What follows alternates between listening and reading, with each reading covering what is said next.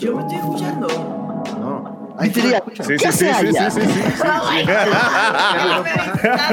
sí. No, yo no sé, yo estaba escribiendo y que hay Odette la del cassette, voy a hacer gracias, voy a escribir en el chat. Escuchándome. me- Qué pendejo. Oye, pero menos mal, menos mal hemos que avisar, güey. Menos mal no estamos Yo, yo, yo les avisé, no me prestaron atención. Metcon de vuelta. No, o sea, yo sí presté atención, pero no entendí lo que él quiso explicar. Yo entendí, ustedes hablen tranquilos porque no hay, no hay, no hay audio. Sí, eso fue, eso fue exactamente lo que él dijo. No, lo que él estaba diciendo es, No, después. hablen tranquilos porque no he ido en vivo. Él no había salido en vivo en ese momento. Pero ahora sí estamos en vivo. Estamos Ok, ya, en listo. vivo. Ready, ready, ready, ready, ready, ready. Ready, ready, ready. Ready, ready, ready. Ready, ready, ready, ready, ready, ready, Ready, ready. ready, Volví a perder. Eso para gente. ¿Cómo están, gente? Buenos días. Eh, bienvenida al primer episodio de Juegos Fritos. Este Buen sábado, día. un podcast, un podcast entre cuatro canales. Como podrán ver, Mr. Jack todavía no ha llegado, pero va a llegar eventualmente. Este podcast eh, semanal va a ser una vez. No vamos a ir rotando. Es- En esta ocasión fue aquí, es, es aquí, en twitch.tv slash bajo. La siguiente semana le va a tocar a otra persona en su canal hacerlo. Así es que bienvenidos. Ahí tenemos a el David Steffi Show. Hola, ¿cómo están? Gente, ¿qué, qué tal? Por aquí abajo La acabo de está. perder en Went. por aquí abajo, por aquí abajo. Philip Leyenda. ¿Qué se va? Ah, Qué desagradable la pe. y mi persona Lemoski. Y bueno, nosotros somos cinco gamers. Que contando a Jack, pero Jack no, no está todavía. Cinco gamers que Jack, ¿qué aquí. Normalmente este podcast va a ser gaming, pero se puede descontrolar. Podemos hablar de todo tipo de temas acá. Así es que el plan es que cada uno tiene que proponer un tema y lo vamos a discutir, no solamente nosotros, también con el chat. Si ustedes quieren op- opinar y demás, por favor háganlo y lo vamos a estar leyendo. No sé quién quiere empezar. Si Yo no. no, yo mismo tengo que hablar de una vez. De una vez. Ahora, una cosita para, para los que les interese. Igual, los que. Vamos a estar, to- en efecto, todos los sábados a las 11 de la mañana rotando los canales. En el caso de que no se puedan quedar con nosotros todo el tiempo o que eh, no nos puedan ver en vivo, recuerden que esto va a existir como podcast en cualquier plataforma de podcast habida y por haber. Así que, digamos, si en una hora se tienen que ir, recuerden que después en el tranquecillo pueden escuchar el podcast. Sí, porque hay tranquecillo de vuelta, amigos. Ya En la pandemia se está acabando. No la pandemia, pero Cruzamos sí... los dedos. Ok, a ver, Lemoski. Vas a comenzar entonces. Sí, yo, Sí, yo- tengo, yo tengo, de one, de one. Yo tengo un tema de una vez del que me encantaría hablar. Y es acerca del juego que yo estaba probando ayer, creo que varios aquí también lo probaron. Y es Among Us. Ese juego se lanzó en el 2018, ¿eh? Ese juego se lanzó en el ¿Qué? 2018. Y bueno, ha llegado el boom dos años prácticamente después de su lanzamiento y ahora todo el mundo está con la fiebre de Among Us. Yo lo probé ayer y la pasé mucho mejor de lo que yo creí que le iba a pasar, honestamente. Está súper divertido el juego. Cualquiera que no lo ha probado en el chat, por favor, vayan y háganlo. Pero jugarlo con amigos, ¿eh? Por- Probarlo con Sí. amigos. Dime, dime, Sefi. Tengo un paréntesis rapidito porque yo tengo una pregunta que tiene que ver con la tuya, así que me pido seguir para darle seguimiento a eso. Ok, está bien, está bien. Hablemos del juego. Está genial, dice. Ya varios lo han jugado. Estoy seguro que varios lo han jugado. El tema está, mi pregunta es, mi pregunta es, o sea, yo estoy de acuerdo en que Among Us, por ejemplo, tenga un montón de éxito, porque obviamente es un estudio independiente pequeño y que tenga éxito, perfecto. El tema está en que a mí me llama la atención como, eh, como que el mundo del gaming ahora se mueve por olas. Y más que nada es por Twitch y por el live stream. Que todo el mundo como que, ah, ya, Among Us es lo que está de moda. Todo el mundo va a jugar Among Us. Y no sé hasta cuándo va a durar Sí. la fiebre de, de Among Us. Antes era Fall Guys, antes eso era GTA Roleplay y ahí sucesivamente. Yo no estoy de acuerdo con esa forma. Sin embargo, yo no controlo eso. Así, se func- así funciona. Y yo quería saber, o sea, ¿qué opinaban? Si estaban de acuerdo o no estaban de acuerdo con esta forma de trabajar ahora los gamers de que o sea, Among Us te, te trae a 50 viewers, o 80, 100, 1200 viewers. Como que todo el mundo lo quiere hacer porque saben que eso es lo que está de moda y lo hacen también como para ganar más following y demás. Y yo quería saber su opinión acerca de eso. Si ustedes han observado también ese comportamiento. Yo creo que en efecto el comportamiento existe, em, pero, hay, pero yo, yo pensaría en ese tema desde dos puntos de vista. Desde un punto de vista, pues no es una cosa exclusiva de Twitch, O sea, yo creo que eso es más un tema de generación Twitter que de otra cosa eh, por el tema de los hashtags. O sea, digamos, se volvía trending, joder a... En lo que pasó ahorita, por ejemplo, con Windy, con el tema este de, de lo que le pasó en la gritería. Se volvió un tema y entonces todo el mundo Viral. estaba hablando de eso y todo el mundo estaba eh, haciendo tweets sobre eso. Y en TikTok, por ejemplo, se volvió muy famoso la tendencia esta de generar challenges. Entonces, esta semana es el challenge de vamos a tirarle el queso a la cara a alguien. Entonces, todo el mundo le estaba tirando un queso en la cara a alguien. Yo creo que es una tendencia como muy de nuestro uso del Internet. No creo que sea exclusivo a Twitch. Dicho eso, también siento que hay gente que solo juega el juego porque lo descubre. Sí, o sea, siento que en efecto hay un porcentaje importante de la comunidad que cuando ve que hay un juego que está pegando y cree que eso le puede jalar público o cree que su público puede querer verlo y por ende termina jugándolo, también hay un volumen de gente que está comenzando a streamear y que no sabe de pronto qué jugar para rotar su contenido Ujú. y, descubre, y ve que este juego lo está jugando mucha gente y dice, ah, ¿qué es eso? Quiero probarlo y quiero experimentar con el juego. O sea que sí siento que eso existe, más no creo que sea exclusivo a Twitch y no creo que sea la única razón por la cual la gente se mete en olas de este tipo. Ok. Yo creo que tiene que ver con justamente mi, mi pregunta, que la voy a decir ya porque tiene mucho que ver con este tema, creo yo. Y mi pregunta era que si ustedes creían que el éxito de juegos como Fall Guys o Among Us estaba en parte relacionado con la pandemia. Primero porque la gente está buscando relacionarse, la gente está buscando parquear. Entonces ahorita mismo hay un boom muy grande con los juegos, digamos, aunque tu amigo no sea un gamer, este es un juego que puedes jugar. Entonces es un juego que todo el mundo puede participar y te sientes como reunido en la casa de alguien jugando videojuegos. También obviamente Twitch ha tenido un boom mucho más grande por pandemia porque la gente está buscando. Yo tengo gente que me ha escrito y que, man, yo cambié mis noches de estar viendo Netflix para estar viéndolo a ustedes, porque es una programación también impredecible. O sea que yo también diría que tiene que ver con el hecho de que la gente quiere parquear y quiere, eh, también la gente quiere pertenecer. La gente, el ser humano de por sí siempre quiere pertenecer. Entonces, cuando alguien ve que algo está en tendencia y como la gente está tan metida en redes y, uy, yo no me puedo quedar fuera de esa bola, también la gente de una vez comienza a buscarlo. O sea que es una combinación de cuando comienza eso de que comienza a agarrar ruido, la gente quiere probarlo porque quiere jugarlo, la gente está encerrada ahorita mismo, así que son juegos online que son fáciles de entender, divertidos, al grano, que dan risa, que desesperan, eh, que hacen mucha interacción, pero yo también siento que, o sea, yo me pongo a pensar, si no estuviésemos en pandemia, esto hubiese sido tan grande. Yo, yo no creo que hubiese sido tan grande si estuviésemos O sea, yo en no pandemia. creo, yo no En efecto, creo. yo estoy totalmente de acuerdo con lo que tú estás diciendo porque hay un público muy grande de Among Us que es, es la misma gente que estaba jugando parchís online al principio de la pandemia. Cuando todos estábamos metidos en, en Animal Crossing, el, el, el que estaba en su celular estaba jugando parchís y te hacían de que Zoom para jugar parchís y mandarse para la verga. Y habían, habían memes al respecto. Ahorita mismo los memes son de Among Us y están muy Sí, buenos. Están bien Están muy buenos los memes de Among Us. Yo, yo sé cuando llega, memes llega el momento en el que tú no te has metido en la vuelta y en efecto quieres pertenecer, pero es más que nada que, man, yo necesito entender los memes. Yo necesito saber qué está pasando.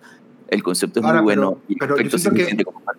Pero yo siento que, que, que a pesar de que la pregunta de Steffi en efecto tiene, es familia del, del, del, Del- del tema. del- de lo que propone Lemoski como tema, que lo quiero regresar a eso para que lo respondamos antes de ir a... Porque yo siento que lo que dice Steffi es exclusivamente de Among Us y de Fall Guys. Eh, lo que pregunta Lemon más sobre el concepto de este juego se volvió viral porque todos, y por ende todos tenemos que generar contenido de Sí, esto. sí. ¿Qué tan válido es eso Mira- para que un canal crezca y qué tan de acuerdo que- No, no, o sí sea, no me refiero solamente, a- bueno, sí tiene que ver con el tema del crecimiento, obviamente, en redes sociales, pero a lo que yo voy es que, hola a todos, disculpe que no estoy leyendo todavía, ya lo vamos a leer, chicos. Eh, Sí, sí, ya, ya. el- me refiero a que esto viene de antes de la pandemia. O sea, desde antes de la pandemia, por ejemplo, les doy el caso específico de GTA V Roleplay. GTA V Roleplay, esa vaina estaba muerta.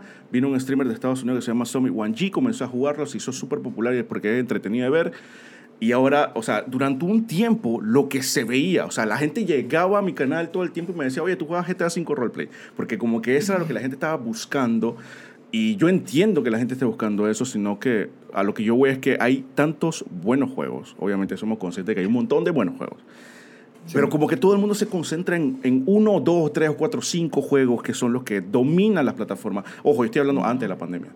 Y Sí, sí, ese, sí, sí, sí. ese tema es el que deja a un montón de juegos por fuera que yo me quedo como que, hey, no Sí, no, por eso lo quería distanciar de la pregunta de Steffi, porque a pesar de que son familia, lo tuyo precede el hecho este de que la pandemia está jalándonos a probar cosas que tú no habíamos probado antes, y eso está demostrando que Among Us salió hace dos años y Sí. ahora es que lo estamos disfrutando.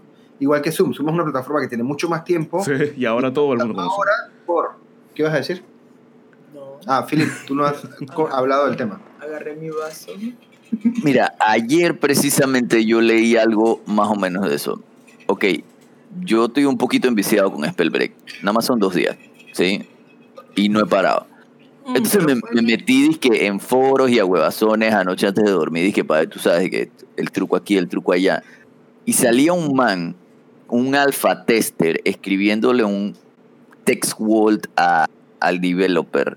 Diciéndole que, mira, yo pienso que este juego tiene potencial, pero no va a llegar a ser ni top 10 de Twitch por X, Y, Z. Y era de que una lista de vainas como, vuélveme esta vaina más Fortnite porque así vas a entrar en el top 10 de Twitch. Y yo en mi cabeza que, man, si ya, ya hay Fortnite, y, y desde cuándo es una prioridad de que ser top 10 en Twitch? O sea, y, y sí va muy de la mano con lo, con lo que está diciendo Lemo. Yo por lo menos no, no soy un generador de contenido en- a nivel de juegos. O sea, yo no, yo no me pondría nada más a jugar lo que está de moda para mi canal. Dicho esto, yo no soy un canal grande, ni pretendo ser un canal grande, no pretendo ser ninja. Y, y me duele un poco que en verdad no haya, no haya como... Se pierde plataforma, se, se pierde tarima para los juegos más chicos, pues. Sí. En mi caso, a mí me conviene este tipo de juegos. Porque yo no soy una persona em, que juega juegos de dificultad alta. Yo soy como bien limitada en cuanto a mi gaming. Yo siempre dije que, man, yo nunca voy a abrir un canal de Twitch porque las cosas que yo juego son muy específicas. O sea, streamear un juego de puzzle es la cosa más aburrida que yo podría hacer en el planeta. Entonces, obviamente yo me agarro mucho desde mi personalidad para hacer un stream, no de lo que estoy jugando tal vez. Yo me apoyo mucho desde eso. Entonces, para mí juegos como Fall Guys que me hagan gritar y que me hagan estresarme y que hagan maldecir a otras personas y ese tipo de juegos, yo sí me monto en la ola cuando los veo porque me conviene, pero no tanto porque, uy, voy a tener más público, sino que, uy, tengo de dónde agarrarme más fácil para poder entretener a la gente que me está viendo. No sé Yo si consumo la ola a través de ustedes, 100%. Nosotros te hablamos a la ola. Yo Pero a mí sí que- me gustan, pues, porque puedo yo hablar no- mucha más comedia de eso a cuando una vez intenté streamear Baba Is You y estaba ahí dije, en silencio, dije, Y lo que pasa también es que yo por lo Pensando. menos yo me siento un poco más presionado con el hecho de hostear algo así. Tipo, yo no podría hostear una birria de, de Fortnite. Primero que no sé jugar Fortnite, no es mentira, probablemente ahora sepa. yo ahora no sabía jugar Fortnite, pero, me, Pero- Fortnite me da mucho para mucha payasada. Entonces yo siento que es como organizar la fiesta.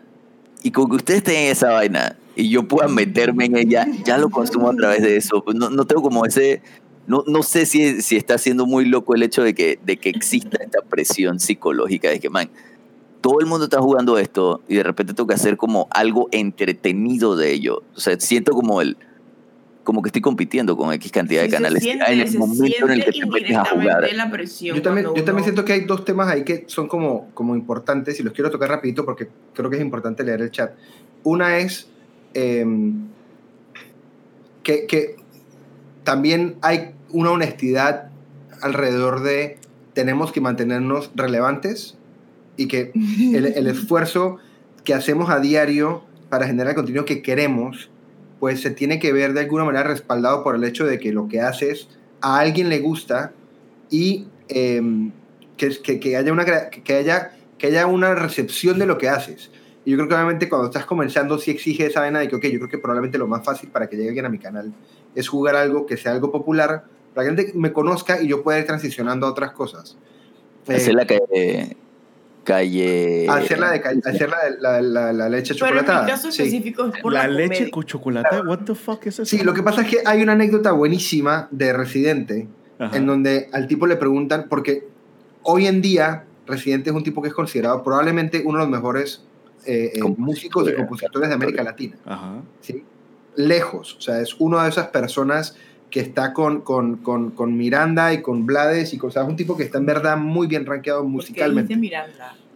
Eh, no, no Miranda la banda, el, el compositor de... Ya, eh, y él ya en un momento que- la él- él saca un documental- Él saca un documental en, en Netflix en donde él se hace una prueba de sangre, donde le ven toda la, toda la, la proyección genética y él se va a todos esos países a hacer música.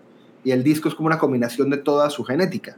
Y hay un momento que él habla sobre por qué el primer disco de ellos Sí, es no. muy reggaetón y es muy, es muy atrévete y es Ajá. bien vulgar y es bien eh, frenético y, y busca hacerlo. Y ahora la música de él es mucho más conceptual. Y el tipo dice, no, lo que pasa es que es igual que cuando yo era pequeño y no quería tomar leche. Entonces mi mamá me daba leche chocolatada.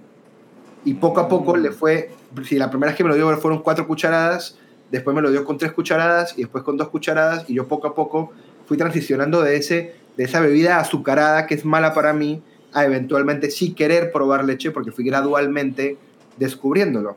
Entonces lo que él dice es, mi approach a la música fue similar y fue, hagamos algo popular para que la gente llegue, conozca, sepa qué es lo que queremos hacer y poco a poco les voy a ir dando música más conceptual hasta que Pero, puedan, puedan procesar y digerir y, y degustar lo que yo quiero proponer. pero a mí genuinamente me gustan estos pinches jueguitos. No, por eso, y ese era mi A- a segundo mí- punto. Y a mí lo que me independiente preocupa de la ola, que ese- es ex- Yo no me voy a obligar a jugar algo que no me gusta. Va, eso. O sea, yo creo que moda. independiente a la ola, es extremadamente importante para cualquier canal o cualquier persona Lo que a está probar, haciendo lo que claro. sea, que ser honesto con su propia identidad de canal.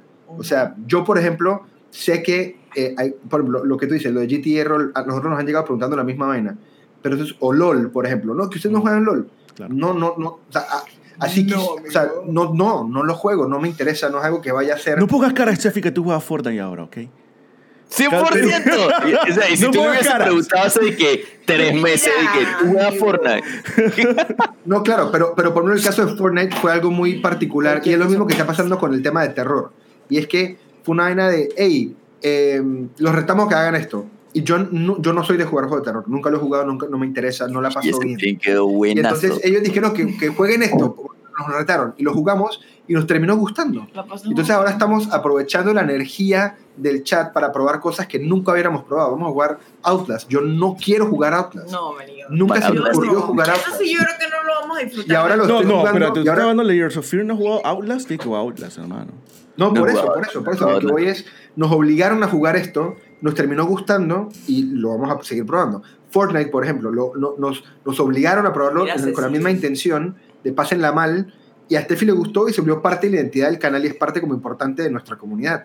Pero, pero es a lo que voy, yo creo que tú sí te puedes reto. montar a cualquier ola, Cuidado, pero- pero cuidado, tiene- Lembo, Kiko. pero Todo mundo, todo el mundo está diciendo que, va- que va ahora a, a- a poner para el reto de Fortnite. No, yo juego a Fortnite. No. Hay un reto. Hay un reto de Fortnite, hay un reto, hay un reto de Fortnite. Challenge. Wow, Community Challenge. coge tus God 2000 damn puntos para allá. 8000 puntos. What? No he puesto. Yo cada vez que vengo voy, amigo, cada vez que boom. doy tus 2000 para tu Me encanta que aportamos a tu canal, amor. Ya van a ver, cuando se logre este reto, van a llegar aquí 26% y va a estar, y va a estar Lemos Kids que Renegade, Renegade. Eh, Voy a hacer los pasitos. Voy a, estar, voy a estar en los reels de Instagram haciendo los pasitos de Fortnite. Ok, no sé, si, no sé si, si queremos leer un par Sí, de sí, comentarios. sí, hay, un, hay un montón, hay un montón, hay un montón. A ver, Cristian dice, es interesante, pero he visto muchos videos de YouTube de streamers que no aconsejan iniciar streameando Fortnite porque mucha gente prefiere ver a streams famosillos, pero ustedes le dieron la vuelta y nos ofrecieron algo que se ve muy poco al estilo noob, más, más su interacción con nosotros fue un éxito. Estaba hablando de David Steffi Show. Ahí lo decía Cristian.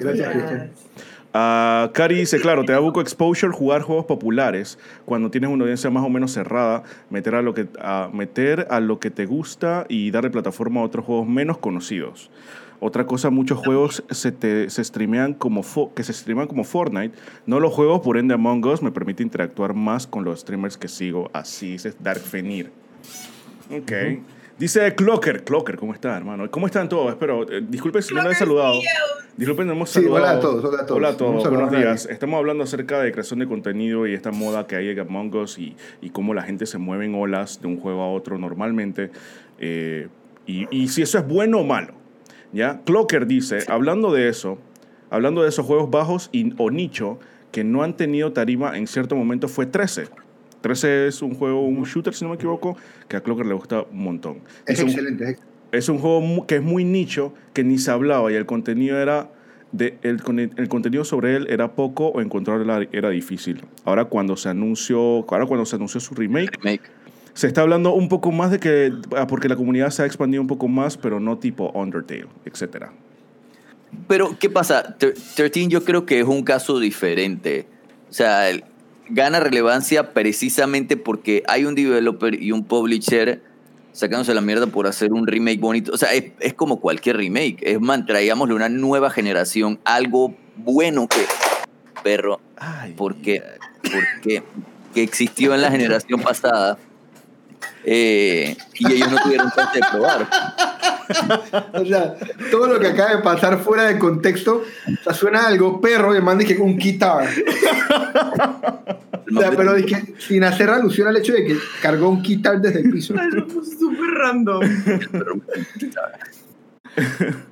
Ok, a lo que voy es que yo, yo no creo que 13 esté ganando vaina por, por ola, como lo que está pasando con, con Among Us, como lo que está pasando con, eh, um, con Fall Guys. Aunque Fall Guys, Fall Guys de verdad también eh, tiene un poquito de lo que estoy hablando de 13, que hubo un esfuerzo de un publisher, hubo un esfuerzo de un developer. Man, traigámosle esto a la gente. No fue necesariamente porque ah, la ola. La ola se formó. Yo creo que el, que el éxito de, de Fall Guys, y me voy a mover un poquito del tema, va muy de la mano con el deal que ellos hicieron con PlayStation. De Sí. man, saquemos el juego gratis, Gratis, para el. PS Plus de buenas a primeras. Y Sí. son pocos los juegos que yo no había visto a PlayStation hacer eso antes. De Sí. tirar un juego gratis en movimiento. Lo otro también es que yo siento que nosotros vivimos en una burbuja de Twitch que nos hace pensar que lo que pasa en Twitch es la realidad del mundo.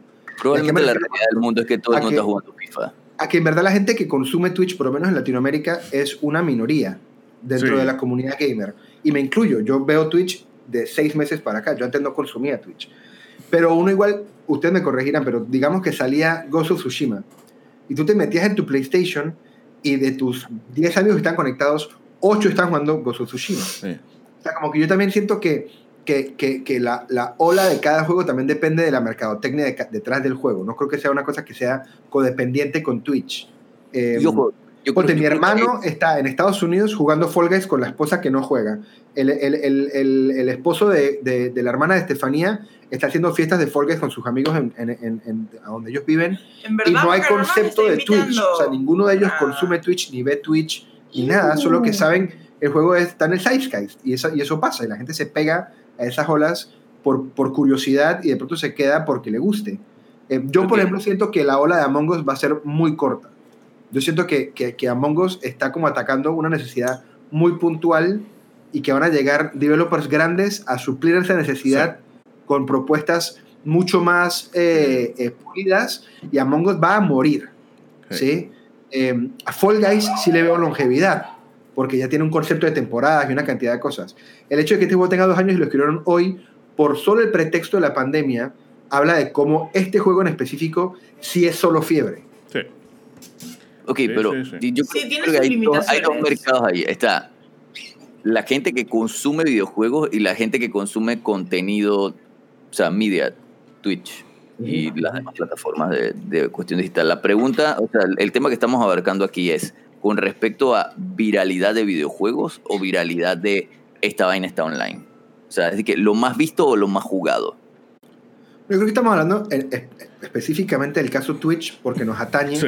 y es lo que notamos como tendencia. O sea, en, en efecto, ayer yo me enteré después porque no, no, no había entendido lo que estaba pasando, pero, pero ayer estaba streameando la mitad de la comunidad Twitch de Panamá. ¿Sí? Habían 15 canales en un momento, locales, streameando. Y de esos 15, 10 están jugando a Among Us. Varios entre ustedes, pero también habían varios que no. O sea, ayer, si la gente consumió 12 horas de contenido en Twitch, de esas 12, muy probablemente 8 hayan sido viendo streamers jugando a Us. Sea que eso sí habla lo que dice Lemoski. Lo que estamos hablando también, yo creo que la discusión más allá, más allá de eso depende de- del punto de vista de cada uno y es, para mí, lo importante a discutir es lo que, yo, lo que estamos hablando, que es qué tanta eh, validez le da eso al crecimiento de tu audiencia y qué, tan, y qué tan sano es para un canal irse de fiebre en fiebre. Pero lo de la fiebre, yo creo que es súper válido lo que dijo Lemoski. O sea, alguien grande lo hace. Digamos, uno, alguien se pudo haber metido, alguien más pequeño que Lemo, se mete ayer en su stream, ve que es súper divertido y dice que, man, yo debería streamear esto. Y así se corre y se corre y se corre porque es entretenido de ver, porque la gente se ríe y se grita y está desesperada, especialmente porque lo hacen entre amigos. Sí. Entonces, eso lo hace entretenido, pero sí definitivamente tiene, tiene un tiempo de vida esto. Ese League juego of sí- Legends sigue siendo sí, el juego. No le van a hacer una temporada nueva, no va a tener nada nuevo por un tiempo, ya se va a acabar como ese nuance que tiene. Sí.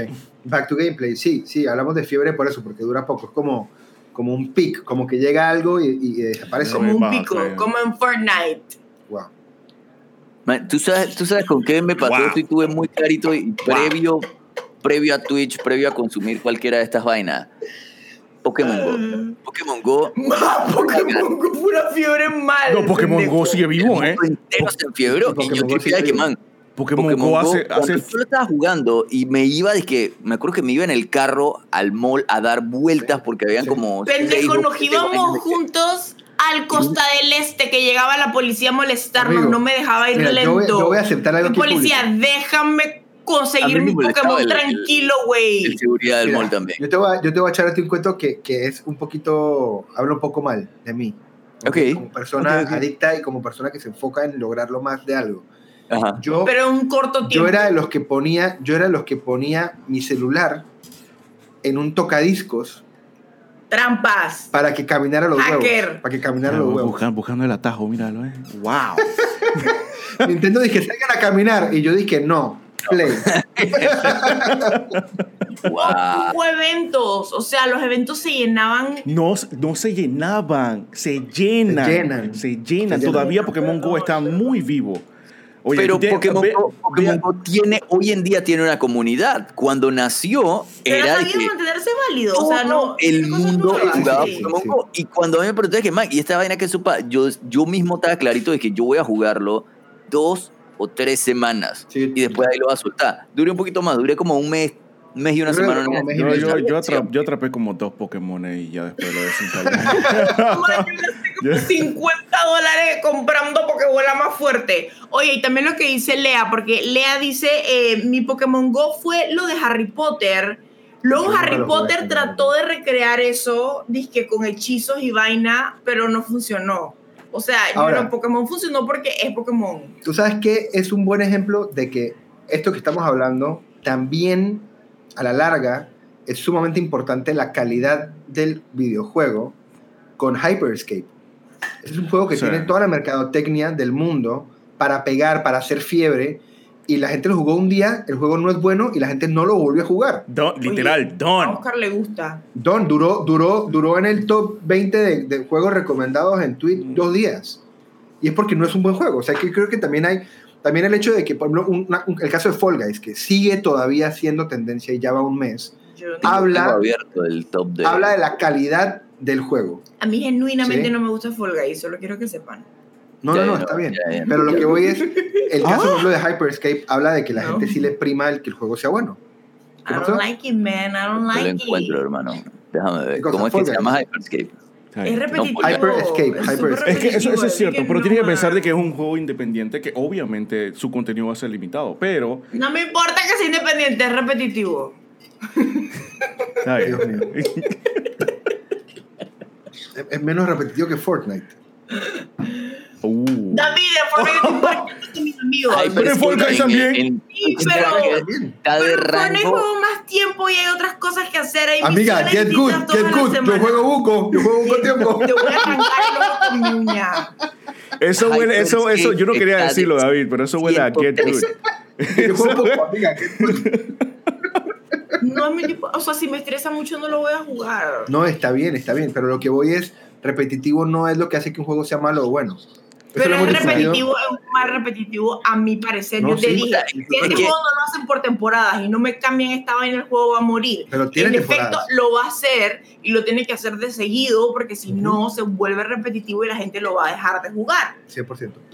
Igual que, por ejemplo, a Among Us le serviría de que, por ejemplo, es sacar un... parte de la vaina de ola de la que está diciendo Lemoski. Sí, O sea, que tú tengas que volver tu juego de que, man, Sí. el juego va, va mutando para una comunidad, para mantener a la comunidad jugándolo. Sí. Es un tipo, eso se llama, es, es live service, me parece que se llama ese tipo Sí, de live juego. service. Y el, el ejemplo de David con Pe- Fortnite. y de si Fortnite no hace que, temporadas, ¿quiénes son si Fortnite no te pone Marvel, la gente no compra el pase de esta tiempo. No se le temporada. entendió a ninguno de los dos nada de lo que dijeron.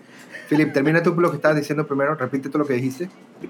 Nada, lo que está diciendo es que con, con eso es que tú ves quiénes son de verdad la comunidad que tenía que jugar esto. Que, que yo soy una persona que juega Fortnite, yo soy una persona que juega Overwatch, yo soy una persona que juega eh, League of Legends, versus los que están jugando porque necesitan que los mantengas entretenidos. Necesito que me cambien el mapa. O sea, ne- eso es hola ish. Tener que yo, yo cambiar mis mecánicas, tener que yo cambiar mi, mi wallpaper para mantener a la gente aquí versus la gente que simplemente disfruta el juego por lo que es. Y ese era, el, ese era el ejemplo que quería dar con Pokémon Go, porque yo sabía que yo estaba en la ola de Pokémon Go, pero yo no soy un man que se iba a quedar hasta ahorita con Pokémon Go. Exacto. En efecto, hay gente que todavía está aquí. Hay un abuelito que tiene una bicicleta que tiene que un crédito como para 20 ¡Cállate la boca! El super No, maestro de La semana pasada, la semana pasada apuñalaron a un man en un gimnasio Pokémon. O sea, eso ¿Qué? ¿Ah? Sí, sí, sí, sí. Se apuñalaron a un man en una vaina Pokémon porque man de que no me vas a quitar mi Pokémon una verga. Y se Wow. formó la pelea ahí en la vaina. Eso fue en Estados Pokémon es Unidos. una Obviamente fue en Estados Unidos. Pero, pero por ejemplo, en cambio tú por ejemplo ves juegos que sin necesidad de ser temporalizados siguen siendo gigantes. Como el caso de Rocket League, por ejemplo. Ah, sí. Sí, sí, sí. Rocket League es un juego que hoy es el mismo juego de hace 3, 4 años. Yo y necesito la que gente un lo lolero sigue jugando. me confirme si ese es el caso de LOL o no, porque está de número uno. Eh. Pero LOL tiene una particularidad, es que tiene lore. Entonces, si tú ya estás enganchado con el lore, independiente Sí. de que de pronto hasta lo juegues o no lo juegues, Yo podría engancharme, yo por eso no he empezado uno está nunca. pendiente porque constantemente se está expandiendo su universo. Rocket League es un juego de carritos Se va a tu gameplay. League hace que es el mismo. No, no- ha Literal. evolucionado muy poco, Literal. pero, pero es el mismo juego. Vamos a ver cuál es el caso de Rocket League actualmente. Rocket League. Oye, tu tema dio, tu tema dio. Rocket League está de número Éxito, 31 en el rango y es un buen número. Por eso, 31 en el rango es un juego que tiene cuántos años? ¿Seis años? El Sí, Rocket que League es salió seis es años. salió es en muy 2014. eSport. Rocket League es muy eSport. O sea, eh, en todo el sentido de la, de la palabra. Ujú. Porque, man, inventaste un juego. O sea, o reinventaste, le diste otra fórmula a un juego que ya existía. Es como que, ¿qué tanto le puedes agregar al fútbol? Claro. ¿sí? Hace unos años le agregaron el VAR, pero no va a tener cambios significativos en la próxima cantidad de, de décadas, me imagino. Sí, sí, sí, Sigue sí. siendo el deporte más visto en el mundo. O sea, Rocket League Esports tiene... también es, ¿Qué es cosa? fácil, los esports son fáciles de streamear porque hay acción todo el tiempo. Pero yo definitivamente yo no streameo todos los juegos que yo juego. O sea, tú sabes cuáles son los juegos que yo juego. Sí. Ahorita mismo estaba jugando Gwent en mi celular. ¿Quién quiere ver un stream de eso? No sé. No tengo la menor idea. Yo creo que también, No yo sé creo que también cómo Ojo, entretendría yo- gente. Cuidado. Hay gente que lo Hay hace. gente, hay Hay gente que streamea, hay, cartas. hay gente que juega Hearthstone en vivo y hay torneos Sí. de Hearthstone en vivo ahí Uy, también. Hearthstone. el otro día Jack, el otro día Jack estaba streameando Legends of Runeterra bajarlo. Y yo estaba ahí pegado viéndolo. No, yo entendí sé lo nada de lo que pasó. pero, por eso yo digo que. Pero, o sea, y, el, yo el no caso tendría- de Jack yo no tengo la caso personalidad espérate, para- espérate, espérate, Felipe. ¿Qué? yo no tendría la personalidad para animar en un stream un juego de cartas. Yo creo que sí tiene la personalidad. Porque Sí, yo estoy constantemente sí, es que pensando, sí. la gente está aburrida, la gente está aburrida, No, la gente está aburrida. Entonces yo que- necesito como que acción, drama. Tú abriste si no este me quedo sin- una vaina. De- es que Yo necesito como alar energía de algún lado para poder funcionar. Amiga, tú misma dijiste que tú te aprovechas de tu personalidad para las vainas. Y yo creo que ese es el caso también de él en este preciso momento ausente Mr. Jack. Y es que Mr. Jack tiene Mr. Jack tiene un, un culto. O sea, la gente sigue a Mr. Jack y ve, Un ve lo culto. que sea que tire. Yo me, yo me quedo viendo stream de Mr. Jack agarrando de que una imagen de Cooks metiéndola en una bañera y teniendo una cita de mentira. Y es lo mejor que he visto en Twitch. O sea, Por No, eso, es que- es que- por eso hacer esas cosas. Hermano, cuando sale el Jack de las estrellas, yo necesito poner su hashtag, hashtag eleva tu cosmos de una. No, y, que, y, que, y que eso, y que eso lo- lo- nos regresa a lo, a, creo yo, la discusión original, y es, las fiebres van a venir y todos nos vamos a pegar a esas fiebres, así sea solo por curiosidad. Yo no creo que, yo no creo que parta de, uy, esto me va a hacer famoso, es más de, la gente lo está jugando, juguémoslo, y también lo pruebo, así veo si me gusta, doy mi opinión, veo si a mi comunidad le gusta y lo defino de esa manera. O sea, creo que eso se va a seguir pasando. Al final del día lo que prima es no comprometer la identidad o personalidad del canal y de la comunidad por estar montado a la fiebre. Claro. ¿sí? Se ve la diferencia cuando la gente hace eso, yo creo. ¿Por qué? Porque lo que siempre prima, y es lo que hemos hablado toda la vida, es el contenido prima, o sea, la, la personalidad del contenido prima por encima de cualquier cosa. ¿Qué es lo que pasa con, afortunadamente, la, la- la- creo yo, eh, una razón- un porcentaje importante de la razón de, por la cual los canales de Lemoski y Jack, por ejemplo, tienen las audiencias que tienen?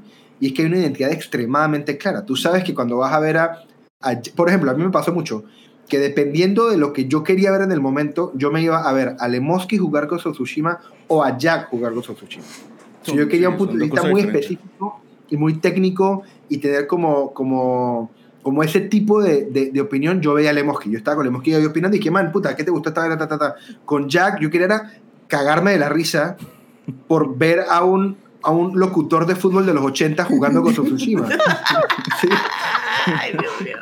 Pero yo creo que con tal de que uno, con tal de que uno como, como, con tal de que uno como canal tenga su, su identidad muy clara y pueda inyectarle esa identidad a la fiebre que sea, bienvenido sea. El problema está cuando uno adapta lo que uno hace para montarse a la fiebre. Ahí es donde yo creo, que, lo- que yo creo que las audiencias notan eso. Yo creo que la audiencia nota eso. No, O inmediatamente. sea, traes el tema y de una vez la gente dice que hashtag culto, hashtag templo de Jack, hashtag splash. O sea, donde ya la gente Ay, hace hashtag. Bien. O sea, yo creo que ustedes son un canal muy, muy guiado por, o sea, muy, muy de comunidad, muy de familia. El canal de Jack es, es Jack. O sea, no tiene que ver con las olas. El canal de Lemoski para mí es de que calidad. O sea, tú ves a Lemoski y tú sientes que estás viendo un stream de, de yo no sé, de, de, de alguien que llegó BBC o, o HBO O sea, y le dio básicamente, plata. Si la gente quiere ir a, si la gente quiere ir a, a, a, señor Frogs, van a donde a la Vía Este Show, ¿sí? Si la gente quiere comer gourmet, va donde el señor Si la gente quiere ir a Choquichis, va donde Y si la gente quiere ir a Benihana, y si la, quiere, y la gente quiere ir a Benihana, va donde Philip. ¿Qué? Porque la gente tiene que, porque la gente tiene que ver cómo te cocinan. que mira, así funciona tu Wow, juego. somos señor Frogs. Chucky Cheese. 100%. Uh, Man, man, man. Le-. No, Lemoski es gourmet, nosotros Ah, somos. ok. eh, Jack eh, tiene un culto y Lemoski es gourmet. Oh my god. Si quieren, si quieren gritos e insultos y chabacanería. Le gana a toda la familia. Mira, no, nosotros somos en Waikiki. Somos como un restaurante para familia, pero que no sabes qué es. No sabes si es comida hawaiana, Tú si no es china. O sea, como que está bueno, pero tú no sabes si te va a dar en digestión. Exacto, tú no sabes si tú no vas a poder pararte al día siguiente. Pero lo vas a pasar bien y vas a estar con la familia completa. Hasta la abuela llevas. Oigan, todo el mundo está Es metiendo puntos para el juego de Fortnite. Sigan, sigan, Sigan, acuérdense. sigan, Lemoski jugando el Ya saben, Fortnite. tenemos, Seis tenemos mil, cita aquí dos todos los sábados para meterle puntos a, a Lemoski. Prisa, Hoy hoy- Hay gente que. Hoy le metieron An-. Ancot, Ancot, yo nunca he hablado con Ancot, yo creo. Ancot te acaba de dar 2000 puntos. What is going ¿De dónde está sacando la gente esta, cantidad de puntos? Vamos, sáquenlos, Está comprando sáquenlos. puntos. Yo sé que lo estaban guardando para algo mejor. en verdad, es yo importante quiero, decirles, yo quiero decirles que cuando llegamos, la vaina estaba como en un 20 y pico por ciento y ya va por 43, muchachos. Sigan, sigan. Sigan que se puede. gente, Lo importante es hacer sufrir a Lemoski. lo importante es que Lemoski juegue Fortnite en septiembre. Parte importante en verdad del canal de Lemoski, parte clave, es verlo sufrir. Sí. O sea, tú me sabes encanta. que si tú no, no te debemos ver sufrir mensualmente, ¿para qué estamos aquí, Lemoski? Pónganlo a comer aguacate. Por eso caían como pónganlo a 90 comer personas yéndome a comer aguacate, no lo puedo creer. Sí. Oye, pasamos al, a la siguiente pregunta. Sí, no sé si alguien quiere como opi- opinar algo más o quieren cerrar ese tema ahí. Yo, yo nada más estoy en shock que gracias a este tema me puse a ver qué está pasando en Twitch, como de que los top Las tendencias, Ma- ajá. League of Legends es League, League of Legends. League of. Legends tú siempre los vas a encontrar. Uno dos. Siempre. Wow. Máximo, O sea, máximo este- cuatro. Máximo 110, cuatro. porfa.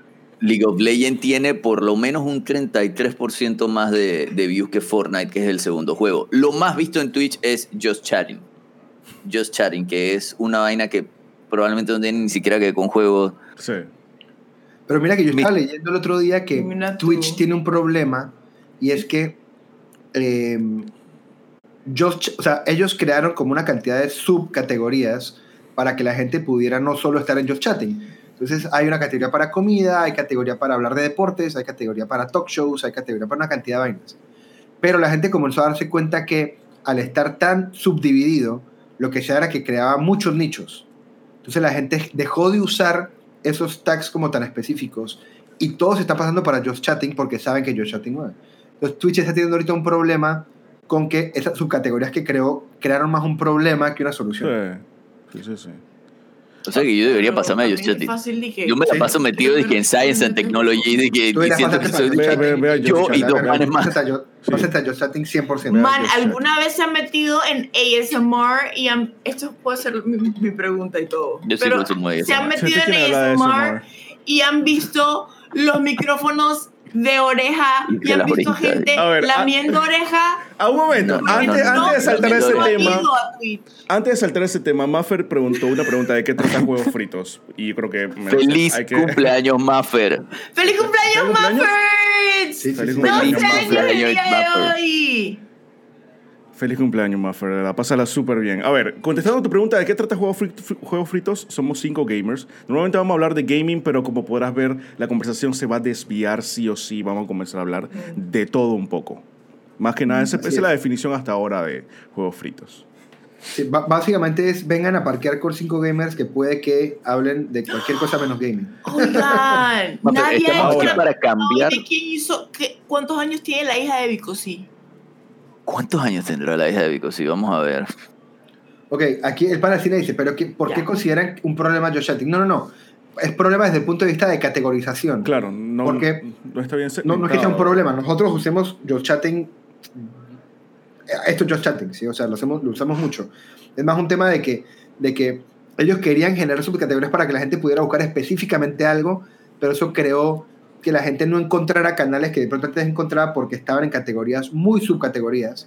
Entonces, para Twitch se le ha generado un problema porque Just Chatting ya no es solo Just Chatting, sino que vas a encontrar gente cocinando y gente construyendo, ar- armando una consola en Just Chatting, que en teoría no es la categoría, pero sí lo es. Exacto. Ok, Ah, Just Chatting en realidad abarca eso. Eh, para cualquiera que tuviese curiosidad, Marangeli Lozada está cumpliendo 30 años. La hija de Vicosí tiene 30 años. Continuemos. Oye, Lea, casi, casi Lea. Casi- Ahora sí, ASMR. ¿De qué me estaban hablando? ¿De que la mían qué? Eh, la oreja, son unas, so- es un micrófono, ¿ok? Que tiene es. forma de oreja a los lados. Entonces los manes hacen dije, con la mano y suenan ¿Los manes? así. Las o los, o sea, Sí, sí, sí. quien sea. Hay hombre, mujer, ¿sabes? Van ahí Son- y son- le pasan disque plumita. Y los mejores son los que lamen. Y no lamen disque eh, como hacía mi Furby, no, hacen disque así hacen.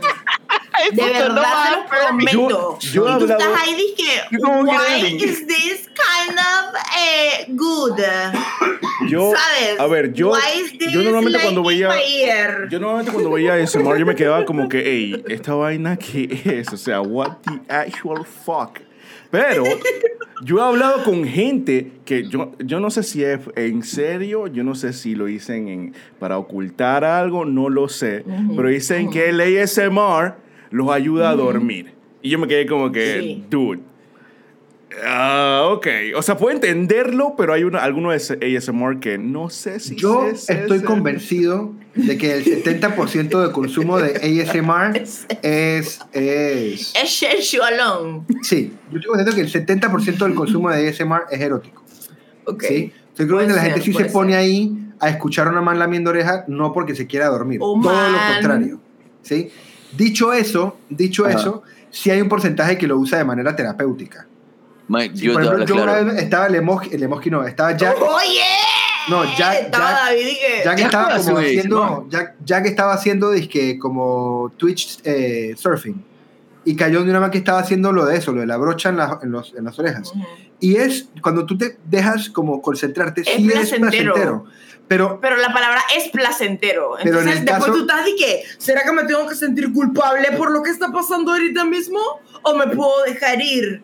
Pet tips. No ahora, sé. en el caso de la brocha Es en el oído, sí llega un momento que es como que emana ya, ya, ya suelta la brocha, busca otra vaina, lame, lame el óvulo, alguna Pero, vaina. pero Ay, yo creo, pero es que es Wow, como. es- Ah, Lucio, oh yo creo que es que tú estás buscando el ASMR por otra vaina. Oh God, Pero dice- es como dice Lea, Lea dice, hey, sí, a mí me ayuda, pero ciertos ASMR. El tema está en que Yo yo, te- yo creo, que tú tienes Lea, que, man. yo, Yo- creo que, yo creo que tienes que tener algún tipo de estudio tengo- para hacer eso. yo no es sigo de Sí, sí, 100%. años a una man que hace ASMR de que Mary J. Lee. Eh, hoy en día el canal es una vaina más grande y hace más huevazones, ya no la veo tanto. Pero al principio esa man era de que full, la man que agarra de que las brochas, la man que agarra, agarra como unas toallas y lo pasa de que por, por el vaina de las gusta que le orejas. la oreja. Y, y nada, así se siente, o sea, si te pones de que audífonos con, buena isol- con buen noise canceling, es como un masaje acá atrás de las orejas. A mí, ¿sabes duerme. cuáles me gustan? ¿Cuál ASMR me gusta? Los que son como que agarran cosas y hacen como, La man hace eso también. las masitas, agarran Y con también, las uñas el micrófono y, y- y golpean cosas. Esa- vaina que estás haciendo ahorita la hace la gente de verdad me Es hace un cosquilleo en el cerebelo. Y sí, sí, sí, sí, sí. Mira, le mosquino. Le mosquino Yo, ¿no? yo juraba que yo iba a encontrar un montón de gente que iba a decir, oye, a mí no me gusta el ASMR, no sé qué. Pero ellos ven, ellos ven ASMR, a ellos les gusta. Yo, yo de ese, yo, yo de ese, Damn, Yo, no- no- yo, Yo yo no me ASMR. ASMR. Yo sí, Yo yo, solamente- sí he buscado. O sea, y realmente, realmente no ves ASMR, escuchas ASMR. O sea, También lo puedes yo- ver. yo lo que hago es que lo No pongo y ASMR, pongo y digo, distinto. Yo, yo no sé. Hay, hay, hay una, hay una, bueno, no voy a decir nombre ni nada, pero hay algunas que siento que salen y que en Short City vaina yo.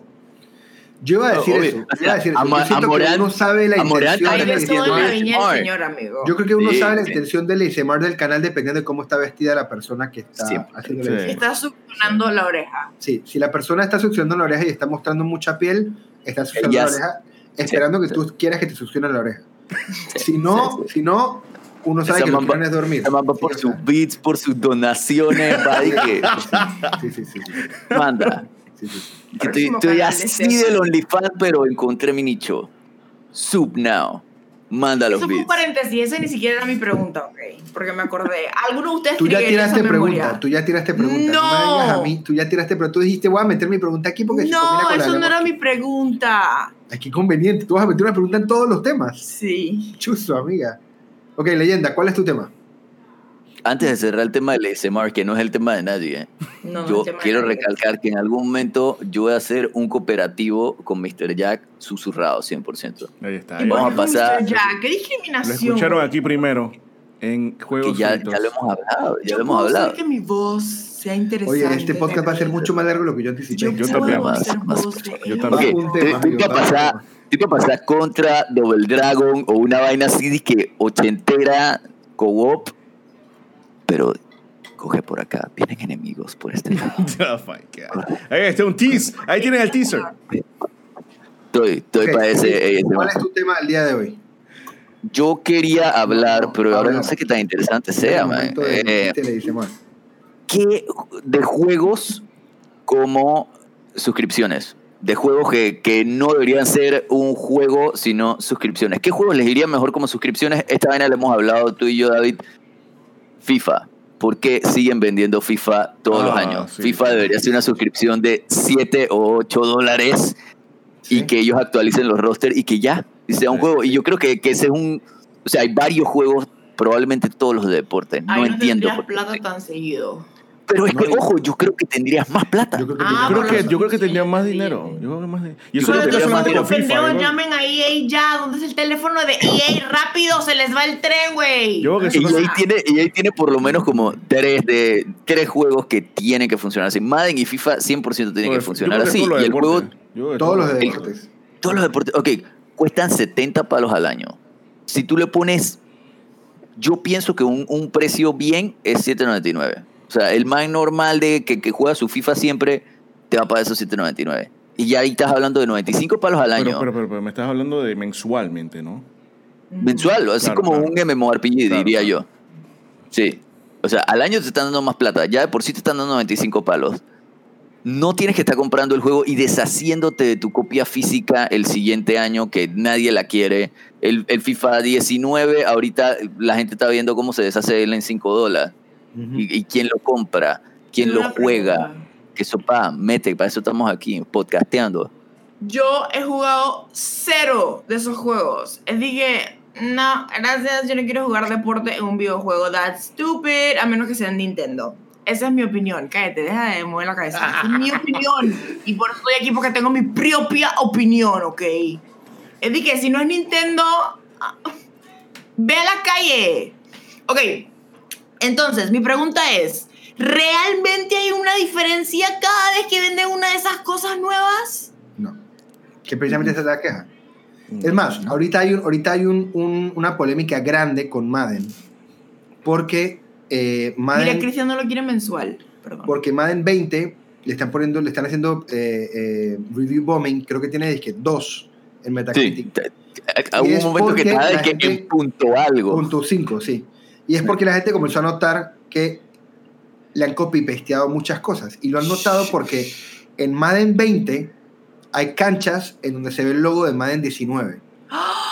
Y en Madden 21 ya encontraron mapas en donde sale el logo de Madden 20. ¡Qué Y vergüenza! pusieron dizque, lado a lado la animación de cuando ganan el, el- el Super Bowl de todos los Madden desde 18, 19, 20 y 21. Así Y la animación corta casi exacta.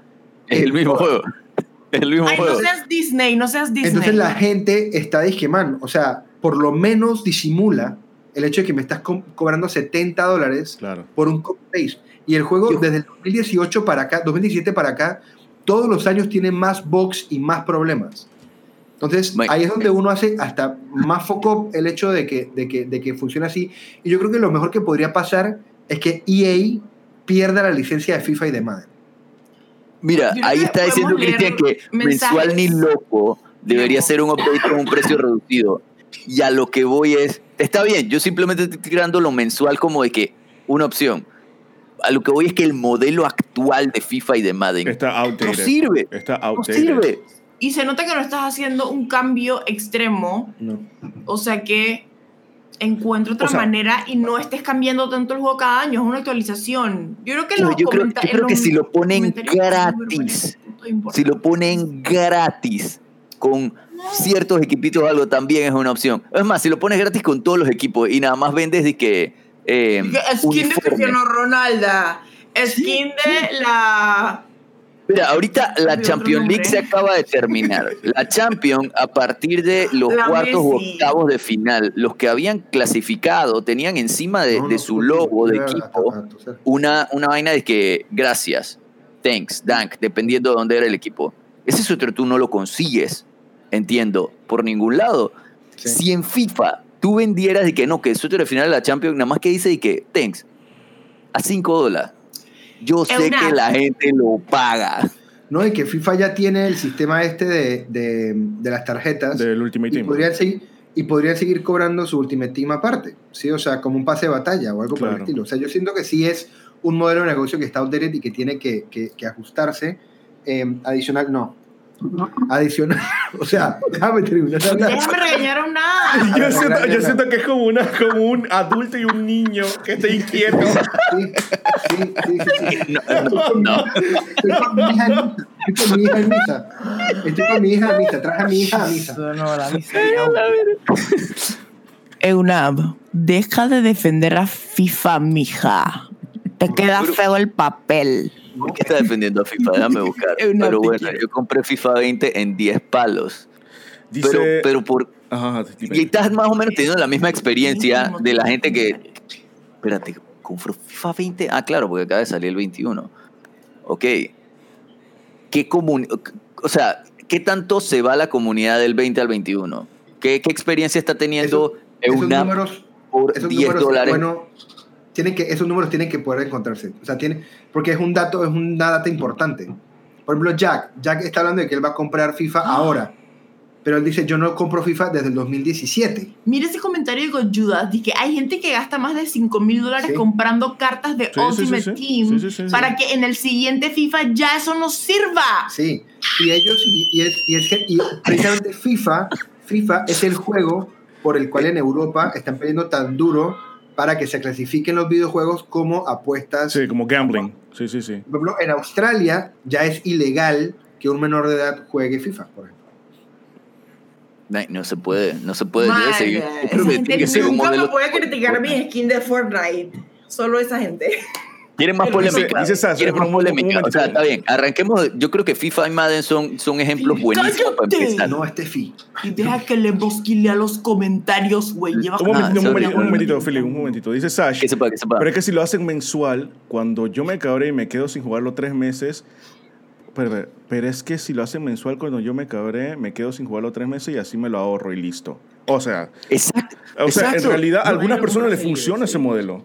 Y al revés también funciona. Supongamos que yo no juego FIFA, pero tengo de que una gran reunión este fin de semana en mi chanting, que vienen muchos manes fiferos. Man, yo puedo pagar un mesecito de FIFA. No voy a comprar FIFA por 60 palos, pero yo puedo pagar un mes de FIFA y tenemos para jugar FIFA. Y después lo cancelo y ya ahí no pasó nada. Y la gente, y, habla, yo- y- habla. y la gente, y la Just gente que es fans, y la gente, Just Dance también, yo creo que también le Sí. funciona eso. Pero Just Just Dance saca juego todos los años igual. Pero puedes Just Dance es el comprar mismo modelo. canciones, es el mismo modelo, compras canciones, ganas Sí, pero canciones lo que tienes voy- una claro, mensualidad pero- ahora, no, puedes pagar No, un mes, ¿te no, acuerdas que me comió no. Nintendo? O sea, sí, pero igual, es un, Ubisoft igual culea. ¿sí? O sea, a lo que voy es, si tú pagas Ubisoft, dar canciones, hashtag Ubisoft igual culea. pero cuando salga, cuando salga- cuando salga Just Dance 22, van a sacar canciones de Rosalía que no puedes bailar en el 21. O sea, La igual, Rosalía. Igual, igual, o sea, es lo mismo. Dice Bex que de Counter-Strike también está en el área de gambling con eso del CSGO Roll. Que ellos también como que tú para abrir unas cajas y unas vainas tienes que pagar Pero, una pero tú no compras, tú no compras Counter Strike, o sea, físicamente todos los años. Claro, eh, es free ya, no es free to play. Sí, sí, sí, sí. O sea, a lo que voy es FIFA debería ser más Counter Strike. Y, y yo arranqué con FIFA y, y Madden porque son ejemplos muy claros, pero yo creo que hay un. Me gusta que metieron a Just Dance, pero hay un montón de juegos que también vale la pena meter ahí. Tú sabes, así que para polémica y pinguero, ¿tú sabes qué juego yo siento que tiene un modelo que no está funcionando y que debería de que ver cómo evoluciona? Habla, Vas a Mo. decir, vas a decir que yo voy a decir. Ah, no, no, ok. Ay, sí, ya. Ya. Pokémon. Pokémon. Es que, tiene es que tiene que, es que, tiene que verlo también desde el punto de vista de, de business, desde- porque estás viendo solamente la- del punto de vista del consumidor. Pero Pokémon, todo lo, todo, cada vez que lanzan un Pokémon son 30 millones de copias que se venden. O sea, en realidad para el, para el, para el, para el publisher, para el publisher no hay necesidad de cambiar el modelo de negocio, porque ahí Sí, el funciona. O sea, Sí, lo que pasa es que el, nego- el, el modelo de negocio cambia En cuando el el público vota con su billetera. Si Claro, el público sigue es que- es que los noviembres, la gente no va a cambiar el modelo de FIFA. ese es el tema. Y aplica con todo. Ahora, dicho eso, Pokémon, el caso de Pokémon en específico, yo, por ejemplo, antes de jugar el primer Pokémon que jugué completo, que fue Sun and Moon, Sun and Moon. no entendía el trip de comprar un Pokémon todos los años. Y sigo sin entenderlo. Sí, sigo sin entenderlo. Porque me compré Sword and Shield y no lo jugué. Pokémon Pero y porque, ay, qué pereza vaina otra vez. Pero el- la diferencia entre Pokémon y FIFA es que Pokémon por lo menos tiene un modo historia. Que puede que sea repetitivo, puede que sea eh, reciclado, pero tiene un modo historia. Que es lo que FIFA intentó con el, con el Story Mode este de... de- de- que tienes un personaje que... Pero esa vaina no la hace nada. Esa vaina es una porquería, esa vaina no va a durar. Nadie quiere ¿sí? jugar Story Tú sabes, Mode por ejemplo, qué juego creo yo que funcionaría Ah, solo muy una- bien en es- con ese concepto, digamos, y muy a lo pase de batalla, y que cada X cantidad de meses cambien el mapa. Assassin's Sí. ¿Qué? Yo creo que Assassin's Creed debería funcionar como un modelo de estos. Porque yo creo que Assassin's Creed puede tú tener un personaje y cada, cada seis meses dijo que ahora el nuevo mapa. una historia nueva. Roma. Ahora el nuevo mapa, Roma. Mm, pero el Este tema... Cambiemos, cambiemos las clases de historia del mundo entero por Assassin's Creed. Y lo digo porque es que nadie juega Assassin's Creed por la historia. Nadie sabe ni siquiera ya hoy en día de qué se trata Assassin's Creed. Y es La gente lo justamente mi por liberar un mapa. Es justamente mi punto pero, lo- pero, pero un momentito, necesitamos leer porque hay gente que está aportando. Dice, Dale, Yes, dale. Ash, Sí. Yes, Ash, pero tú sabes cuánta gente se cabrea de FIFA a veces, la empresa pierde. O sea, tiene razón. Sí, ese modelo de negocio creo que le da mucha libertad a la gente de que, ah, yo no quiero comprar FIFA este mes, así que no lo compro y para la pinga FIFA. Entonces, eso es lo que yo creo que EA quiere evitar. Por eso Claro. quizás no lo pone de esa forma y quiere que la gente se amarra a sus 60 dólares de una. Dice Jorge, Sí, dice el pana del cine. Ah, dime, dime, dime. No, no, que yo creo que la mejor manera de que una cosa de esas pase es que al- alguien lo intente con un juego de deporte. Por ejemplo, el único juego que no hace parte de una estructura grande es MLB The Show. Sí. Es el juego este de béisbol de PlayStation, que es de PlayStation y ya. Es bien duro, amigo. Y es el único Ay, juego de béisbol oficial que hay. Es el Sí. único, es el único que no tiene competencia. No es un NBA 2K que tiene que luchar contra NBA Jam y ese tipo de cosas. No, es un juego, no hay juegos de béisbol, aparte de MLB The Show. Ellos podrían hacer el experimento y si pega, porque ellos sí podrían tomarse el riesgo, y si pega, entonces los otros juegos de deporte en EA podrían... Pero esa gente no se va a arriesgar mientras Sí. sigamos todos comprando FIFA todos los noviembre. Claro. Dice el pana del cine, es lo mismo que pasa, por ejemplo, con las plataformas de streaming y series específicas. La gente paga solo el mes en el que sale esa serie puntual y listo. No es necesario pagar todo el año de la plataforma, para que, ah, de la plataforma que aplique. Eh, Quiero dice- un buen juego de deporte. Ghost Story. Vayan a su Nintendo. Minecraft Story es muy Perdón, bueno. Perdón, perdón, me emocioné. me emocioné. Dicho esto es un RPG, pero, pero sí, ¿Qué más dice por ahí?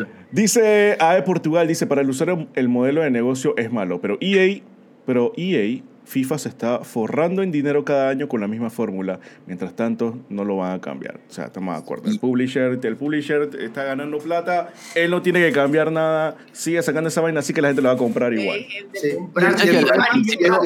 especialmente como al principio FIFA era como una, era una burla casi. O sea, pa- la, la fábrica de plata de EA era Madden hace Ha sido Madden toda la 1500 vida. años. Y cuando les preguntaban por FIFA, de que, qué risa, para esa época me acuerdo que, que Pro Evolution, y Winning Eleven. Winning Eleven, es que Winning Eleven y Pro Evolution es la misma vaina, nada más que Sí. como por región se Sí. llaman distintos. Eran los que reinaban. Y, che, estos manes de verdad tripeando y que chaquen ve fútbol. Ellos, y de verdad eran esos manes gringos que ven que el fútbol como lo que juegan tus hijas los fines de semana en la escuela. Es que es más, FIFA, FIFA originalmente tenía las reglas de fútbol gringo, que era que el penal era desde la media cancha. O sea, el primer primer FIFA tenía las reglas gringas de fútbol, no tiene las gringas. Yo jugué el primer FIFA. yo también, yo necesito comprobar eso. Sí, eso, eso yo lo leí. Por favor, o sea, tiene- háganlo. tú, tú tienes la modalidad, tú puedes escoger, dije, fútbol europeo o fútbol gringo, y literal había penal desde la mitad de la cancha. Estefi quiere preguntar una estupidez. A ver, Por favor, pregunta. Oigan, amigos, una pregunta para ustedes que juegan, dije, juegos de deporte. dale Jack, te esperamos. Em, o sea, si existe FIFA y saca uno todos los pinches años, están los niños rata con su cerveza en su casa jugando FIFA, diga. ¿sabes? Porque hay PES también, o sea, ¿quién juega PES? Son juegos distintos. Sí. ¿Cuál es mejor? ¿Cuáles son las Es diferencias? es mejor. ¿Cuál es la subjetivo. fórmula de PES? No es mejor. Pero ahora era súper por ejemplo, Y PES, que yo sepa, me ¿Cuál corrigen, es? porque no tengo claro el sistema, el, el negocio de, de, de PES, pero creo que PES no tiene dizque, Ultimate Team y esas vainas. PES es un straight up soccer game. Ya. La verdad no sé. La verdad no sé. Esa parte no sé, David. A lo mejor ¿Quién No, no. conoce PES aquí? No, la Levante gente- la mano en el hoy en Yo día- el último hoy en- que jugué fue en el 2014. O sea, hace. Ay, No, lo que, pasa, lo que pasa es que, lo que, pasa es que. PES o Winning Eleven era el juego importante como hasta el 90 y, como hasta el 2001 2003 más o menos por ahí y ahí FIFA sacó un, un muy buen FIFA como el 2003 2004 que fue coincidental con el mundial y ahí la gente se dio cuenta porque porque FIFA era como más. Sí. y, y Pro Evolution era más un simulador de Sí, fútbol sí, sí, sí. entonces, ¿qué pasa? Ok, ok. El simulador de fútbol era muy estricto, o sea, PES era muy estricto con su Ok. simulación y FIFA era muy arcade. De Ok. repente FIFA cambia por completo un año y sale ese y que más sabe que vamos a hacer simuladores de fútbol ahora, que fue como en el 2003, antes del Mundial del 2004. Y ahí la gente se El la pana del cine. y ahí la gente se muda completamente para FIFA Pro Evolution se vuelve una mierda porque pierde muchas licencias y se vuelve muy mal juego. Ah, Eh, y hace como tres años ya se niveló otra vez. Hace como tres años que ya Pro Evolution tiene la cara de Messi y es Messi y tiene a Ronaldo y es sí, Ronaldo sí. y le invirtieron plata. Hoy en día son competencia Ey. bastante ecuánime y depende de gustos. Judas, Judas dice que sí Mm, tiene Ultimate Team. interesante lo de Adrenlo. Judas sí ¿Qué dice tiene, sí, Judas? sí tiene, sí tiene Ultimate Team, el, el PES. Ahora vamos a leer, vamos a leer. Dice Danny Hollow, lo que me tiene fucking cabreado. Lo voy a leer tal cual. Son los servidores de, son los servidores de FIFA, como lo de Apex Legends, que lo, que lo maneja EA. Son una damier. Eso está matando horrible a Apex. Yo como jugador de Apex Legends. Yo quiero hablar de Apex Legends, no sé si nos dé tiempo, pero me encantaría hablar acerca de Apex Legends. Dice Si Cristian... no, apúntalo por ahí otro Sí, y dice, dice Cristian, y no abran, no, abran, no abran el caso de PES de Konami. Es más triste, ellos se olvidaron de sus usuarios y dan Sí. lo mismo siempre, pero sin licencias, agarrados de que la comunidad se encarga de editar el juego y listo. Igual nos meten un golazo a 50 dólares. Eso es cierto, ¿eh? Porque por lo, menos, Por lo menos FIFA tiene que pagar, pagar un platal, me imagino, por las Sí. licencias. ¿sí? PES no Y- paga eso y te cobra lo mismo que FIFA. No, y lo que pasa es que FIFA sí le da una credibilidad a la compra del producto. Lee lo de Adrenlo. Ya Sí, va, sí, ya sí, va. sí, O sea, sí. FIFA sí le da credibilidad con, con, con el hecho de que es FIFA y el hecho de que cuando tú compras el juego estás jugando con Messi y no con Mossi. ¿sí? O sea, eso ayuda un montón. Dice Adrián Loman, lo el último video de la serie de Dio Script habla de cómo nació todo EA y fue como, ok, vamos a crear Madden porque al parecer la gente compra cuando hay nombres importantes. Y luego lo intentaron hacer el año siguiente y hasta le dijeron, hey, no van a comprar eso, ¿qué van a hacer ahora? Madden 2. Si tan solo hubiera escuchado eso y no- hubieran sacado el siguiente Madden. Ok, así nacieron, literal, sacando sí, un sí. Pero Madden es que 2. la gente oh my god, miren, en la portada está mi amiguito Cristiano Ronaldo. No, pero no funciona así, no funciona así. Lo que, para los que en el chat de pronto nunca han jugado un juego de deporte y no tienen como contexto de por qué uno cambia, por qué uno cambia de juego todos los años, es uno, porque FIFA hace la hijueputada de que no actualiza el roster. Ah. Entonces, por ejemplo, si Messi se si Ronaldo se cambia del Madrid a la Juventus, tú no tienes como eh, puedes hacerlo manualmente, pero es un verguero Sí, y online no podrías jugar con Ronaldo en la Juventus. Entonces, Eso es lo primero que hace. O sea que literal FIFA depende de los movimientos que haya en el mercado. Dos, Yo- la, y dos, la gente que es muy fanática de su equipo quiere jugar con el uniforme que tiene su equipo ese año. Mm. Entonces es un tema de skins también. Sí. O sea que también Mira, dice, dice Jacinto, bueno, ejemplo, Pro Evolution tiene los derechos para poner a la Juventus y en FIFA se llama Piamonte. Sí. yo creo que la gente ya se Desde, acostumbró al desde- meme. desde hace como, desde hace como dos años le quitaron la licencia de la Juventus. Y la gente Qué le vale- vergüenza, y la gente lo compra. Sí, yo lo que creo que la única manera de que eso cambie es que haya un movimiento masivo. Porque lo que pasa es que la gente, una de las razones por las cuales la gente que es fifera, fifera, fifera, compra FIFA todos los años, es porque es la única manera de seguir jugando con sus amigos. Si yo tengo Ok. siete amigos y seis compraron FIFA 22 y yo tengo FIFA 21, me jodí, no Sí, puedo no jugar con ellos. jugar. Y es más, cuando sale un nuevo FIFA, muchos Pero, amigos amigos, sabrán que se quedan con el FIFA anterior. Claro, un que FIFA. Para que eso pase, tiene que toda la comunidad de FIFA decir, a la pinga, no vamos a comprar FIFA este mes, este año, y entonces va a haber un golpe en el mercado. Pero, Nos quedamos pero jugando si el la gente FIFA lo sigue 20 comprando para jugar con sus amigos, ese modelo no va a cambiar nunca. Sí. Acá, lo, que, lo que nosotros llevamos pidiendo como fiferos toda la vida es, no me vendas un propio juego, cóbrame 7 dólares por actualizarme el roster. Pero es que también hay gente que literalmente solo usa su PlayStation o lo que sea Para jugar. Para jugar FIFA, para jugar FIFA. Es Entonces, ese es. O sea, hay gente, es como la gente que me dice que, ay, esto me recuerda a Piña, esto es una persona real, José Peláez. ¿Saben quién es José Peláez? Sí. Lo pueden mencionar si quieren, porque él Ya lo se puede poner a pelear por esto. Pero el man es de que hardcore fan de Xbox, solo porque juega NBA. ¿Cómo se, cómo se llama? NBA 2K. 2K. Sí. Ajá, NBA 2K. Solo NBA porque 2K. juega, es el único juego que juega en el Xbox. Y el man es de que Xbox es que No mejor le pegues a la PlayStation. mesa. Perdón, David, odia que haga eso, pero es que yo soy bien de. No, no, no, pégale a tu pierna, pero no Lo le la odia, lo odia. Ya me regañaron. Oh my God.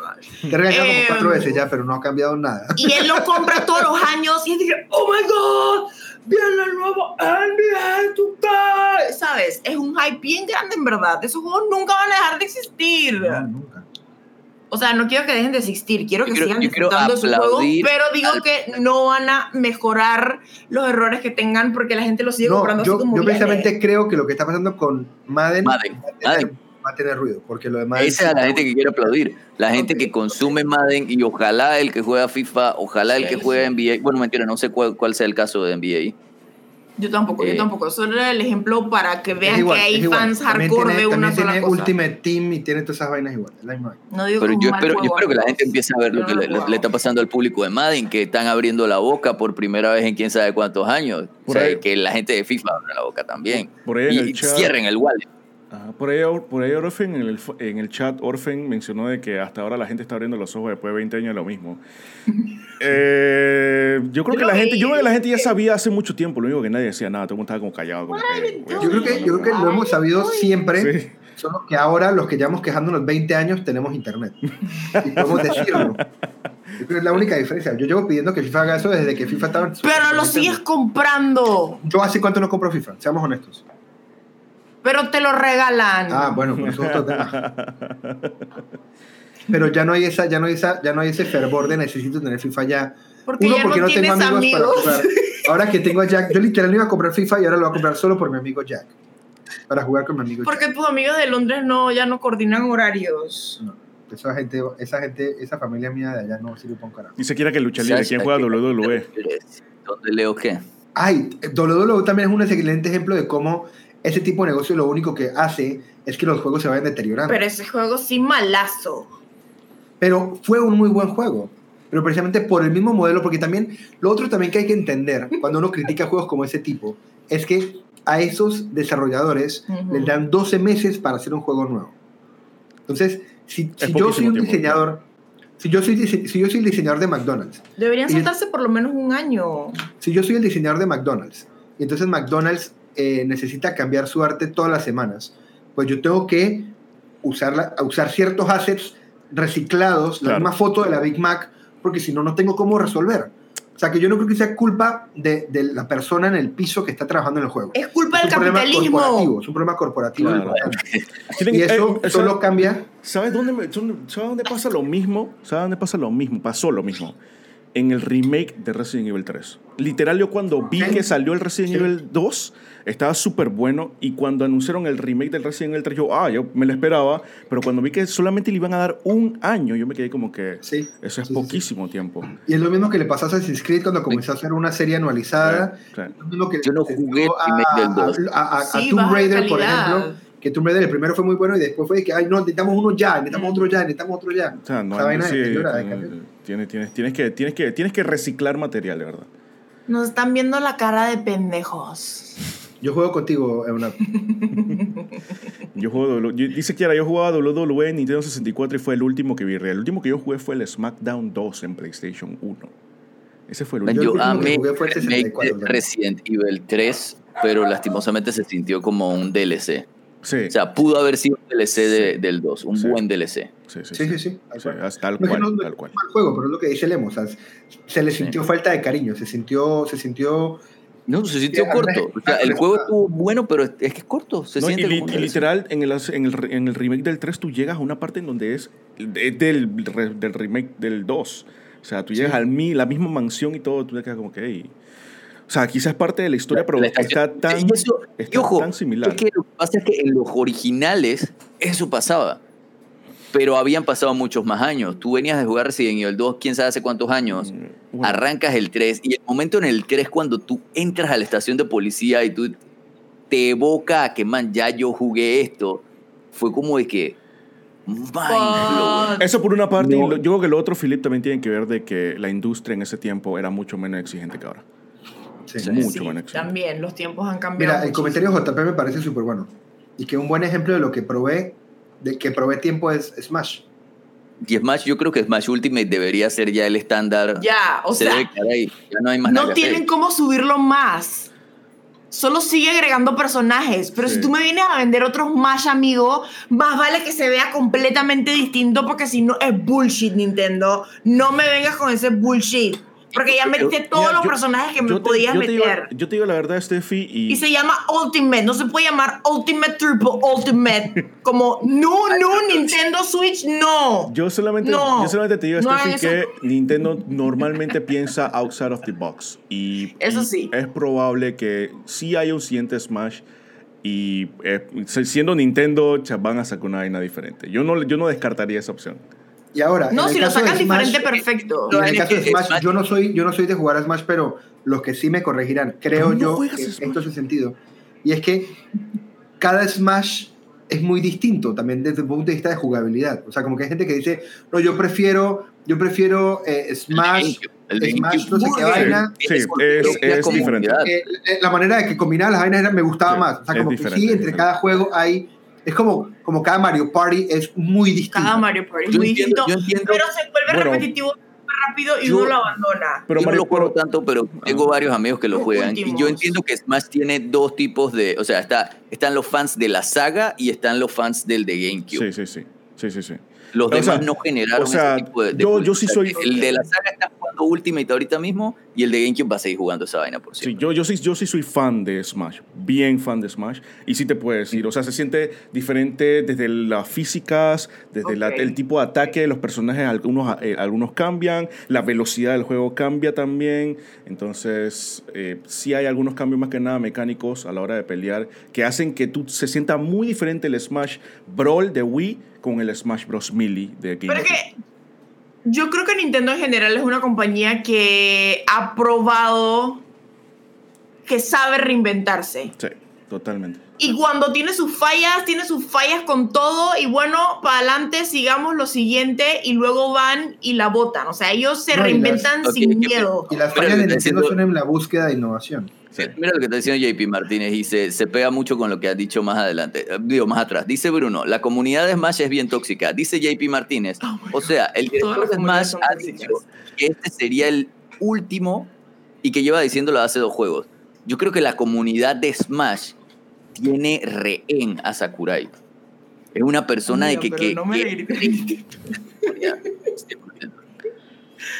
Oigan, yo vi un comentario de Clocker que me pareció súper válido porque sigue con el tema de Philip y de qué juegos deberían ser membresía y él hablaba del tema de Call of Duty. Chucha, Call of Duty debería ser membresía 100%. Pero Call of De que Duty tiene tiene, modo una historia. Pero es que es el tema, que tiene campaña. Pero yo no conozco mucho Call of Es Duty. que Call of Duty Compra, tiene compra la campaña. campaña, tira un DLC. ¿Qué tanto han variado de que los últimos? No sé, estoy hablando No, para pero que es no que juego. Call of Duty sí tiene algo en Sí, particular. tiene- o sea, no, yo creo que el tema. Ajá, sigue, sigue, disculpa. Pero no, que Call of Duty, y probablemente también Lemo sepa más de esto que yo, o sea que solamente va a poner como el titular y que Lemo de pronto lo desarrolle. Pero creo yo que igual Call of Duty tiene una particularidad y es que a diferencia de FIFA, que es producido por el mismo estudio todos los años, Mm. eh, Call of Duty tiene como tres o cuatro ramas de Call of Duty distintos que se van rotando cada cuatro años. O sea, tú juegas un Modern Warfare cada tres años y juegas un no sé qué vaina cada cuatro años. O sea, no es que juegas Call of Duty 1, 2, 3, 35 Sí. Sino que cada año es un estudio distinto, o sea que tu experiencia, hay gente que no compra Call of Duty todos los años, sino que compra Call of Duty cada tres porque juega es Modern Warfare únicamente y Claro. cosas así. Y hay algunos que solamente le gusta Black Ops y hay algunos que solamente Correcto. le gusta eh, Infinity Warfare. Porque Exacto. sí, sí varían, sí varían. Desde el tipo de arma, imagínate, ahí hay algunos Call of Duty que son más disque, futurísticos, hay unos que se van para atrás que la Guerra Mundial 2, que no sé qué. O sea, y ya si, si hay, varía tanto, o sea, ¿cómo tú haces para que todo eso vaya a Warzone? Por ejemplo, digamos que Warzone es, es su plataforma, o sea, no puedes meter las mismas armas, no puedes meter eh, los mismos skins. Bueno, los skins quizás sí, pero, o sea, sí hay una variedad que yo creo que hace un poco más complicado el hecho de que sea como una suscripción anual, el tema de... Lo que ellos sí podrían hacer es que, por ejemplo, Warzone se actualice con sus entregas importantes. O sea, por ejemplo, que Warzone tenga una temporada que es Cold War y entonces todas son armas de los 60, por ejemplo. O sea, como que ese tipo de modalidades puede ser interesante, pero, pero, pero sí entiendo que Call of Duty pueda ser anualizado por el hecho de que, en efecto, es un juego distinto. Pero ahí War- están War- que lo están bueno. empezando a ver como con Warzone.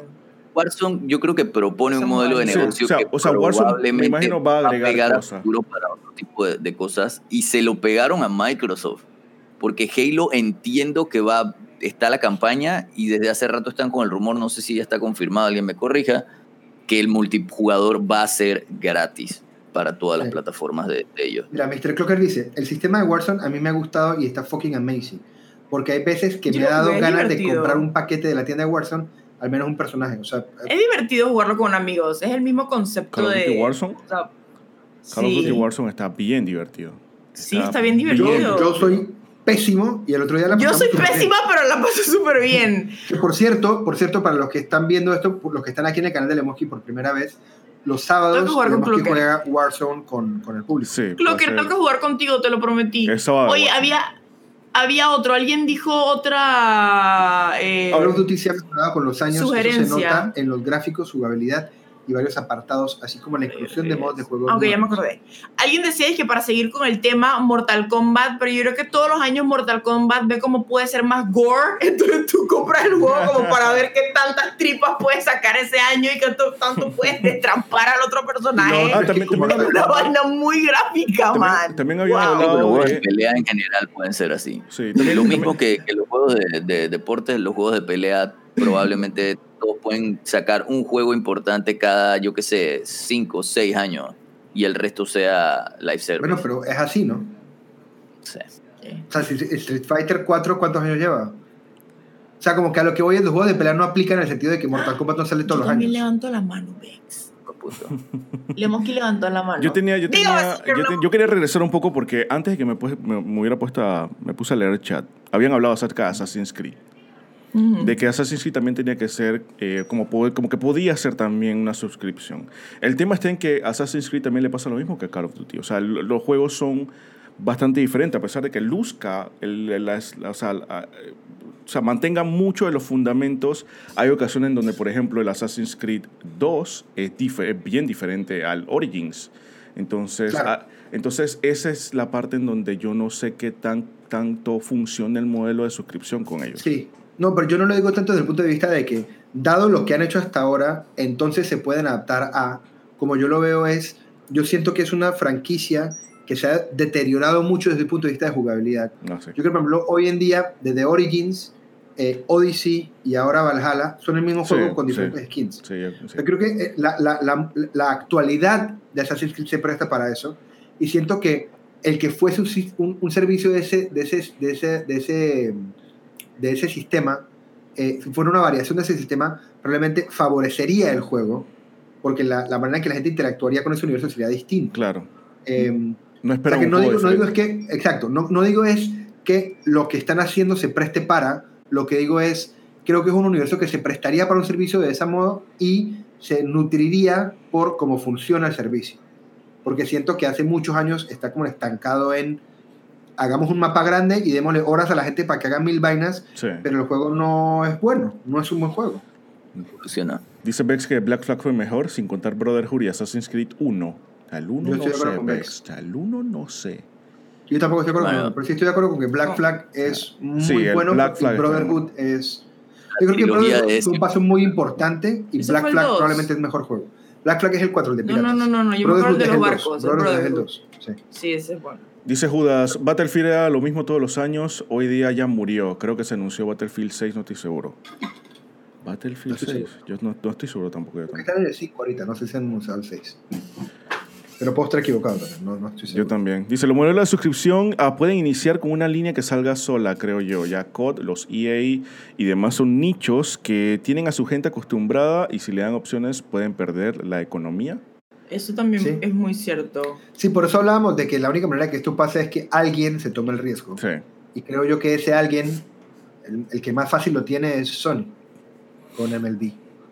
Sí, con el de béisbol. Y porque la gente igual lo va a comprar, porque es el único juego que hay. O sea que es una buena manera de experimentar con ese modelo Claro, de es negocio. bastante Que la safe, es bastante safe. comprar.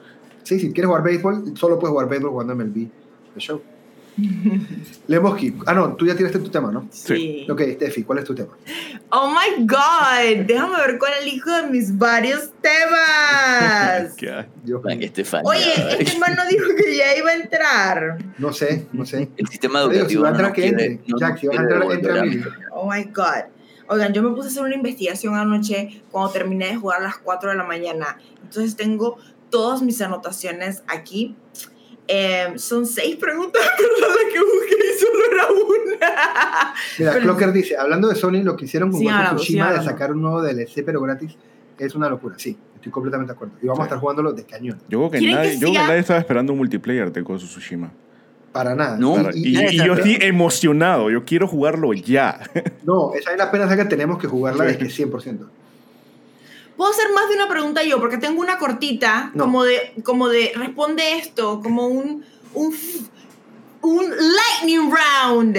Y luego tengo una pregunta como para profundizar. ¿Quieres ¿Puedo? hacer trampa? Oye, es que yo, mi trabajo es hacer entrevistas, entonces yo Haz la pregunta, haz la pregunta. Eh, haz Vamos a hacer una cosa, vamos a hacer una cosa. Tira la light, tira la light. Exacto, exacto. Y si no se extiende, entonces aquí La otra, va, te, la te otra. sales del cuarto un rato y aquí votamos a ver si te permitimos un Porque yo también quiero que la gente, o sea, parte de esto, yo quiero que también es para que cada fandom, oye, le dije fandom a nuestro público, hola amigos, los queremos tanto por apoyarnos en este O sea, proyecto. está largo el intro a la pregunta. Cállense, cállense.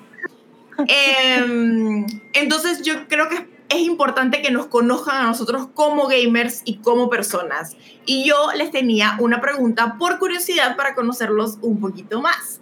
Y la pregunta es, ¿qué videojuego? Conteste el chat también. Quiero que todo el mundo conteste. ¿Qué videojuego es el que más te, como el que más has repetido, el que has agarrado y has dicho yo me voy a jugar esto de nuevo, por cualquier razón que tú digas, pero que sea este videojuego lo he pasado más de una vez, porque eso no es algo Pero- tan ¿Pero común lo para he mí. hecho o solo lo he dicho? O sea, digo de que Eh, voy a bueno, jugar esto de nuevo en o Philip- lo he jugado. En Philip, no porque estés practicando para algo, sino porque digas este juego me gustó tanto que yo lo voy a volver a jugar.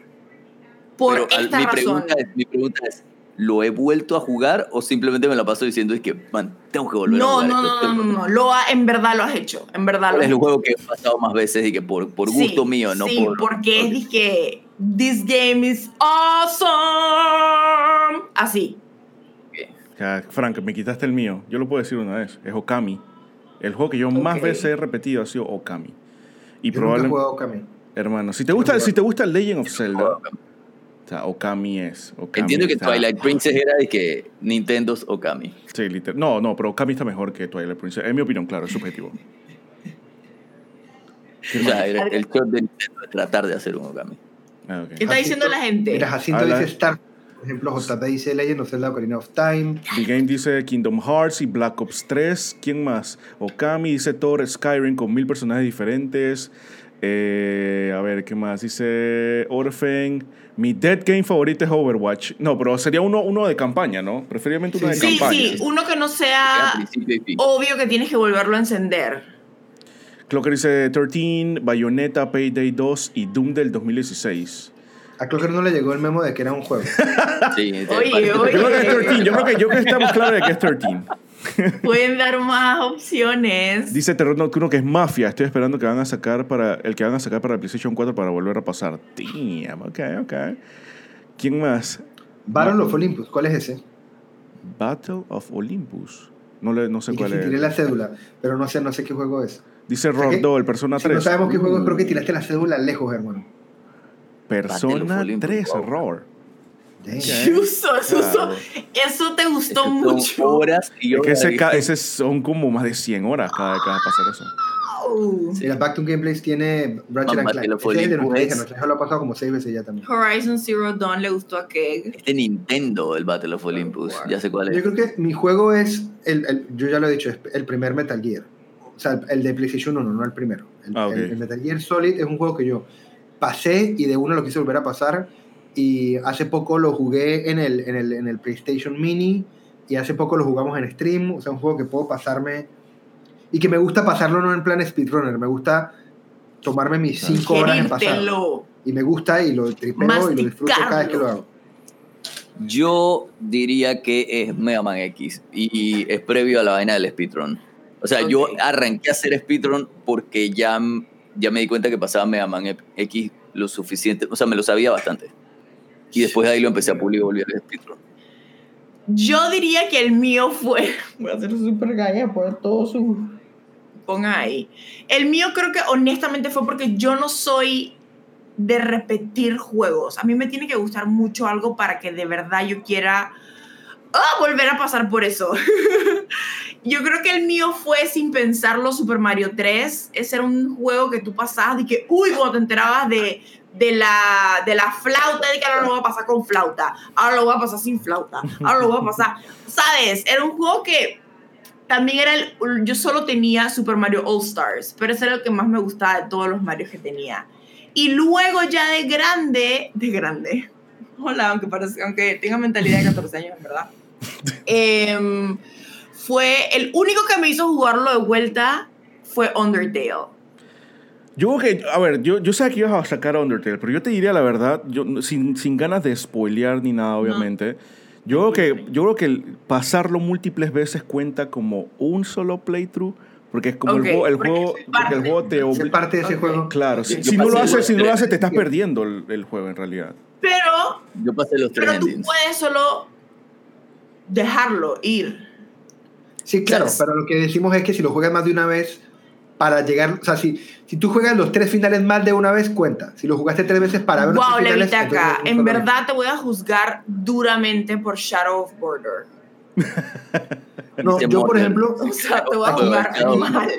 aquí estaban diciendo, yo creo Pero que te quiero, Levitaca. juegos de pelea creo que no aplican, por lo que estábamos comentando ahorita. Pero ningún otro me ha hecho dije, uy, y he estado No, a punto de empezar de vuelta Witcher, porque lo empecé en mi vaina de 24 horas, y luego me acordé cuántas horas le metí y cuántas veces fui a hacer pinches ahuevazones, y me dije, Yo estoy igual. no, amiga, no, O sea, Yo- yo estoy igual con Persona juego 5, yo estoy igual con pasa, Persona 5. Pero no lo he empezado, empezado, empezado de vuelta, sino que sigo regresando a él y es que sigue teniendo contenido. Man, Phantom Pain. Metal Gear 5, Phantom Pain. Sí. Yo lo pasé, lo tengo yo lo pasé, pero hay no aguas por ahí que Pero yo creo que eso tampoco aplica. Porque lo que pasa Y por o eso sea, es que no lo mencioné de buenas primeras. Lemo, Lemo dijo ahorita algo que creo que no se escuchó porque hablaron al mismo tiempo. O sea, que Lemo, repítete. Y lo otro es, creo que en ese caso no aplica porque tú no estás pasando el juego otra vez, estás regresando al juego. Ajá. estoy pasando misiones, o sea, la misma misión de tres maneras, cuatro maneras diferentes, porque es que hay es que no agarra un caseta que Pero esta eso es vez no parte es- del juego. Si tú lo completas al 100% y regresas, cuenta a Claro, lo que eso, estamos eso, eso es, claro, eso es. Y yo, Que yo- a yo decía, con- bueno, dale, yo dale. decía que yo estoy igual que Steffi con el The Witcher 3, pero a mí me pasa con Persona 5. O sea, yo quiero volver a pasar Persona 5, Yo pero después me pongo a pensar de que fueron 150 horas y yo me quedo como que, ok, que no, todavía no, todavía no. Voy a dejar que pase un par de años. ya que está listi, Entra, Ah, ok, entra, ya, Jack, entra, entra, entra. Yo entra. acomodo, los- yo Entra, acomodo los entra, nombres. Y, yo, y lo que iba a decir yo Yo- precisamente con eso era, Voy vengo rapidito.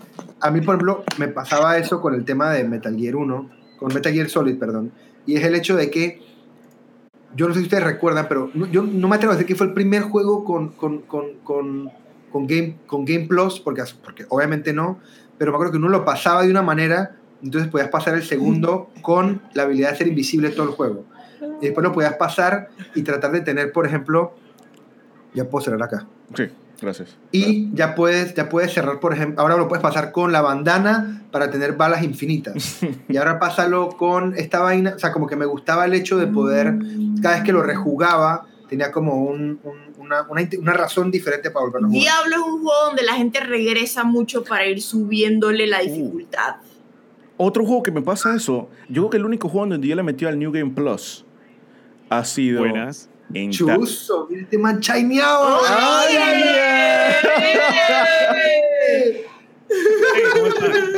ay, eh, los escucho y ahí me, el me único pongo en juego, sintonía. lo que le decía es que el único que yo he- me lo he jugado así en New Game Plus ha sido Dark Souls 1. Dark Souls 1 sí lo he, lo he pasado múltiples veces en, ah, con New Game Plus, che, pero Dark Souls 1 está on point, hermanos. Creo que los juegos que tienen esa, eso como reto de dificultad y que la gente lo busca por eso se prestan mucho para la rejugabilidad. Porque yo creo que, vamos a preguntarle a Mr. Jack y yo creo que va a ser uno de esos juegos. Mr. Jack, la pregunta es, ¿cuál es el juego, obviamente sin, sin que sea obvio la, la, por qué estás regresando, cuál es el juego que te ha hecho rejugarlo?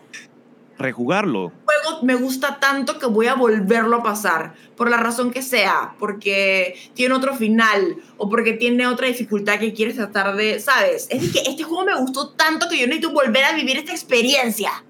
Mira, el factor principal eh, para yo rejugar Souls. un juego son, son las dificultades y precisamente son los Dark Souls. Precisamente por eso, porque el juego de por sí es difícil. Ya después que te lo pasas, te dan la opción de jugarlo un New Game Plus y New Game Plus hasta 20 si tú quieres. Así que entre, o sea, lo juegas, lo rejuegas y es más difícil todavía. Así que por eso, por esa, por esa, por esa sensación de, de reto, es que los juego, los rejuego. A ver, yo quiero ver algunas opciones del chat. Otro juego donde te vuelves a pasar. Lemosky. Ah, bueno, dale Lemon, dale Lemon. Sí, sí, sí, sí, sí, Ah, dice Clocker, chico, otro juego donde tú te vuelves a pasar y, o vuelves a regresar es toda la saga de Dark Souls y Bloodborne. Ok, Clocker está de acuerdo con nosotros. Dice Jacinto, Killer 2, Killer Instincts 2 en Nintendo 64, no sé si vale, pero era para conocer la historia de todos los personajes y adicional sacarle el skin gold.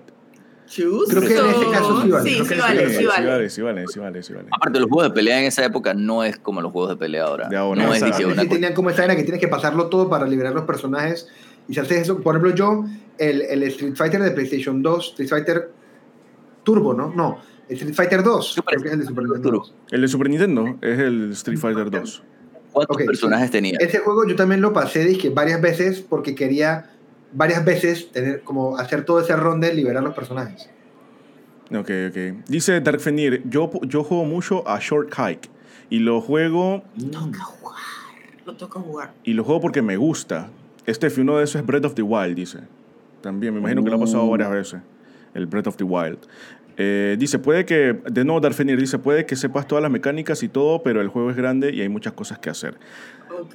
Dep- depende si lo has pasado de nuevo, eh, depende si lo has pasado de nuevo. Porque si has regresado a jugar, el, o sea, si has, por ejemplo, has terminado el juego y has regresado simplemente porque te quedaron cosas pendientes, entonces no lo estás volviendo a terminar. Estás simplemente Correcto, continuando tu, lo, que ya tenías, lo que ya tenías hecho. Correcto. A mí, por ejemplo, un juego que me invitó a eso fueron, fue mm, Inside. Yo Inside lo pasé Ah, tres veces. Sí, sí, sí, sí. Y lo pasé tres veces. Mm. Uno porque me lo permite, es un juego de 2-3 horas Sí. y yo no soy de compromisos largos con este tipo de cosas. Eh, Mm. yo generalmente un juego largo tengo una experiencia y esa fue mi experiencia y la suelto. Eh, pero Inside sí lo pasé tres veces, eh, casi que back to back. Y lo podría volver a jugar. O sea, yo podría hoy en día hacer un stream jugando Inside. Lo, más, lo jugabas, Judas, lo jugabas ahorita no desde puedo, el no principio, puedo. de principio a final o Sí, de aprovechas principio a que final. un... No, no, no, de Ah, principio a final. Me perfecto. encanta. Dice Pepe. Ese y Limbo. Limbo lo pasé dos veces. Sí, a mí también me pasó lo mismo con Isa y con Limbo, con los dos. Dice Pepe, buenas, recién llego, ¿de qué hablan? Estamos hablando de cuáles juegos has terminado y después de haberlo terminado, como que te quedaste con ganas de volverlo a pasar. O sea, que, has ido de vuelta al juego, empezarlo de cero y lo vuelves a pasar todo.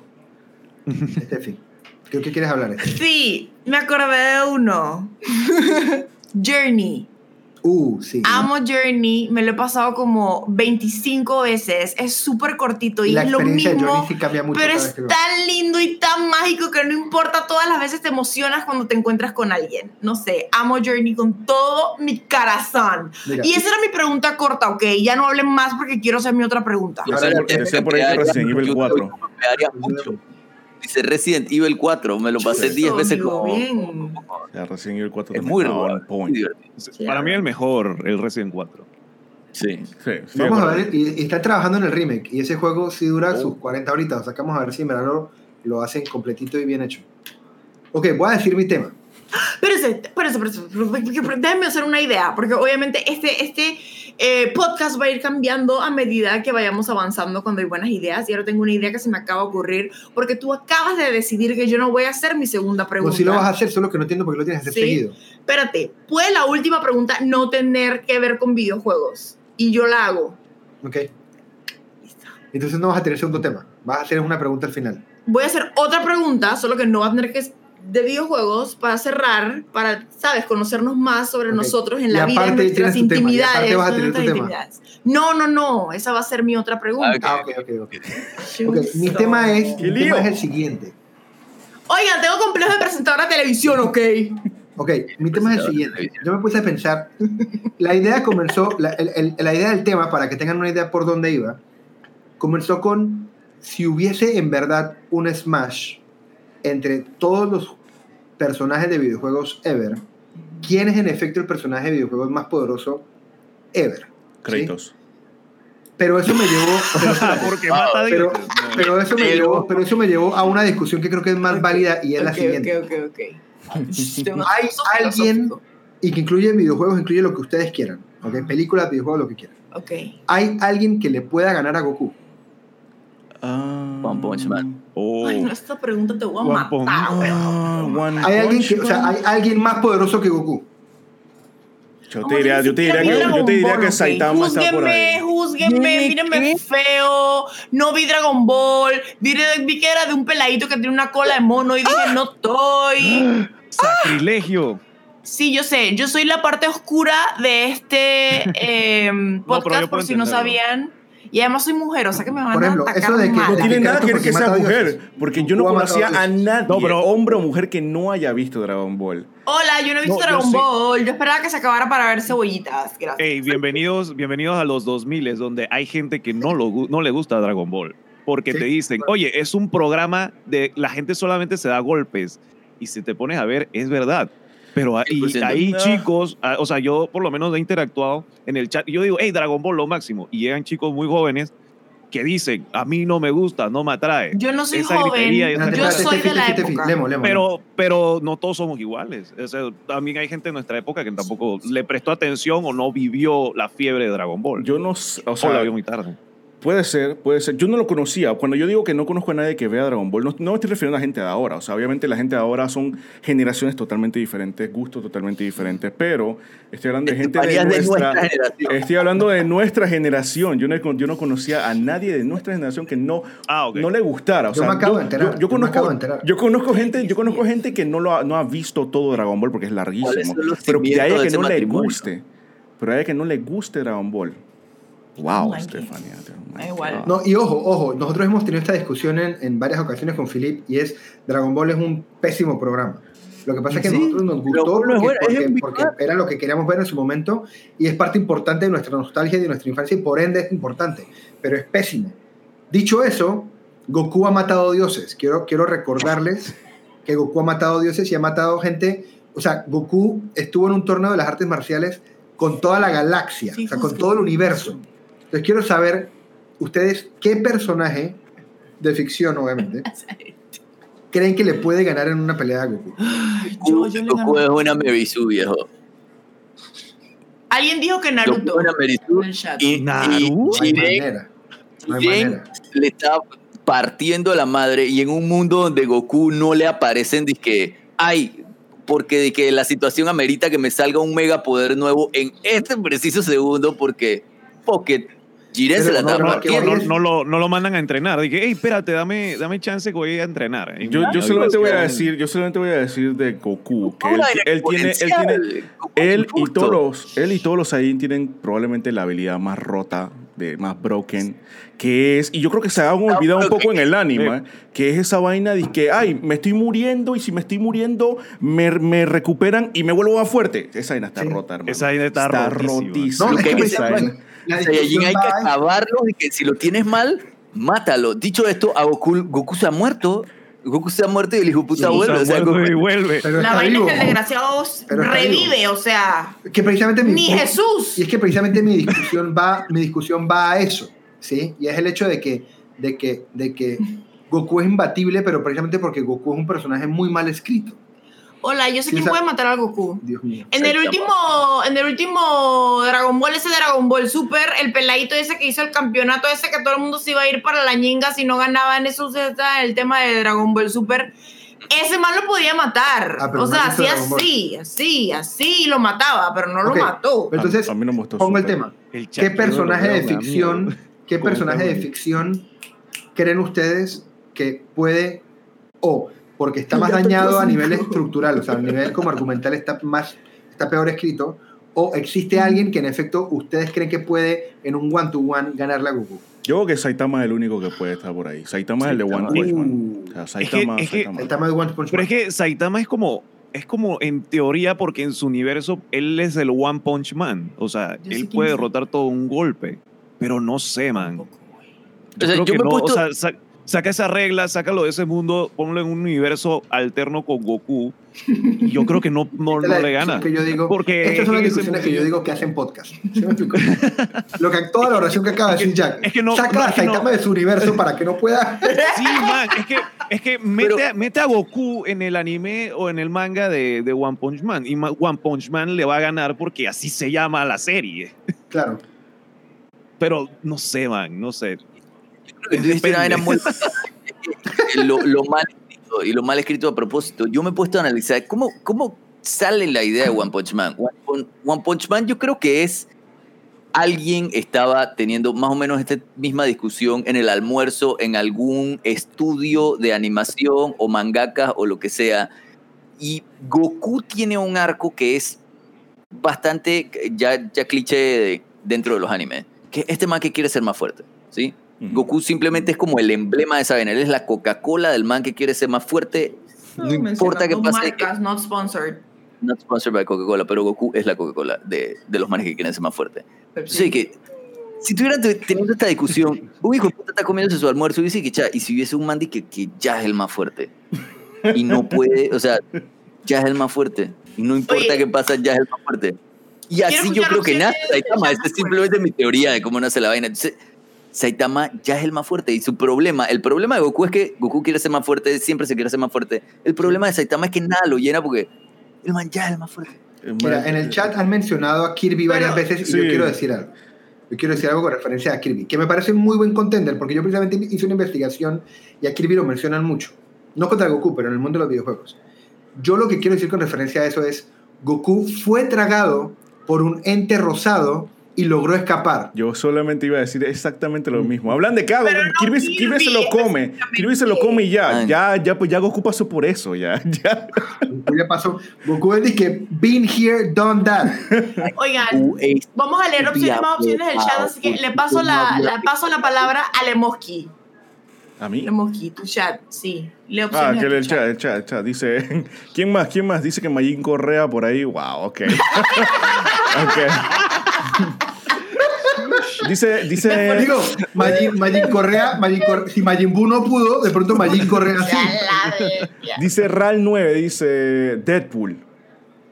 O sea, no sé si Deadpool, No. eh. No sé si Deadpool. Pero en el. ah, es que- Ahora, Goku ha logrado derrotar entes que se regeneran, como es Piccolo que de Go- Goku Sí. es literalmente cuando tú dices Y Cell Deus también. Ex Máquina. Y Cell. Y Majin Sí, Buu.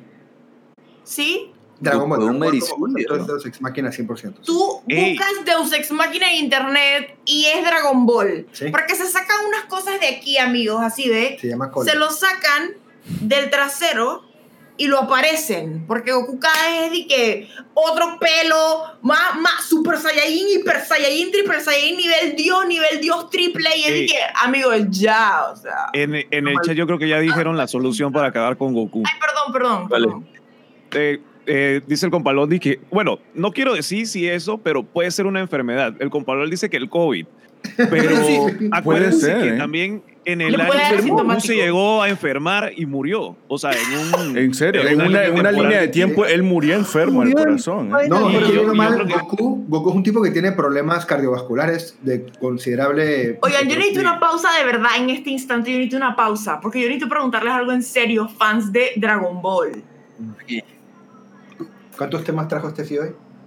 No, es- tiene que ver, No, estúpido. está- está- está- Cállense, cállense, cállense, cállense todos. Ahí está.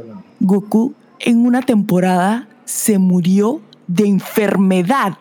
¿Qué Sí, Sí. sí, sí, sí, sí, serie sí, sí. es Sí, sí, sí. esta? Pero para que veas, Dragon Ball viene y traga, Dragon Ball suelta el micrófono. Dragon Ball, de- Dragon Ball está manejando temas delicados desde los 90. Y lo que pasa es que para esa época querían pasarle la batuta a Gohan. Gohan, A Gohan, sí. que eso fue más o menos para cuando venía Cell, etcétera.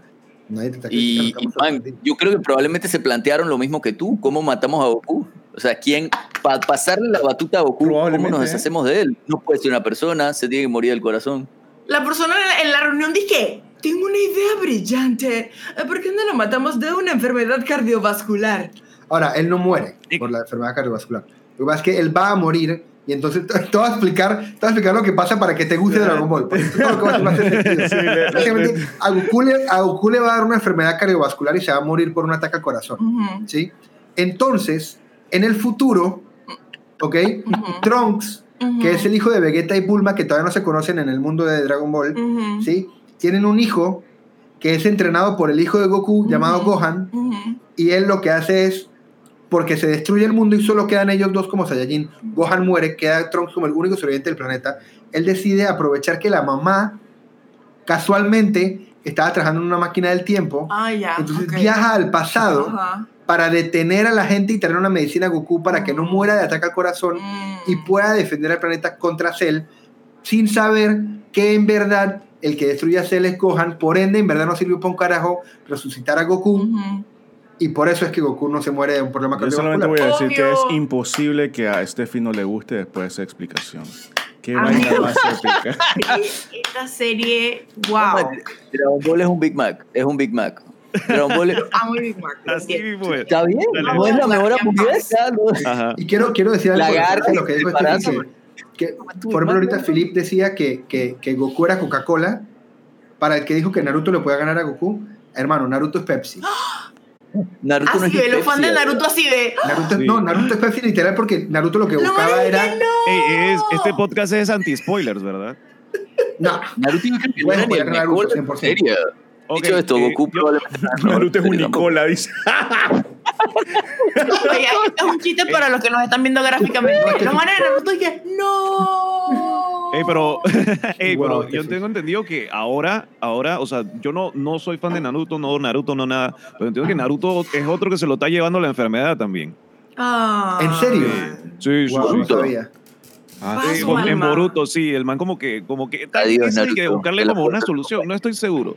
Pero Amigos. creo, creo que el man también se está muriendo de enfermedad. Pausa de vuelta, pausa de vuelta. Dios mío, Yo no este vi Naruto podcast- todavía, pero ¿por qué shh, su hermano se llama Boruto y luego No, hicieron una serie? no es su hermano, hijo, es el hijo. el hijo, es el hijo, es el hijo. Boruto, amigos. Oye, No, ¿tú estás viendo Boruto después de Naruto? amigos, No, pero eso pasa, eso pasa, eso pasa, eso pasa. Si no, pregúntale a Ismael y a Kakaroto que se llaman José Andrés y Andrés José. O sea, tú me decías a mí que el hijo no se puede llamar al papá. No se puede, amiga. Sí se puede, pasa hasta en la vida real. ¿Sabes? Eso no es de anime. recuerda. Eso no es de anime, Steffi. Eso es de la vida real. puedo hacer otro paréntesis randomísimo. Ahora, es un, es, un, es, un, es un caso de la vida real en donde el man se llama Kakaroto. Un, un paréntesis, porque esto me acordó de algo. Háblenme de los nombres de los villanos de Flash, amigos. La respuesta es Porque no. está cambiando el tema para allá. O sea, La eso es- respuesta de los villanos de Flash no, es ese- eso, no. eso quedó en paréntesis. Sigamos, sigamos. Búsquenlos, La pregunta es- búsquenlos. La pregunta es, entonces, Perdón. ¿puede ganarle a alguien a Goku o no? No, Sí. según su universo, no. Porque el man siempre va a encontrar la manera no. de revivir. Sí, yo creo, yo creo que no. Yo creo Porque que no es demasiado puede. Porque Deus Ex Máquina. Es que la- el único que puede hacerlo es el, es el muñequito ese que tú decías, Steffi, que, que hace, que chasquea los dedos no Thanos, pero el otro, el muñequito ese que supuestamente es el dios de. Thanos- y- Thanos puede él- él- él- lo puede él matar, puede sí. acabar. Eno, Exacto. Enotama. O sea que yo gané. La que no ve Dragon Ball. Ey, nos pueden banear en Twitch por eso. Ay, cállate que tú lo hiciste la vez pasada. Ah, pero lo censuré. Lo censuré. Ok, ya. Es más, espérate, este torneo no lo ganó Goku. Eh, Lemo está leyendo el chat, Lemo está leyendo el chat. Michael. Myers no muere, dice. Avatar, hablan de Aang, creo que se llama, el Laser Bender. Ang, Ujú. ese man, Aang puede, no sé, yo no he visto Laser Ah. Bender, así que no sé. yo no creo, la verdad, que, que, que Ang pueda tirarle viento a Goku para matarlo. O sea, Ay, No, Dios. perdió contra Jiren, dice el compa. Ang dice que, Ang dice Goku, Y lo que pasa es que, ok, espérate, espérate. Yo creo que si, si sale el tema de Goku, también hay que pensar como el tipo de pelea de cada uno. Y. Avatar es, es otro tipo de pelea que no tiene nada que ver como con necesariamente fuerza física, sino con ser habilidoso vendeando elementos. Goku yo creo que es un, o sea, es un anime que es de, te saco la chucha en tu cara aquí, dizque... O sea, Sin es moverse. más, si hab- Eh, Porque close no Quarters. si hab- Sí, porque los No, campeonatos no funcionan. es más, si hablan, si hablan de Naruto, probablemente en el universo de Naruto, Goku es un man de- muy de taijutsu. Sí, está Yuxu, está Yuxu. Mm. Tiene sus, no sé cómo carajo se llama el Rasengan o la otra vaina, que, Ese que no es, es, es un ninjutsu, otra no sé cómo se llama, es un jutsu. El otro jutsu. Pero, o sea, el, Mira, el el man simplemente dice- tira aquí y esa cadera de chucha. Entonces, bajo esos parámetros, yo creo que Ang ni siquiera clasifica en, en este tipo de torneo. mira, el Copalol dice que Goku perdió contra Jiren y Bills. No, Goku ha perdido peleas, pero no lo han matado. Oye, Mr. Crocker dice que Capitana Marvel. Es que ella absorbe energía y a partir de ahí puede ser más Es fuerte. una o no. buena Entonces, opción. Ella en verdad si es súper fuerte. si Goku no le tira ni un Kamehame, ni un tipo de ki, y el man le pelea de que a No, es que Taijutsu, la a, a Picasso, el man se la saca Capitán América. No era Capitán América. Yo, Capitán- yo creo, yo creo que en una película, en una película Capitán Goku le ganó a Marvel. un man que absorbía energía también. Y creo que lo que hizo fue sobrecargarlo de energía. Ay, no, ya. A lo que voy es, cualquier pelea que se nos ocurra, Goku ya la tuvo y ya la ganó. ¿Sí? O sea, Goku ya tuvo esa pelea y ya la ganó. Maffer dice que las gemas del infinito. Thanos con las gemas del infinito. Puede ser Goku, Doctor, yo estoy puede ser 100% Doctor seguro que él reuniría las gemas del infinito para hacerlas a Thanos de que, pilla, quiero ver qué tan fuerte Ah, puede ser". quiero a ver. Es que Goku Te es quiere- un te quiere- personaje te quiere enfrentar a tu máximo poder. sí. A él lo que más le importa es demostrar que es el más poderoso. Y eso lo vi en No, Dragon Ball Super. No, no, Dragon Ball Puedes no es demostrarlo, eh. A él no le importa Estás quién se. gritando. Ay, perdón. Él perdón. quiere Yo ser más la vida fuerte. real, amigos. No es- me saca de Goku- restaurantes. Goku Mentira, es, no no soy el más fuerte, Goku es quiero ser el más fuerte. Y quiero que haya Exacto. manes más fuertes que El para man en poder. Dragon Ball Super no le importaba quién se muriera. Él quería era ganar. Él no le importaba que un universo tenía que irse a la porra. No, pero eso no es así. Eso no es así. Es cierto. No, pero no es tan así. Lo que pasa es que Goku es. Goku es. Estúpido. Para Goku prima la capacidad de la retardado. No, no, no, sí. Goku, Goku, Goku tiene. Goku es Forrest Gump con muchos poderes. sea, Exacto, el compa LOL. Por eso Deus Ex Máquina, por eso lo digo. David, creo que la gente- Deus Ex Máquina porque yo creo que parezco una loca No, Deus Ex. Máquina lo que es es. En, hoy en día se usa como término cuando en una película o en una serie o en un libro o en lo que sea, eh, todo está como súper, súper, súper enredado y algo llega y lo soluciona de manera de la nada. Mágica, mágica. Pasa, por ejemplo, con las. El día, el día que Goku se le semillas del prendió el ermitaño, Las semillas del ermitaño son un Deus Ex Máquina gravísimo. Las esferas del las dragón. esferas del dragón, porque pueden, pueden cambiar cualquier cosa de la historia. Y ese término viene de dato curioso de David. Máquinas del tiempo. Viene que Deus Ex Máquina viene de que las eh, obras de teatro grecorromanas que se daban en, en la época, valga la redundancia, grecorromana, eh, eran comedias que se complicaban muchísimo. Entonces llegaba un momento en el que era que la, la hija está enamorada del tío. Y entonces la única manera que se resolviera es que pudieran casarse. Entonces bajaba Dios y decía, ok, ustedes ya no son familia. Entonces así acaban las obras. O sea, lo complicaban tanto sin saber cómo iban a que terminar, que lo que hacía era que literal colgaban un tipo de cuerdas y bajaba a Dios y solucionaba el problema y Y había una yo. boda. Y así se resolvían todas las obras en esa época. Entonces de ahí viene el término de Deus Ex Máquina, de que usan a Dios como un elemento que cambia la historia. Y en el caso de Dragon Ball, son las esferas del dragón, y así hay muchos ejemplos en el cine y en el Man, ¿tú sabes anime. cuál, cuál a mí se me quedó mucho de, de esta última década? En la segunda Avengers, en Age of Ultron. En ¿Y todas las? Avengers. En todas las Avengers hay un. Deus Ex Máquina, pero ese de ahí se me quedó mucho. Y es que, man, esto no tiene arreglo. No tiene arreglo. Y de la nada llega Nick Fury con un helicarrier de que. Bitches, ¿se acuerdan que existo? ¿Qué? tun, tun, 100%. tun. Ok, al final creemos que nadie le puede ganar a Goku. Yo creo, que, yo creo que es imposible, pero yo quería precisamente que llegáramos a la discusión del hecho de que no se le puede ganar porque es un personaje que está muy mal escrito. Sí. Eso es cierto. ¿Qué Ok. cosa? ¿Qué es cierto? Sí, lo que dijiste. Ah, que te estás riendo como si yo hubiera dicho algo gracioso. O sea, pensé que habías leído algo en el chat que te Me parece risa. cierto que exista un personaje que es invencible porque está mal escrito. Sí, tal cual. Que yo creo que lo chévere de No Saitama... ahora tampoco. sea, No, es que pensé que te habías reído algo del chat y quería saber... que Ponme le- las reglas aquí en la pared y yo No, las sigo. Quería era que me... Pensé que te estabas riendo algo que habían dicho en el chat, esto era para que lo compartieras, eso era todo. No, lo que... Kat dice que sí, cree que le gana a Kratos. Kratos dice que le puede ganar a Goku. Yo no creo que Kratos le pague. Yo no creo que Kratos le gane a Goku. Ah, no No. sé. Ay, no. Yo no sé, pero yo solamente voy a decir que Kratos Las también, ha vuelto. Kratos también ha vuelto del infierno, también ha renacido, Sí. también... No, no, no, Kratos, Kratos, Kratos es Gokuish.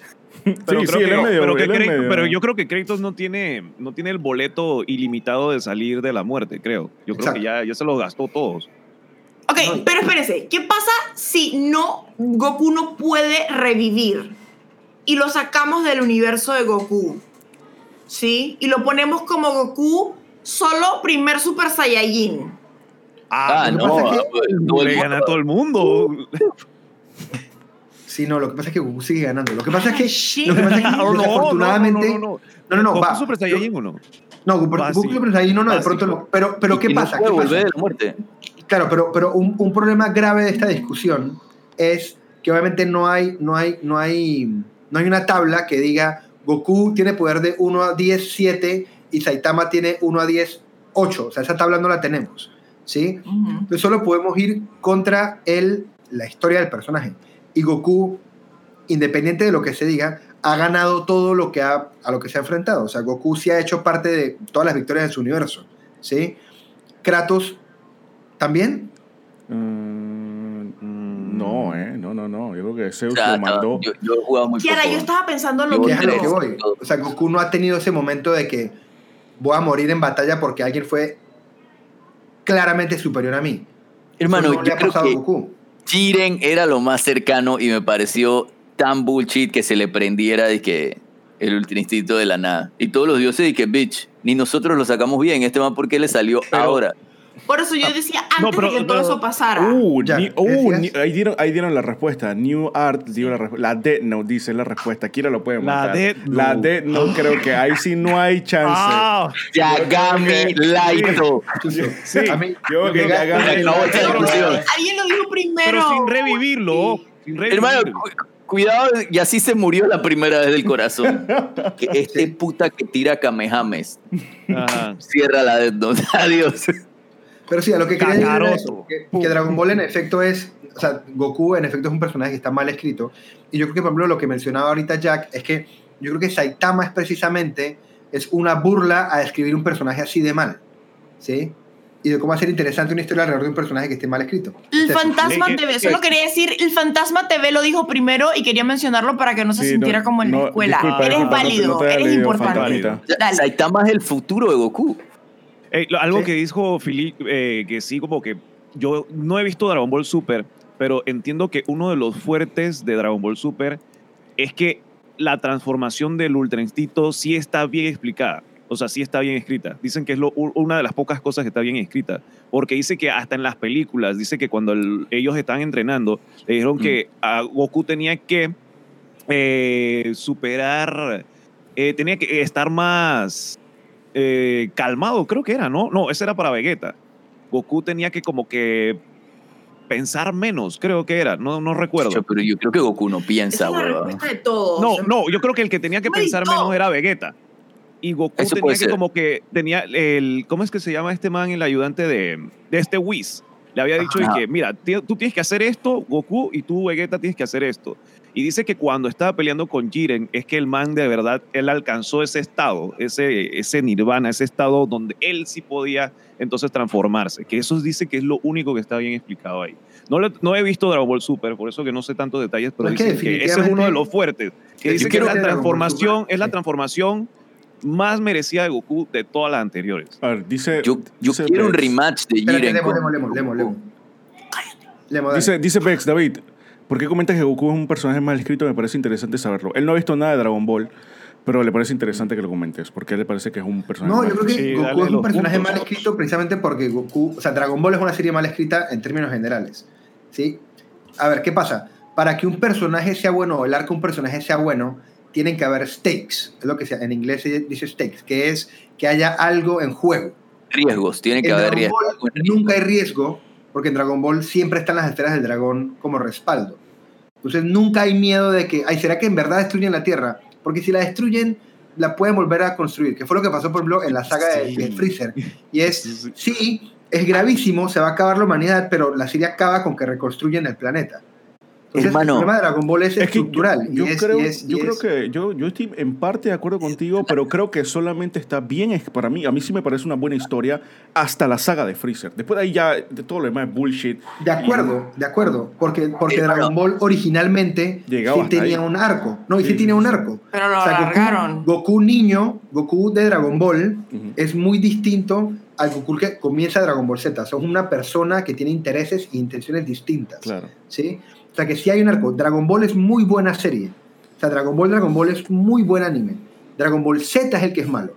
Y Dragon Ball Z es malo porque Ah, se, bueno. vuelve, se vuelve cíclico en esa recurrencia de llámate al más, al más grande, pero entonces ahora hay alguien más grande, entonces Goku tiene que volver a entrenar para hacerse más grande.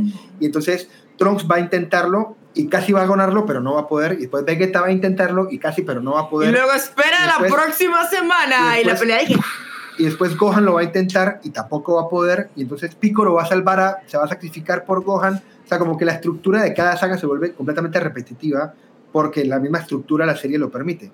Y eso, es, eso es mal guion.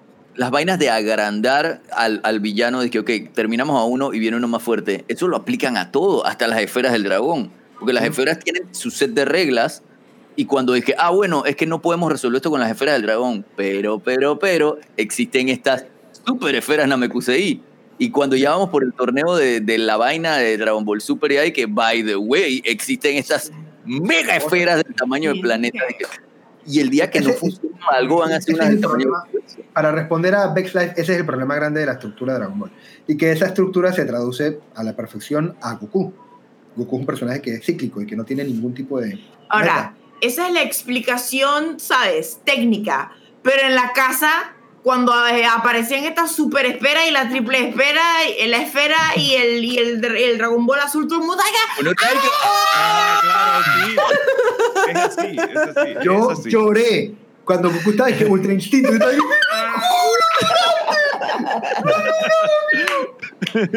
Amigo. Dice, a ver, dice Jacinto, yo estoy de acuerdo, es buena historia hasta la de Cell para mí. Y después dijo, Dragon Ball, la Dragon Ball Z es una evolución de la historia, hasta tiene sentido. Cuando Goku se entera que es extraterrestre, slash Superman, fue disque, ¡uh! Eso lo, lo fuimos de culo cuando estábamos peladitos. Sí, sí, sí. Sí, Y es, es lo- que, es y- que y es eso, eso, es bueno. eso, eso, lo- eso quiero agregar que, que prácticamente, o sea, lo que nos marcó a nosotros de, de pelados, de niños, es eso, es que era una serie que en verdad la veíamos y no nos poníamos a ver ahora lo que estamos viendo y que Claro. pues más el escrito que no sé qué. Mira, lo, lo que fue un fenómeno Creación. mundial, fue un, meno- un fenómeno aquí en Latinoamérica brutal. Mm. Y por eso ahora que nosotros ahora, en nuestros 30 por ahí, eh, le hemos dedicado un tiempo enorme a hablar solamente de Goku y ver cómo Sí. lo podemos matar. Sí. Porque es eh, eh, que genera tanto y nos marcó tanto que genera tanta conversa. No, y es por el eso de único- repente... Ah, dime. No, no, iba, nada más iba a, a- a hacer una acotación cortita. Es el único anime muerto, entendiendo que Super tiene dos años, que sigue siendo relevante. O sea, Dragon Ball sigue sacando videojuegos. Dragon. Ball nunca va a sigue sacando figuras y Sí. tiene que ver mucho con la nostalgia, igual que He-Man y Thundercats Ujú. y este tipo de cosas. Pero Dragon Ball, pero lo que tú dices, yo creo que Dragon Ball deja de ser bueno en la saga de Cell. No porque la saga de Cell sea mala, sino que ahí es donde deja de ser bueno. Porque yo creo que, por ejemplo, eh, la llegada de Raditz es increíble. O sea, el misterio alrededor Sí, de, sí, de sí. Raditz y de Nappa Sí. es muy bueno y es muy bien manejado.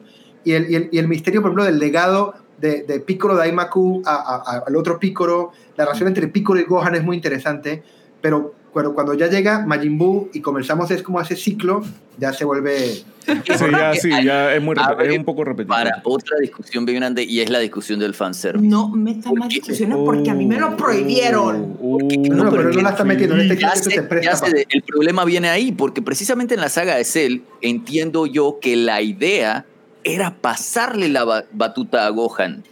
¿Sí? Y pasándole Ujú. la batuta a Gohan, probablemente había una historia, algo, alguna intención de para dónde iban a llevar Dragon Ball. Gohan no pega bien con la fanaticada de Dragon Ball, específicamente en Japón y no sé si a nivel mundial de- después. Y se dan cuenta que, man, Dragon Ball no es nada sin Goku. Entonces se inventan estas vainas como para regresar a Goku y que Goku siga siendo el relevante.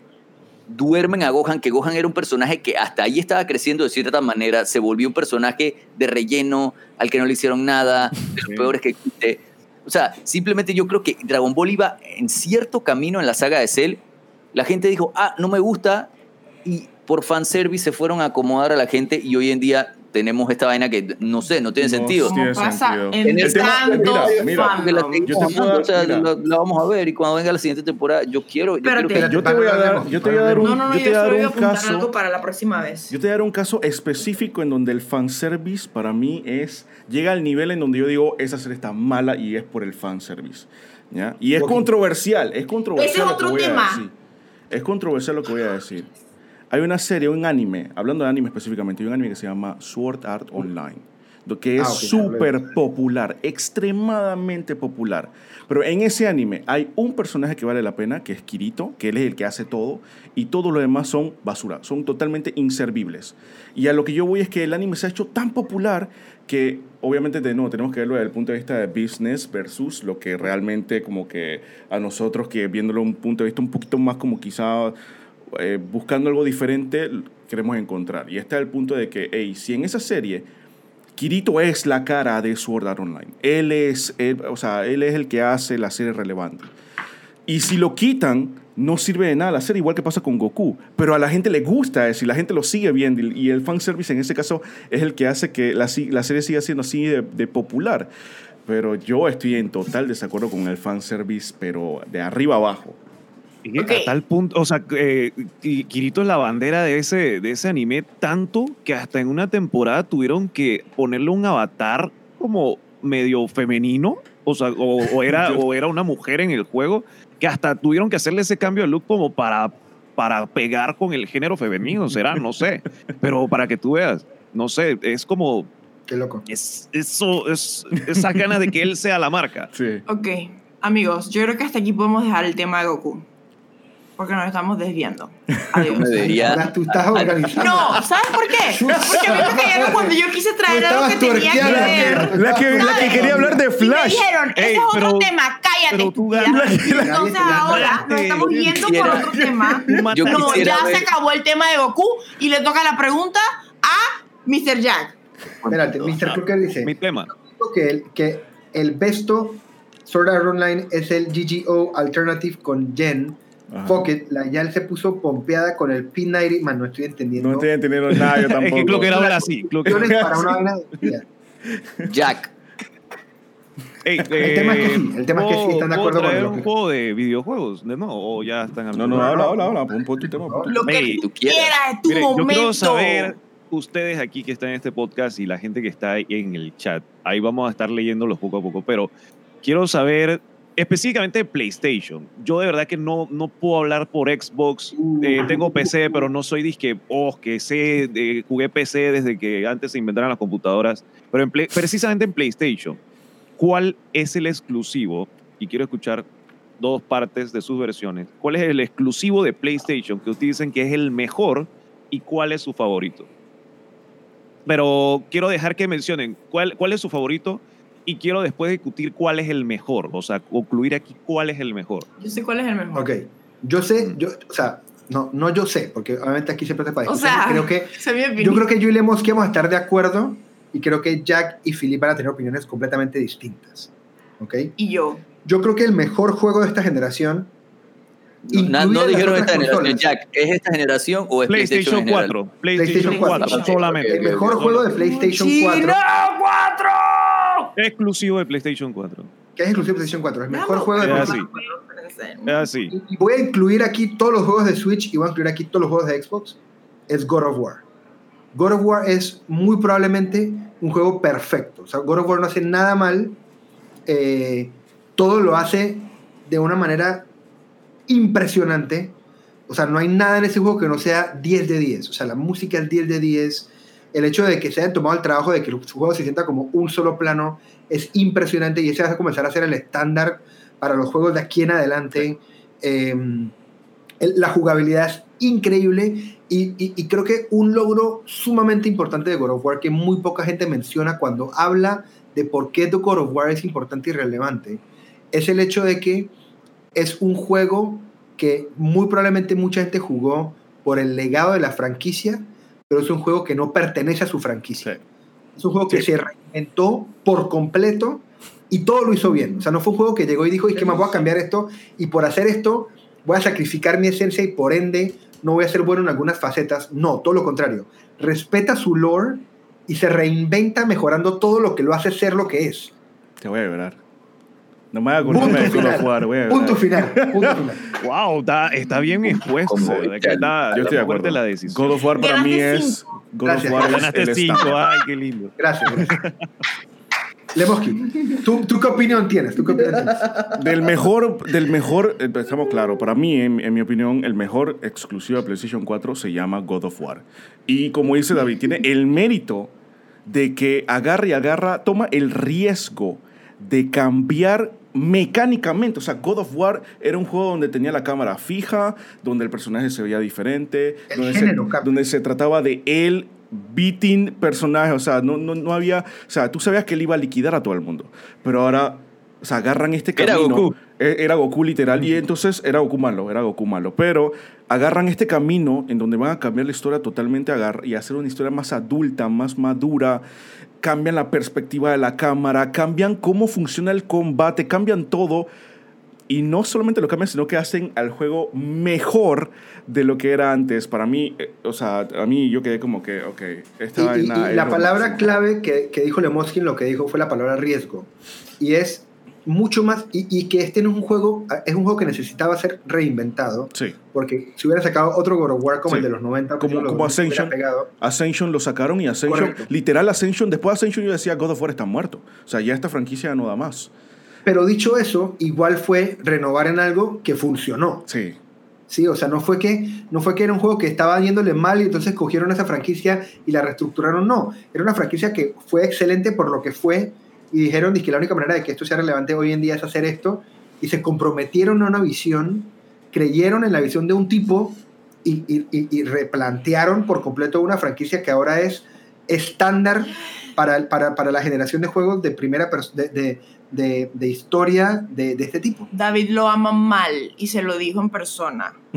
A que es Le digo, dije, I love you, man. sorry, pero o sea, yo a ti te amo, I hermano. fucking love you. Entonces, sí, ese, ese es mi voto y esa es mi justificación de mi voto. La mía Oh. también, la mía también. God of War, mejor, mejor exclusivo de No, PlayStation idea. 4. Ahora que dijiste esa vaina de cómo se reinventó para la bajada, volviendo de que a lo que había mencionado antes, yo creo que Resident Evil en su época le pasó lo mismo. El 4 fue Sí. dizque, salirse de la fórmula de todo lo que había pasado hasta Code Veronica. Es la misma historia, Sí. pero en otra época. Y Resident Evil Eh. se inventó para peor. Porque se convirtió en un juego de acción y se la cagó. No, no, estamos hablando cuatro- específicamente el del cuatro 4. es otra Estamos hablando específicamente del es su- 4. Sumamente aclamado. El, el, No, no, no, para- no, el claro, estoy hablando mejor. desde el hecho de, de una franquicia que quiere, que, que intenta, siendo importante, reinventarse, porque Resident Evil pasa de ser un juego de Survival de horror, survival acción. horror a ser un juego Claro. de acción y se la defeca. O sea, es un ejemplo de lo contrario a lo que le pasó a God of War. lo que Pero ojo, habría- habría el que ver- habría 4 que yo ver- creo que fue muy bueno con todo y que es otro Sí. género. Habría que El ver, 4 es un juego así que... habría que ver los siguientes el God of War. Habría que ver los siguientes God of War porque probablemente, o esperemos que no, pero a God of War le pase la misma transición que le pasó a Resident Evil, en donde cambian, o sea, mecánicamente el juego lo cambian, pero después, o sea, llegan a su sweet spot, que es el God of War que vimos, o el Resident Evil 4, que para mí es el sweet spot de Resident Evil, y después el siguiente ya se pasaron, o sea, ya se, se fueron un Sí. poquito más de la línea, habría que ver cómo sigue God of War. Sí, sí, sí. Pero yo estoy de una acuerdo vaina con de Philip. inflar la mecánica que existe, que es lo que pasaba con Resident Evil. Resident Evil, Survival Horror, lo inflan, lo inflan, lo inflan, lo inflan, lo inflan. En Code Verónica es que, man, esto no da para más. Misma estructura de God of War. Este Goku que le saca la chucha a todo el mundo, lo inflan, lo inflan, lo inflan. Ascension entiendo que le va mal, porque llega de que de aquí no da más, y se reinventa un siguiente ciclo. Resident Evil 4, God of War 2018. Sí. Pero es una, pero es, un- es reinventarse bien, no es como sacar mil versiones de como Mario, Mario Es en que- el espacio, Mario de vacaciones, o sea, es reinventarse muy bien.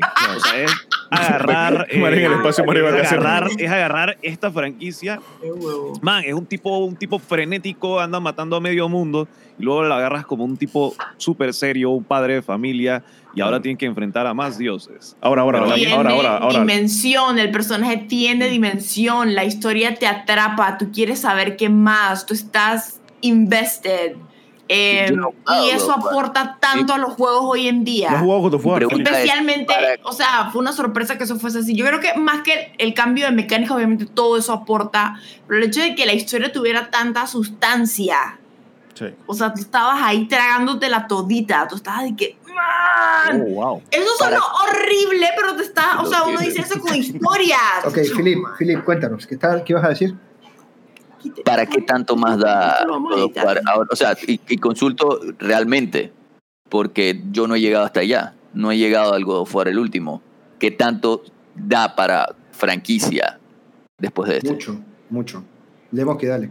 Eh, primero que todo, Aaron, ¿cómo estás? Bienvenido, hermano. Y a Philip, me da la impresión de que han hecho como un reboot sin ser reboot. O sea, han agarrado la historia y la han reseteado a tal punto de que a partir de aquí, o sea, uno se puede dar cuenta sin ser en la mente creativa de, Cory- de Cory Balrog, obviamente, pero te puedes dar cuenta de que la historia da para un montón de cosas, o sea, un montón de ramificaciones que puede haber. Entonces, yo creo que han, han- han puesto a God of War en una muy buena posición con el, con el último juego. Sí, Ahora. Es increíble porque es punto de partida y el final se siente como el verdadero punto de partida de la franquicia. Mm. Wow. Pero, ¿cuál es el que a ti más te gusta? No, pero terminemos la ronda de... de- ah, ok, de- del mejor, Sí. ok. Del mejor. Um, eh, Steffi, tú dijiste. ah, no, sí, ¿O estás Yo de con, estoy de acuerdo. Yo estoy de acuerdo con, con God of War? Ey, yo no he jugado, yo no he jugado realmente exclusivos de PC4, así que me voy con el único que jugué y lo disfruté de arriba abajo, que es Marvel Spider-Man. mm, Ok. es buen- no, y es buenísimo. Bueno. No lo he jugado, pero chuso, la gente no deja de recomendarlo. Sí, dice, sí, sí, exclusivo sí. de PlayStation 4, eh, Spider-Man, así mismo. A ti, por ejemplo, que te está gustando tanto ahorita, o no sé si en este momento, pero lo estuviste disfrutando mucho, de ponerte a hacer todas las misiones paralelas en, en Ghost of Tsushima, porque te gusta eh, moverte en ese mundo y el mundo te gusta, te vas a enloquecer con Spider-Man. 100%. Oh, Spider-Man, wow. Te, da, te da ganas de platinarlo. Es que Sí, con la- tal de- Sí, sí. es que Ya- con tal de tú agarrar y, per- y es que a mí me encantan ese- esos juegos que tú agarras y te pierdes, pero que al final tengas recompensa. Yo creo Sí. que al final, yo creo que, que yo creo que están hablando eh, que de rejugar, que esto y lo otro, pero si al final tiene alguna satisfacción, yo creo que entonces vale toda la pena que le pongas todas la, la, la- ¿cómo es? las misiones secundarias que tú puedas. Y ¿Cuál es tu juego de la generación, Jack? Mire, yo considero que es el mejor. Yo creo que esto es un anime y es, es God of War. Es una belleza de juego, tanto gráficamente como en historia, como en personajes. O sea, es algo, es un juego que se siente vivo. Solo el hecho de que, de que para agregar, ya lo ha hablado todo, pero para agregar que para hacerlo, los mismos personajes, o sea, los mismos actores que hacen de Kratos y que hacen de, de, ah, de su hijo, no recuerdo cómo se llama, eh, ellos Se llama hicieron... Boy. ellos se llama hicieron- Boy. Boy, exactamente. Ellos Boy. mismos hicieron el motion capture. Ellos, ellos mismos hicieron eh, con, con, ¿cómo te digo? Ellos hizo- hicieron como esto que ellos hacen, le ponen los puntitos y las cosas y las pantallas verdes para que su cuerpo, su- sus expresiones corporales se reflejaran en el juego. Eso es un detalle, o sea, increíble. Y ellos mismos entonces agregan su voz. O sea, ellos son, ellos son esos personajes con un disfraz digital. De verdad que está, o sea, en ese detalle, gráficamente es hermoso. Ese, esos ambientes así mitológicos, está en unas montañas nevadas, una cosa así. Es increíble, de verdad que es algo muy bien hecho. Te sientes que está vivo. Es como, es mejor que una película, diría yo. O sea, yo, Yo quiero hacer una sí. mención especial de uno que pues salió para PC también después. Y, y es precisamente siguiendo el tema del motion capture que tú acabas de decir. Y es porque yo creo que la mejor interpretación que yo he visto en la historia de los videojuegos la hizo Tommy Earl Jenkins en Dead Stranding. Terminando. No, o no. Es el- una vaina de que. Wow. Sí, hands down. Die No, Hard sí, Man, el mejor, la mejor actuación en motion capture. No sé No si jugué. Se da, se da, se- para hablar de Death Stranding, uy, se da para bastante porque en ese aspecto también lo hicieron demasiado bien, es una locura.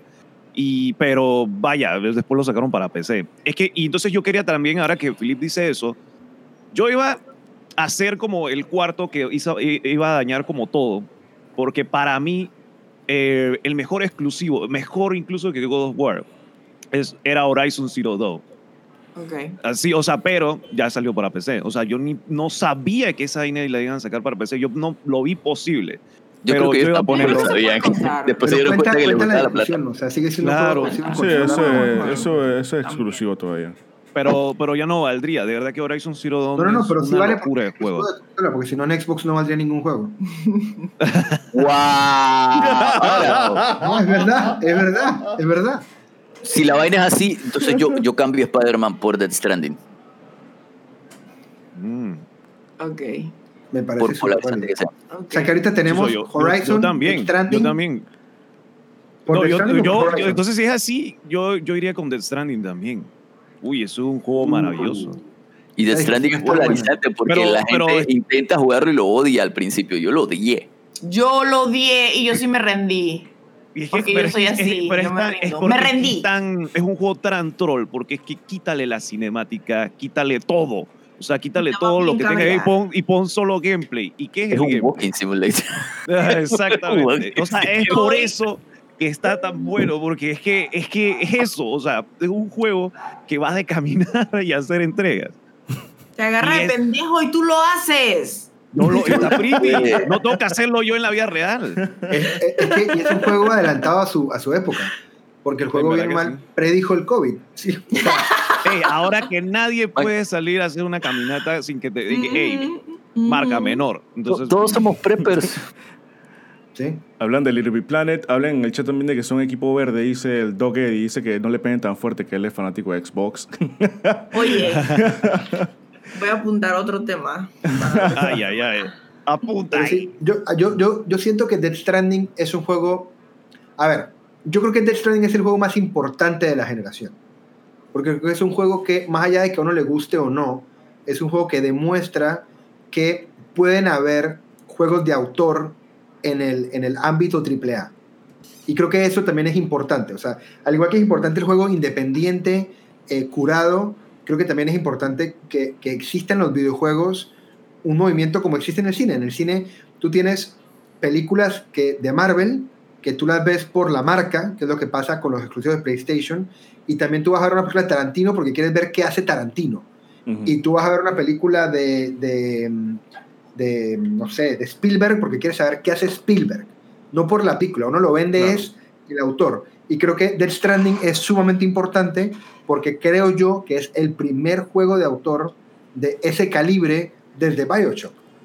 Ah, Sí, o sea, como esto de, de soltémosle a alguien autor con total autonomía y au- total autoridad sobre su visión. eh, Claro, eh, pasó eh, eso con Bioshock Infinite, Ex- ¿no? ex- extraño a Bioshock Kelly Infinite. Con Bioshock Infinite pasó. ¿Qué será de su vida? No ha hecho más No nada sé, después no de ahí. Sé, no sé qué pasó con él lo cancelaron cuando dijo que VR era una mierda. Pero sí tienes razón, eh, David. Yo creo que Death Stranding inclusive peor que Bioshock Infinite. Porque Death Stranding era hasta un nuevo IP, una nueva Sí, franquicia. sí, sí, sí, sí, por eso. Por Y eso. literal vendió una cantidad de millones increíbles solamente porque lo hacía Kojima. Exacto. Y yo insisto- creo que yo eso, insisto en eso que puede comenzar a pasar, más ahora que, que muchos developers se están volviendo personajes. O sea, Cory Balrock es un tipo que ya tiene peso. Sí. O sea, el próximo juego de Cory Balrock, Todo sea con quiere War 2 o sea lo que sea, la gente lo va a querer jugar porque es un juego de Cory Balrock. Mm. Entonces yo creo que el hecho de que la industria se esté permitiendo comenzar a mercadear sus juegos por la gente que está detrás del juego es muy válido y creo que Death Stranding es un paso importante para ese movimiento. Y, y Death Stranding, Kojima en específico, él es, un, él es una persona que logró empujar más allá, lo viene haciendo desde los Metal Gear, la actuación. Sí, O sea, Yo quiero decir La- algo con. La- el actor involucrado en los videojuegos No le dio un medio nuevo a los, a los actores. Y, Sí, y en Death 100%. Stranding, la ejecución es una vaina increíble. Yo no entiendo este man por qué ti- Y no que tiene se ha vuelto estándar en PlayStation. O sea, The Last of Us es increíble por lo mismo y Spider-Man es increíble por lo mismo. O sea, todos los juegos importantes de PlayStation de esta generación, excluyendo un par que también son importantes, pero que no es por lo mismo, eh, viven por este tema de contar historias con buenos personajes bien capturados. Que yo estoy en shock de que el único que no entra ahí ese es Bloodborne. La actuación no de, de ese. Jenkins era una vaina para premio de academia. Y eso lo estoy diciendo a él. Y, y hay un montón más detrás. Matt Mikkelsen se mandó un papelazo en Death Stranding. Muy bien, mi corazón. ¿Qué vas a decir, Steffi? Eh, primero quiero decir, con Palol, ¿puedo ver tus stickers? ¿Usted tus stickers? Y me siento un poco insultada, la verdad. Porque como que te faltan stickers, ¿ok? Estoy viendo ahí, Ah. ah, el de mi hermana. Estoy viendo hasta de mi hermana porque estoy viendo mi perro ahí. Oye, ahí está Yapa. Mira la Dianita, mira el ya, mira el Lemo. Estefanía, deja de publicidad la audiencia. Mentira, con Palol, te acabo de conocer, te acabo de conocer, discúlpame. Solo quería hacer esa bromitis, era una bromitis, yo soy bien ácida. Ok, yo estoy, yo quiero saber cuál es el que más les gusta, porque yo siento que aquí es donde vamos a diferir muchísimo. Ustedes ni saben la porquería que yo voy a decir, ¿ok? No, no, pero espérate, una pregunta, Jack. La intención, de tu tema, la intención de tu tema era que discutiéramos cuál nos gustaba o era que llegáramos a una conclusión como grupo. No, No, no, que para cada nada. uno no. me diga cuál le cada gusta. Uno, cada uno. Ok, igual, ok. igual en el, en el chat también ahí eh, exhorté a que dijeran cuál era su Ya estilo. cuando es cuál te gusta, ahí nadie te puede criticar, ¿ok? Sí, ya ahí sí Decir hay cuál es el mejor es una cosa, pero decir cuál es el que te gusta, quiero saber por qué. Ahora, pero yo Díganmelo, quiero- díganmelo. Ah, bueno, pero yo creo que, creo que Jack ahorita igual va a hablar de esto. Eh, Lemo, tú, yo te vi concentrado leyendo chat. ¿Quieres leer algo en el chat o seguimos? No, no, no, seguimos, seguimos, seguimos. Ok. Entonces, juego favorito. Ah, no, disculpa, disculpa, David, disculpa, porque acaban de decir algo importante. Dice CAC. Sí, pero para mí el gameplay de Death Stranding me parece muy simple y para eso mejor hubiera hecho una película. Ok, entonces Sí, pero, la discusión de pero, Death ey, no, quiero, quiero, sí, exacto. Pero, a ver, si hablamos de simple, estamos en una época que jugamos Fall Guys, que jugamos Among Fall Us. Guys es la vaina más simple del mundo. y, el- y son juegos súper simplistas. El concepto es simple, los controles son simples. ¿Por qué Death Stranding no? Es un juego simple. Hay una diferencia, cosa hay una diferencia compleja. fundamental, hay una diferencia fundamental, eh, Jack, que creo que es lo que aplica aquí. Ya, perfecto, Fall Guys es muy simple, pero Fall Guys tú juegas contra otras personas. En Death Stranding tú estás jugando solo con NPCs. Es muy diferente la interacción. Es, es muy, muy popular el dicho de que cualquier cosa con amigos es mejor. Y quizá en ese, Oh. quizá ese es el punto, la diferencia más grande que, por ejemplo, un, un juego como Fall Guys, a pesar de que los controles son súper sencillos, se siente quizá para muchas personas más divertido que Death Stranding. Que, que queden No, alta claro, que yo no, no, creo que concuerdo, Fall Guys totalmente. nadie es tu amigo. No Todos son tus bueno, enemigos. claro. Odio a todos los que están No, no, concuerdo eh, completamente, Lemonsky, pero también acuérdate que hay género para todos. O sea, Claro, yo creo claro. que eh, en, en, ¿cómo es? en Death Stranding como que, o sea, no es Fall Guys totalmente, pero, pero o sea, es... es, um, Yo entiendo Simplemente es como, es como para, o sea, siempre yo como repito mucho esto, pero es para gusto los colores. Si te gusta jugar como solo, o sea, en realidad, es- y el, el juego es como una especie de multiplayer, pero si te gusta jugar solo, si te gusta como ese tiempo, ese, como ese simulador de que no puedo salir de mi casa, eh, Sí. vaya, o sea, acepta. Y yo creo que lo que quiere, un lo que quiere decir Jack, simple.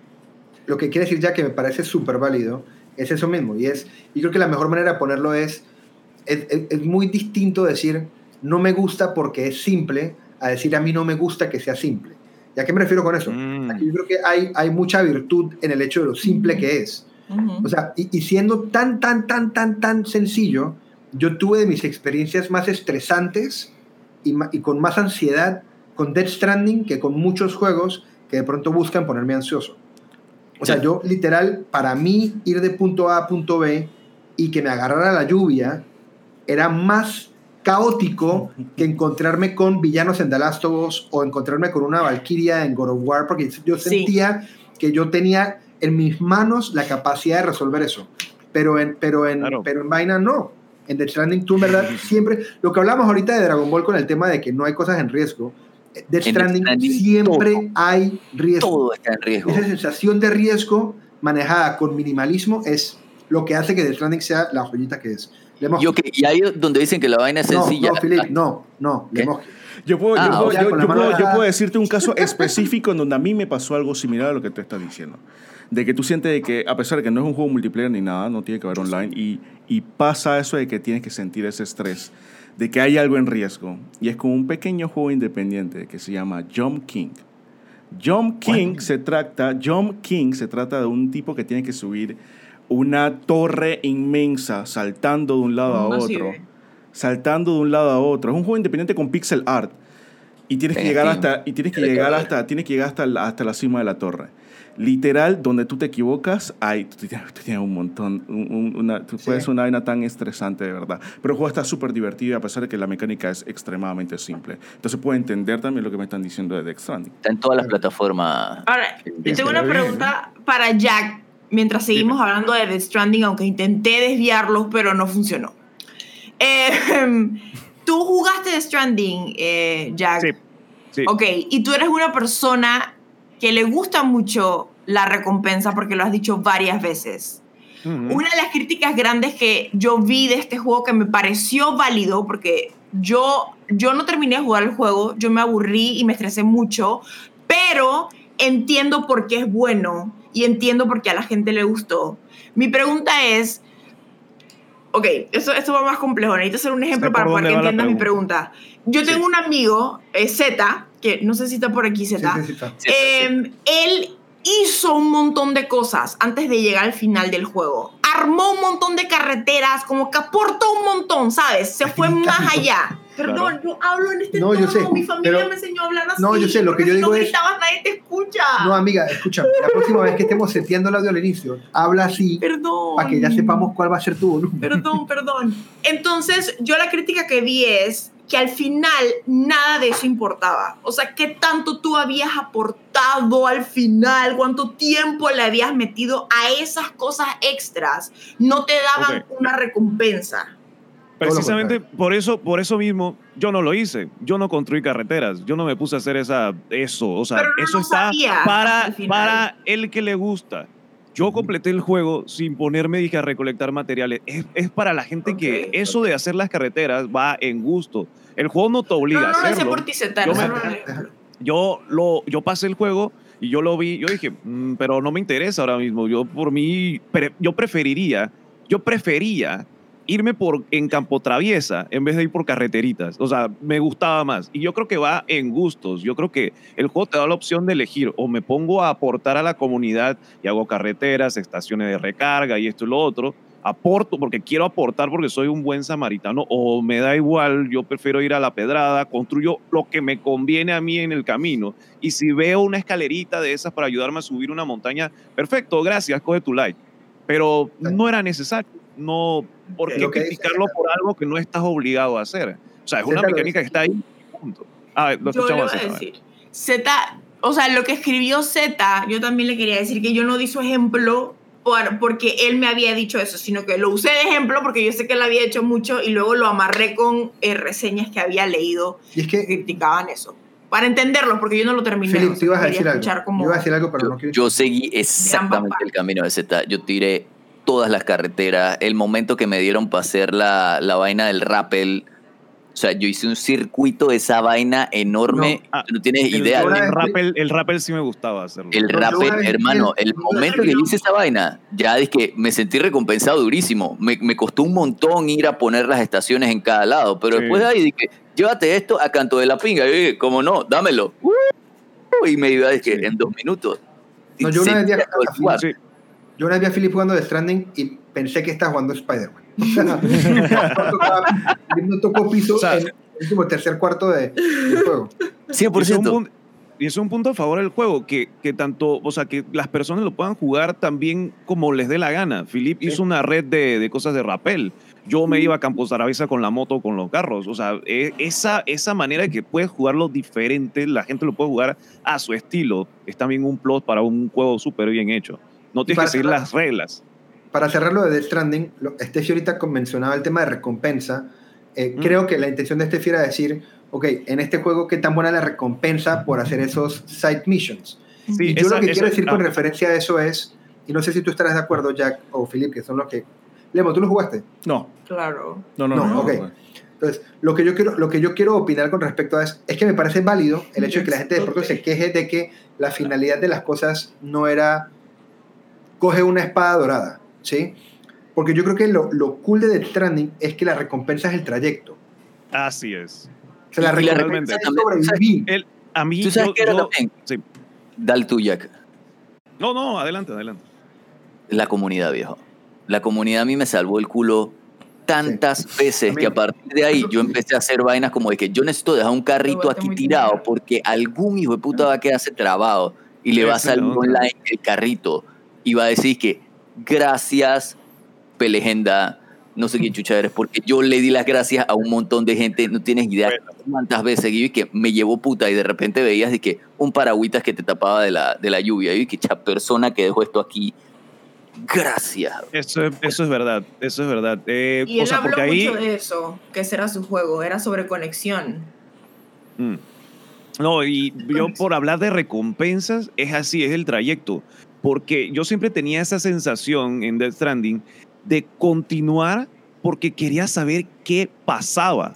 Y muchas veces te agarraba hasta de sorpresa, no por contarlo mucho, pero a veces, eh, Chuso, no sé, no sé si puedo decirlo porque Lemo ya dijo que no lo jugó, pero es que no quiero eh, darle, pero una cosa muy interesante es que a veces de la nada, de la nada te salía una cinemática brutal que duraba minutos considerables, pero tú estabas haciendo algo, oye, voy a ir a entregar este paquete a este señor.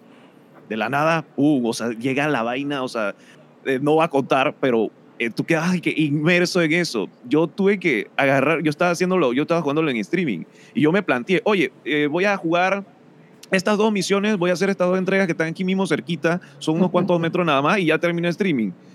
Me, una vez me extendí que hasta las 7 de la mañana, ya después apagué streaming, fue el trabajo de una vez. Wow. Wow. Sí, o sea, porque yo no podía interrumpir eso. Sí. Es así. Yo creo que, a pesar de que ahorita hablábamos, y creo que son tres discusiones muy distintas, yo creo que, en efecto, creo que el mejor juego, y creo que estamos relativamente de acuerdo los que hemos podido probarlo, God of War es el mejor juego, y ahorita vamos a hablar de nuestro juego favorito. Ujú. Vamos a hablar de juego favorito, pero dicho eso, mi, la- mi mejor experiencia de esta generación fue Death Stranding. O sea, la que, yo- la que, en la que yo voy a pensar en 10 años y que voy a volver a discutir con este mismo fervor va a ser Death Stranding. Ok, ¿cuál es tu juego favorito? Ya. Eh, pero, pero de esta generación favorito, Exclusivo de eh, PC4. exclusivo de PS4. PlayStation 4, yo creo que esa es la regla.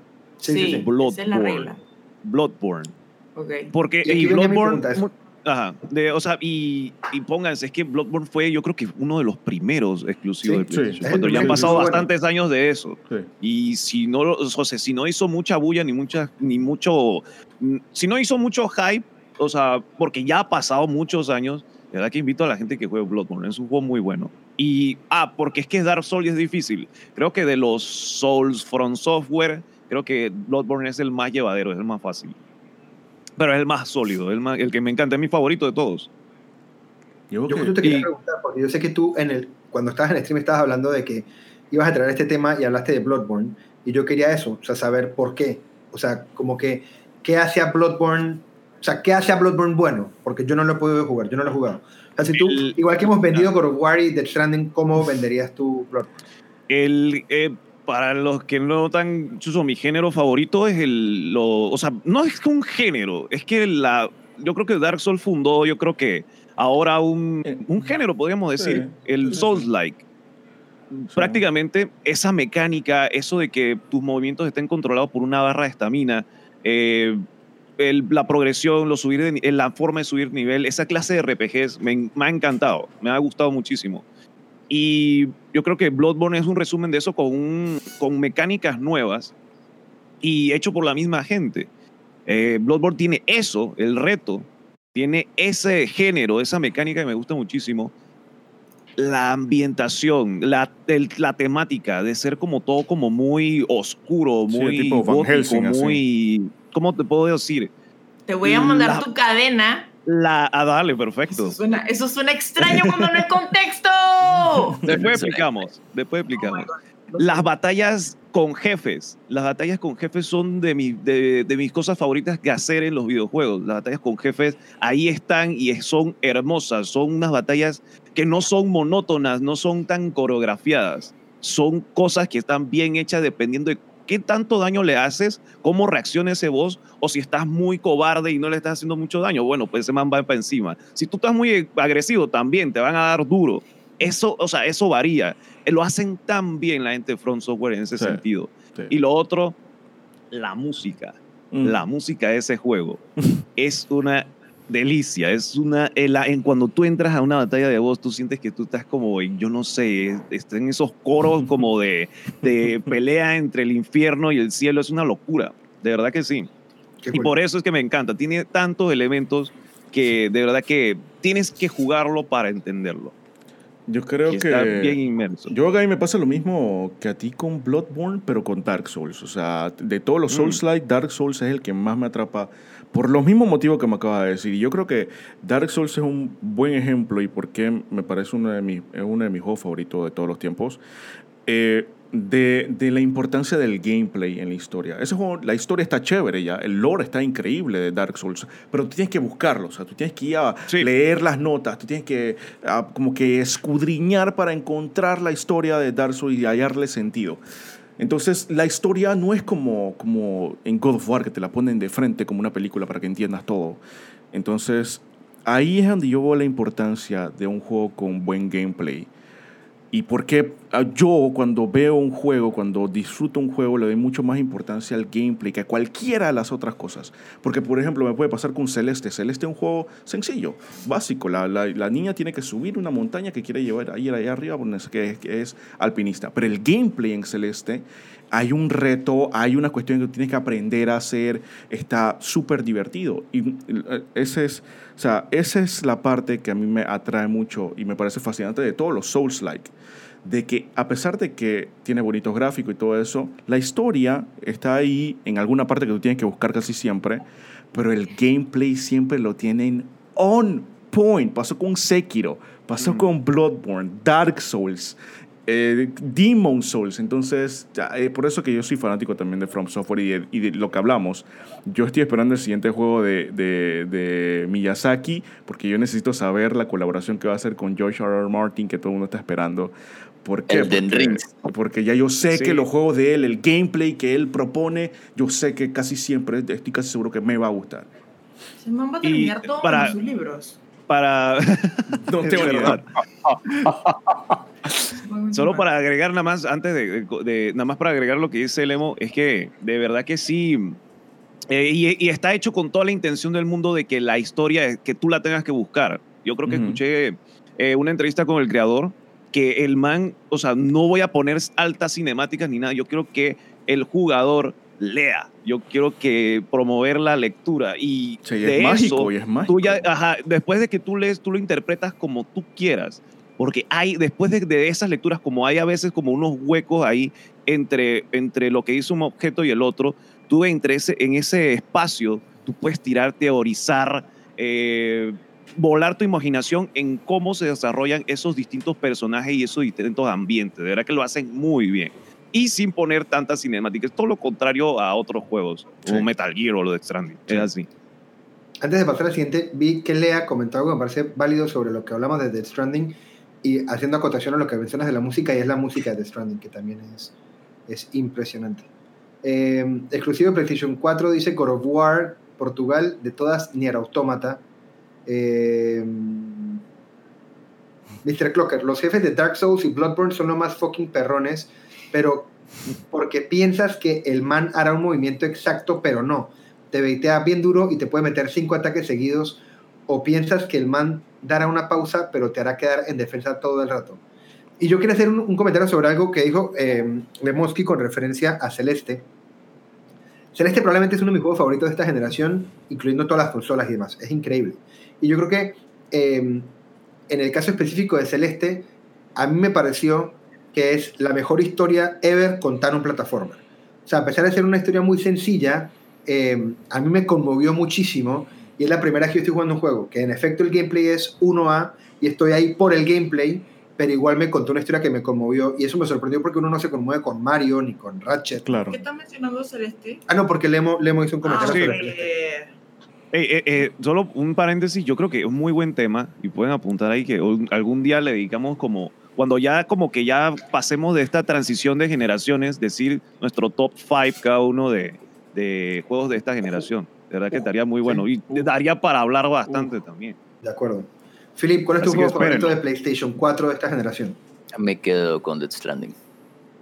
Muy bien, me gusta. Lemoski, God of War. Yo me quedo con God of War. Es mi juego favorito. God of War es tu favorito Es y el mejor de la y el- generación. Y el mejor. Ok, yo siento que el mejor juego. Perdón, dale, Lemo.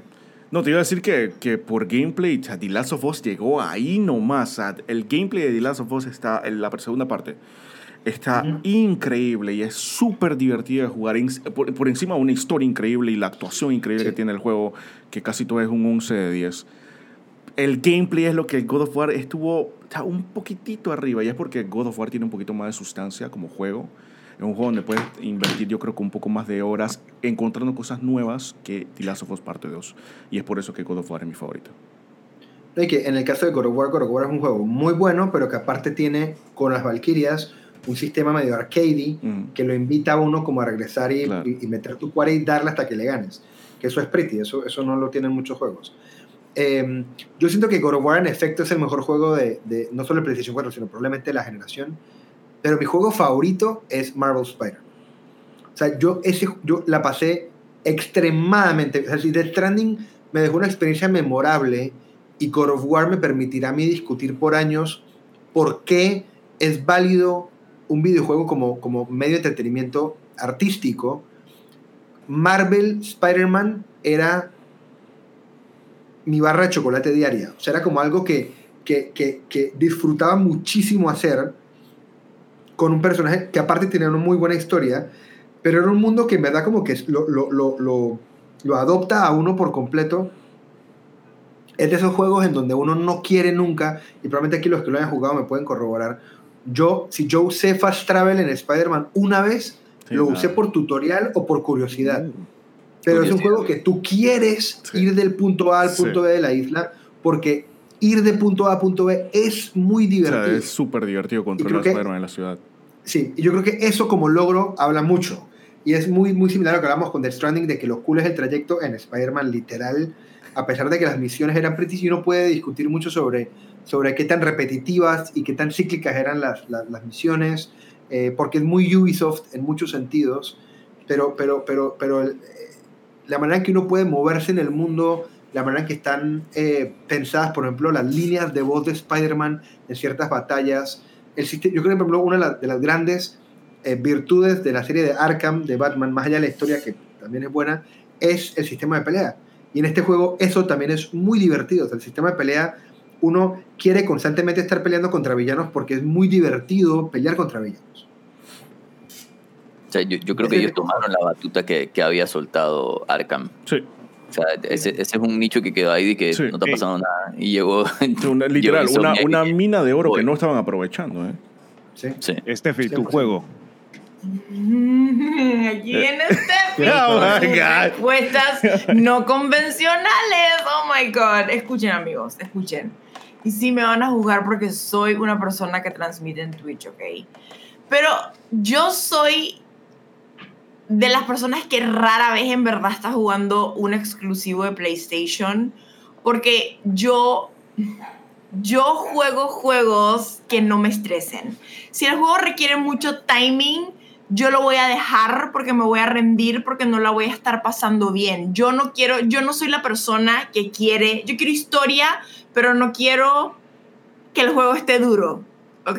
Yo soy de las que por- pone los juegos en easy y vive la experiencia. Esa soy yo. Y yo sé que hay más personas como yo, porque antes me daba pena decirlo, porque dije, oh, no eres suficientemente gamer, amiga. Eso me da pena, pero yo sé que hay personas como yo que no queremos la dificultad y lo que queremos son juegos que tengan historias interesantes y, y pasar un buen rato y desconectarme de la realidad. ¿Ok? Entonces, por ende, em, el juego exclusivo de PlayStation que más he jugado es Gran Turismo. ¡Wow! Gran Turismo Sport. ¿sí? Sí, me encanta, güey. Manito. Ni me acordaba de ese juego. Carros, puedes Si tomar esto fuera- fotos increíbles. Hermano, si Me fuera boxeo, me pegó por donde menos. No, no vi ese puño llegar, viejo. No vi por dónde. En verdad, lo vi. Turismo es bien difícil. Sí tiene una dificultad. Justo eh, cuando uno cree que este no conoce a Estefanía. Pero hay una academia, entonces tú vas de que pasando los niveles y te sientes súper bien cuando logras agarrar las curvas. Eh, sorry. Y yo sé que me encantaría Persona 5, pero tengo que jugarlo. Es un juego que tengo, ese es probablemente el juego que yo diría si lo hubiese jugado, porque tengo que jugarlo y está en mi lista. Y O sea, que déjame entender de que mañana. Dice, dice Mavion, esto dio un giro de 180 grados. 100%. O sea, que después de que tú agarraste todo un segmento para burlarte y quejarte de la gente que juega FIFA, Sí. tu respuesta es No he Gran pasado Turismo, la licencia todavía. Y Gran Turismo Sport. Que es el, El, peor Gran el- Turismo. el- el Gran Turismo menos trascendental del todo. Literal. El menos Venga. popular, el que menos buenos reviews tiene, el que menos ha sonado. ¡Wow! Ay, a la vida, Ok. loco. Ok. Porque es lo que Yo ni me acordaba, te lo, te lo juro que yo ni me acordaba de la El gaming igual lo existencia de ese juego. ah, huevón. Hay gente pa- Jugando con Pero dime que lo, no, dime, dime que lo jugaste por lo menos en VR. Tú lo tienes en VR, tienes en VR. Sí, tenemos VR, pero no lo he probado en VR No lo he probado en VR, debería. Wow. Pero más, cuando tenga Dice- VR y, dice- y mi tipo, dice- imagínense, amigos, yo me voy a desaparecer del planeta. O sea, Dice yo no voy a Adrenlo. Chao, me voy a hacer mi carrera en Mónaco de 24 horas. Dice Adrenlo. Dice Adreno entre comillas. Porque O además sea, las carreras son las mismas espérate, carreras de la ¿cómo vida real. O sea, son carreras reales. Dice pistas reales. A ver, Lemo. Adreno, Adreno entre comillas dice, como si fuera Steffi, yo quiero una historia, así que quiero decir que me gusta un juego sin ninguna historia, Gran Turismo. Me gusta la historia, Gran Turismo. Pero por eso digo, yo no. Mi punto final pasando? era: yo no juego exclusivos de Yo PlayStation. no quiero un juego con Yo- timing. Tengo que apretar freno.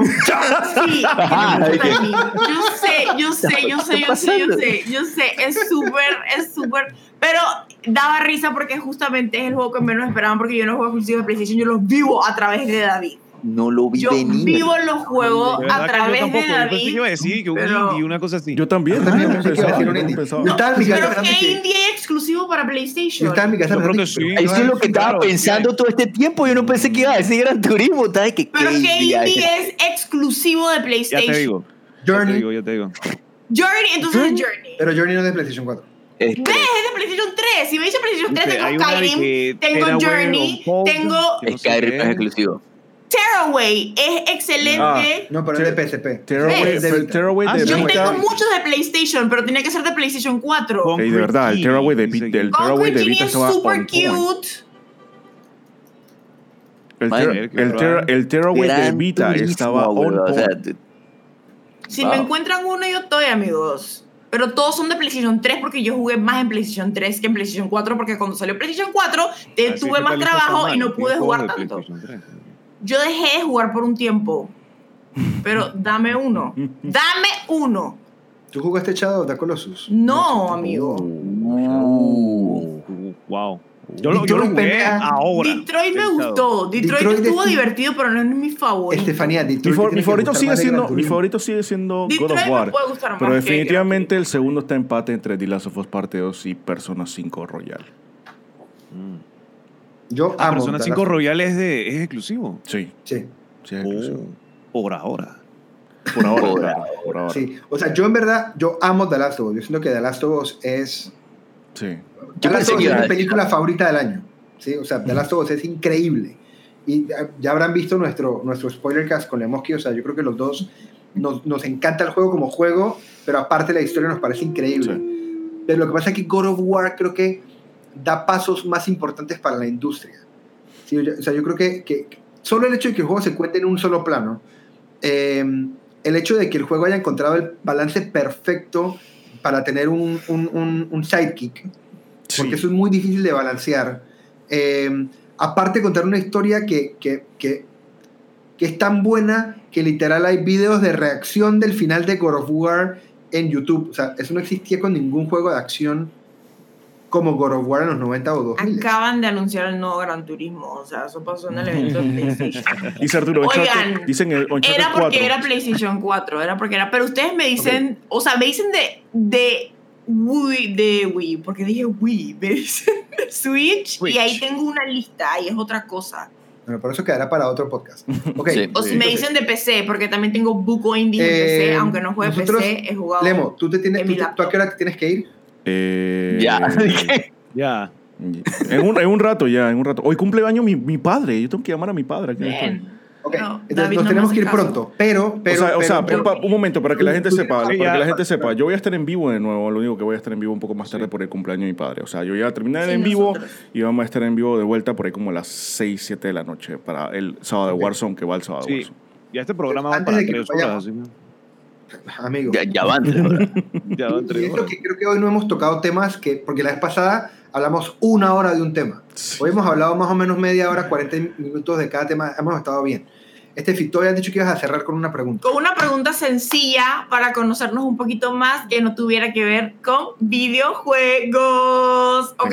Esta No la podemos profundizar mucho. Probablemente ya lo round. hemos hablado por separado, pero va a que quedar. creen en Dios. Philip tiene hambre. Va a quedar, Tengo miedo. va a quedar grabado también. para la posteridad en este podcast. Porque miedo. recuerden, amigos, que esto es un podcast. Ok. Es semanal. La pregunta es, o sea, ¿qué querían ser cuando eran chiquitos? Dije, ¿cuál era su sueño? Dije, aunque fuera el más loco, ¿qué querían ser? Detective. Cuando pensaban que la vida no tenía límites. ¡Au! What? Se dio bien Yo duro. creo que yo lo escuché. Yo les voy a anticipar algo. Yo les voy a anticipar algo. Yo les voy a anticipar algo. No puedes decir el mío, porque No, no, si no. te voy a No lo dejar voy- ya, divorcio. Anticipar, o sea, anticiparnos, o sea, comencemos otra vez. Yo voy a anticipar y es, muy probablemente Jack, Lemoski, Philip y yo seamos muy predecibles con lo que vamos a decir. Yo creo que nosotros tenemos, hay cuatro opciones, ¿sí? O sea, vamos a decir una de las cuatro Yo tengo opciones. predecibles. Nasa. Estefanía, Estefanía les va a volar la cabeza Sí. a los Gran Estefanía acabó de decir Gran sí, Turismo, o sea, sí, después de Gran qué es, Turismo, Yo sé hermano. qué es y no se lo esperan. Después De Gran pronto por las Turismo- uñas lo pueden pensar, pero no se lo esperan. Ok, que quería Lemos, eh, Lemos, que- arranca tú. León, una Yo sé, que, yo sé que después del Gran Turismo ya no hay límites para Estefanía. Yo quiero Eh, ser Oiga, ya me da Yo- pena salir en este podcast. No, No, para nada. Lemos aquí que no, para nada. Ahora Lemos, Lemos. No, yo solamente. ¿Cuál es el tuyo? Yo cuando estaba niño, ¿qué yo quería ser? Yo quería ser arquitecto. Cuando yo era No. niño. Sí. Oh, wow. Porque siempre me han gustado Ahora, los Legos, me ha encantado, me ha encantado los Legos de siempre. Y ese tema de hacer y construir y diseñar edificios y dibujar a mí me ha encantado siempre.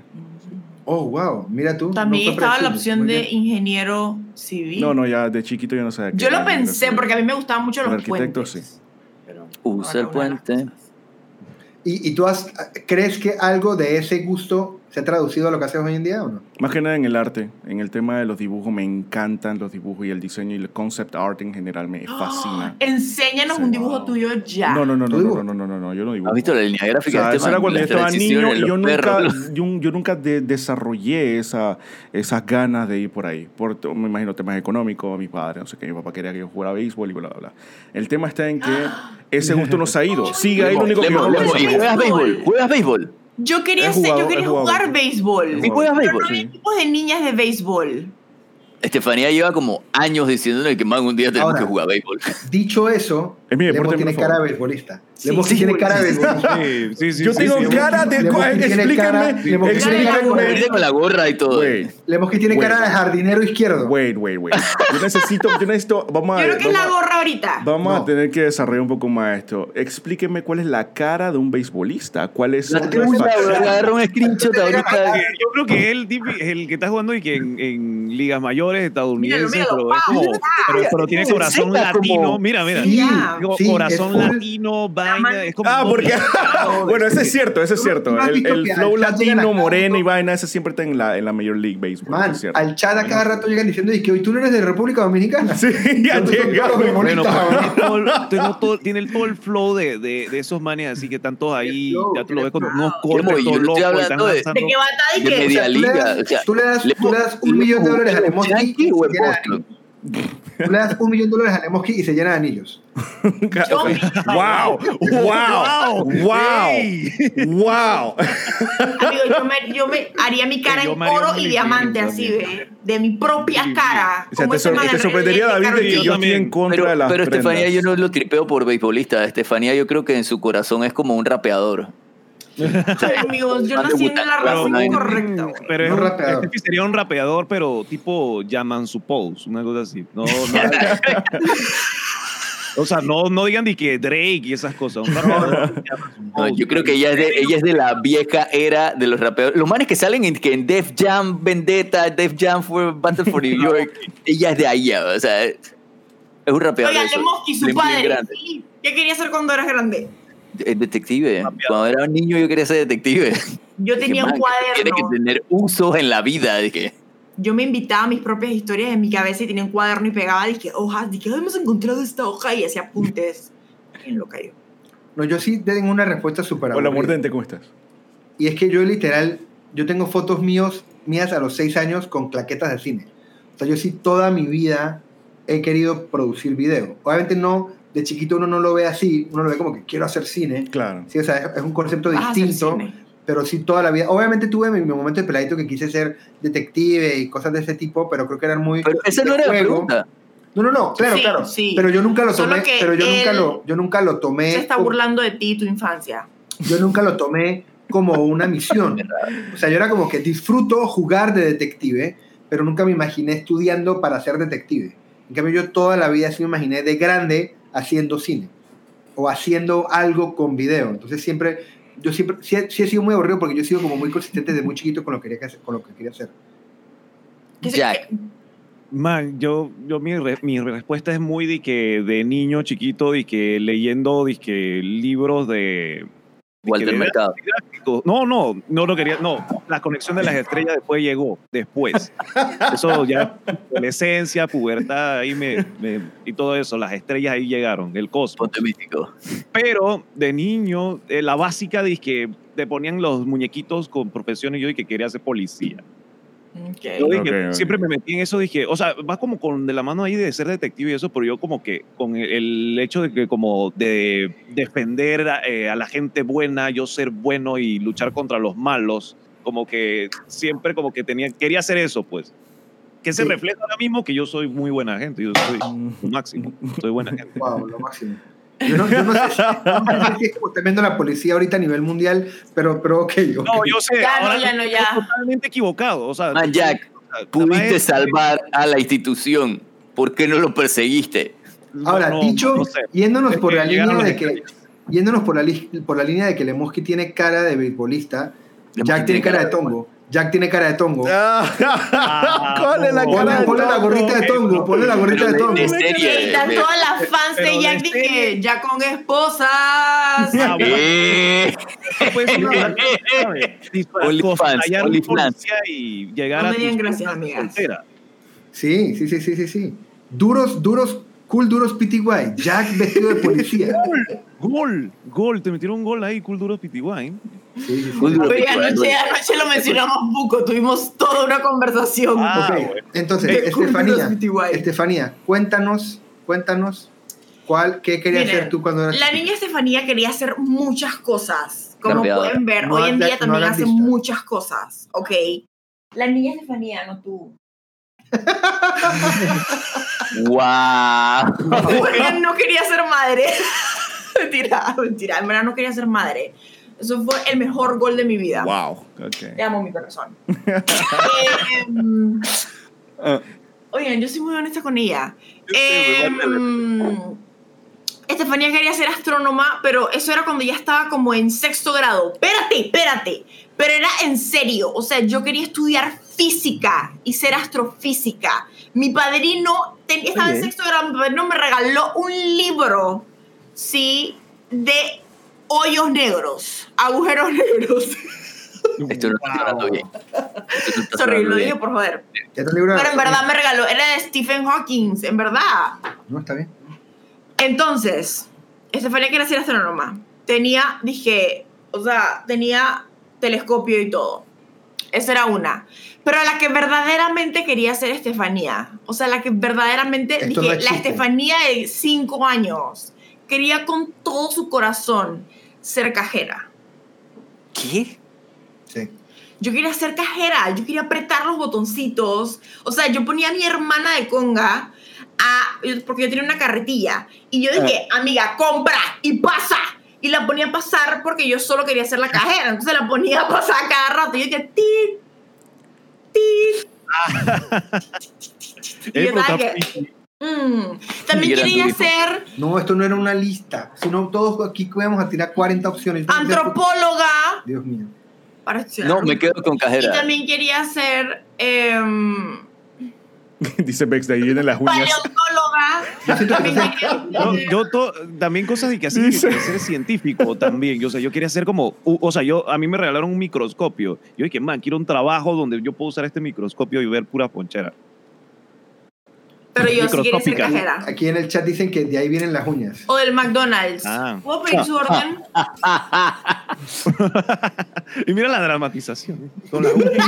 Tiene el flow, tiene el flow, tiene el Quiero flow, tiene el flow, tiene el flow. Sería bien grosera, en verdad. Hoy en día me di cuenta que yo no estaba destinado para eso porque yo estaría viéndole. Yo no puedo disimular mis caras. Entonces yo estaría donde la gente dije.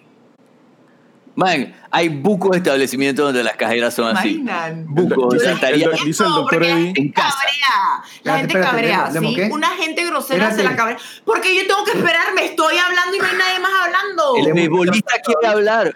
Dice el doctor, el dice el doctor, ahora mismo. dice el doctor Eddie Le metieron un que home run. dice, dice el doctor Eddie que él también te quería ser astrofísico hasta los 10 años para que te sientas identificada. Él también estaba igual. Gracias. Dice Prison Love, man, nadie tuvo una etapa de historiador o, egiptolo- o egiptóloga. Yo lo Yo, de yo, Tenía mis libros de las sí, sí, momias, sí, sí. amigo. Amiga. Sí, lo de las pirámides y las momias y no sé qué también. Sí. Akenatón, Tutankamón. O sea, yo Sí. estaba mala, Nefertiti. Ofi también. Que voy a ir a cavar sitios allá en Sí, Egipto. ar- arqueólogo. Pero de, pero, pero de Egipto, ser. pero específicamente de Egipto me dio esa No, etapa. todos lados. Mucho Discovery. de todos lados, sí. No, no, de otros lados no me interesan. Los dinosaurios sucks. Dice Mari Carmen. ¿Qué te hicieron los dinosaurios? Cállate, Mr. Jack. Mr. Jack, cállate. Dice, Te voy a golpear. dice Mari. Carmen. Bueno, yo Los quería dinosaurios. No puedes. dice Mari Carmen, bueno, yo quería ser biotecnóloga y encontrar la cura de la esclerosis múltiple y eso. Ah, espera, ¿a qué edad, Wow. Mari Carmen? ¿A qué edad fue ¿A eso? qué edad? Es, es de Mari niño. Carmen, eso viene de Wow. un trauma. Mari Carmen. Eso es muy específico. ¿Quién en tu Damn. familia tiene esclerosis múltiple? Dice, oh, dice, Peleyenda tiene cara de que tenía futuro en la Fórmula 1. Manejo como abuelita. ¿Viste todas las caras? ¿Será que nos lavaron el cerebro, amigas? Leyenda con esos audífonos parece del man de los pits. ¿Por qué Un no hay man que ser los Estoy para los hombres? pits. Estoy para los pits. Esa sí me llama la atención. Yo estoy Es hoy para ser más de los pits. Es como speedrunning mantenimiento. Ofi. O sea, que tú... Ah, literal, ¿eh? Literal. Speedrunning. Y mantenimiento. Eso Sí. se te da bien. Pero, pero a ti te gustaría, a ti te gustaría ser el man que echa la gasolina o los que cambian la- las tuercas de la y que La tuerca, la, la tuerca, la tuerca 100%. el de las O sea, tuercas es el MVP 100%. No es un man, son varios. O sea, un man está sacando la llanta, el otro está poniéndola y el de las tuercas es el que está ahí que ready para que pa, pa, pa, pa, pa. Eso es pretty. Es como DPS, support, hay, hay todo ahí. Ajá, sí, es todo un sí, literal, equipo. hay Los un rol, Ok. Lemo, no sé, a, men- a menos de que haya algún comentario que quieras leer, creo que podemos terminar el podcast. También yo siempre Dios supe mío. que me gustaba ser súper payasa y hacer reír a la gente. Desde Todavía, chiquita. o sea, todavía. Siempre, eso, yo no sabía que eso podía ser una carrera al final, pero yo quería ser payasa. Gracias. Dice Prince Love, mira, yo le quiero decir algo a Muffer y a todos los que son de menor, eh, de, eh, todos los que tienen menos de 18 años en el chat. Estudien lo que quieran ser en verdad, sigan su corazón, no hagan lo que sienten que va a ser cómodo. Sí, esa vaina te drena medio True. camino, Yo te cabreas y después te estás reinventando. True. Lección de True. vida, es así, amigos. Es Sí. así. Sí. Totalmente. Sí, sí, sí, sí, sí. sí. Y Sí, por ahora ya estamos. Bueno, yo creo que con eso podemos terminar el primer podcast de juegos fritos. Lorena dijo que me van a sacar. Qué locura. Espa- Ahorita tenemos que tener una reunión de tráfico para decidir eso. Sí, por llegar tarde. No, no, no, no, no. No, no, no, este es el team, este es el team. Y aquí, Lemo y, y yo creo que Jack ya te soporta y Felipe ya te conoce. Aquí toca trabajar es en que Lemo no te quiera asesinar. Y ya, si logramos eso, yo creo que tú te quedas en el podcast. Yo soy un pan de Dios. ¿no? Ok. em, nada, gente, gracias por acompañarnos. Este fue nuestro primer podcast. Eh, obviamente, habrán cosas que vamos a ir puliendo. La idea precisamente es ir como viendo cuál es el orden y cómo lo queremos manejar. Pero esa es la idea. Como ven, hoy hablamos de Goku, hablamos de comida, hablamos de cajeras, hablamos de videojuegos, hablamos de una cantidad de cosas. También ustedes, eh, cuando estén en no- nuestros streams durante la semana, propongan los temas, Sí. por Y si acaso no se les ocurre nada. Sí. Y ahí tenemos opciones para hacer cosas y cualquier feedback es súper bienvenido. Recuerden también decirle a sus amistades que no pudieron verlo, que lo van a poder escuchar en podcast. Probablemente este primer episodio demore, porque el primer podcast demora creo que como una semana más o menos, pero de ahí para adelante van a poder todas las semanas escuchar nuestros episodios en podcast donde prefieran y como prefieran. Así que mil gracias por Uh, apoyarnos. por estar acá, porque sabemos que es un día y un horario raro, pero cool que estén y si no están, ayúdenos a compartir el podcast. Y tú, La y semana tú, que por- viene igual vamos a estar a las 11 de la mañana, pero vamos a estar partiendo de un canal distinto. Probablemente partamos del canal de Philip y después cada semana es un canal distinto. Igual todos los canales vamos a estar hosteándolo, o sea que caigan a donde caigan, igual van a poder verlo. Eh, no sé si alguien quiere hacer algún comentario antes de cerrar. Yo solamente voy a decir que Mavión acaba de contribuir con 14 mil puntos al desafío de terror. What? ¡Bien, MVP! No, no, no, pero eso es 14.000 en total. O sea, ha, ha- ha dado Ah, no, el de 2007 terror, no, Mavión. Estamos yendo de para el de Fortnite. ¿Qué te acaba de dar el de Fortnite? Mario, acaba de dar me devuelvo mi aplauso en reversa. Así no suena un aplauso. Ok, Dios, eh, Dios yo mío, nada más quería reiterar que feliz cumpleaños al papá de Lemo, feliz Gracias, cumpleaños a la hija de le digo, Vico, yo sí, le digo. feliz cumpleaños a Maffer. Muffers, feliz cumpleaños. feliz Yo soy la payasa de tu cumpleaños.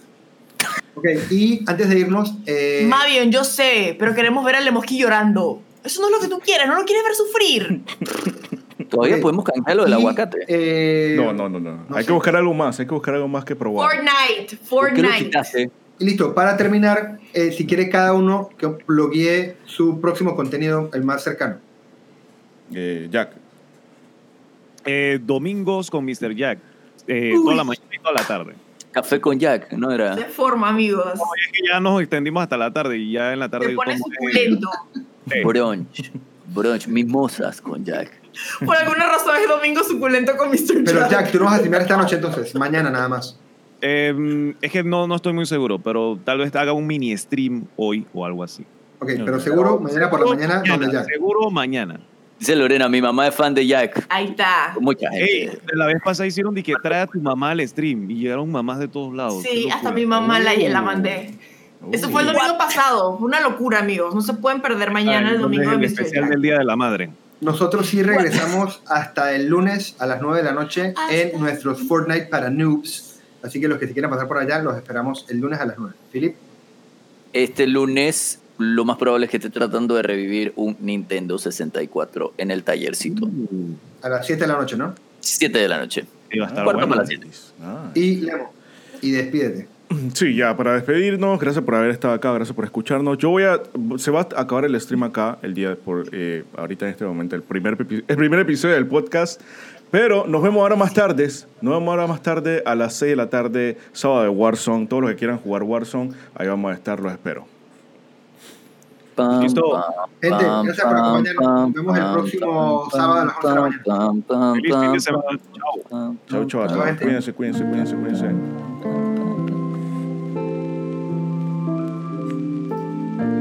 Tienen que avisar cuando ya no estamos en línea porque yo Todavía, estamos en línea todavía. porque yo odio quedar, ¿saben? Que estás dije, chao gente, y de repente dije, Nos están escuchando todavía. digo, gente, todavía están aquí, hola, ¿cómo están? No era por sí. Era porque no quería terminar, dije, Y ahora sí, ahora sí, ya, chicos, chau, chau. Chao, Lemo. Chao, Ey, buena vaina, buena vaina. Ahí hablamos. Listo, listo, listo, pero yo creo que el experimento.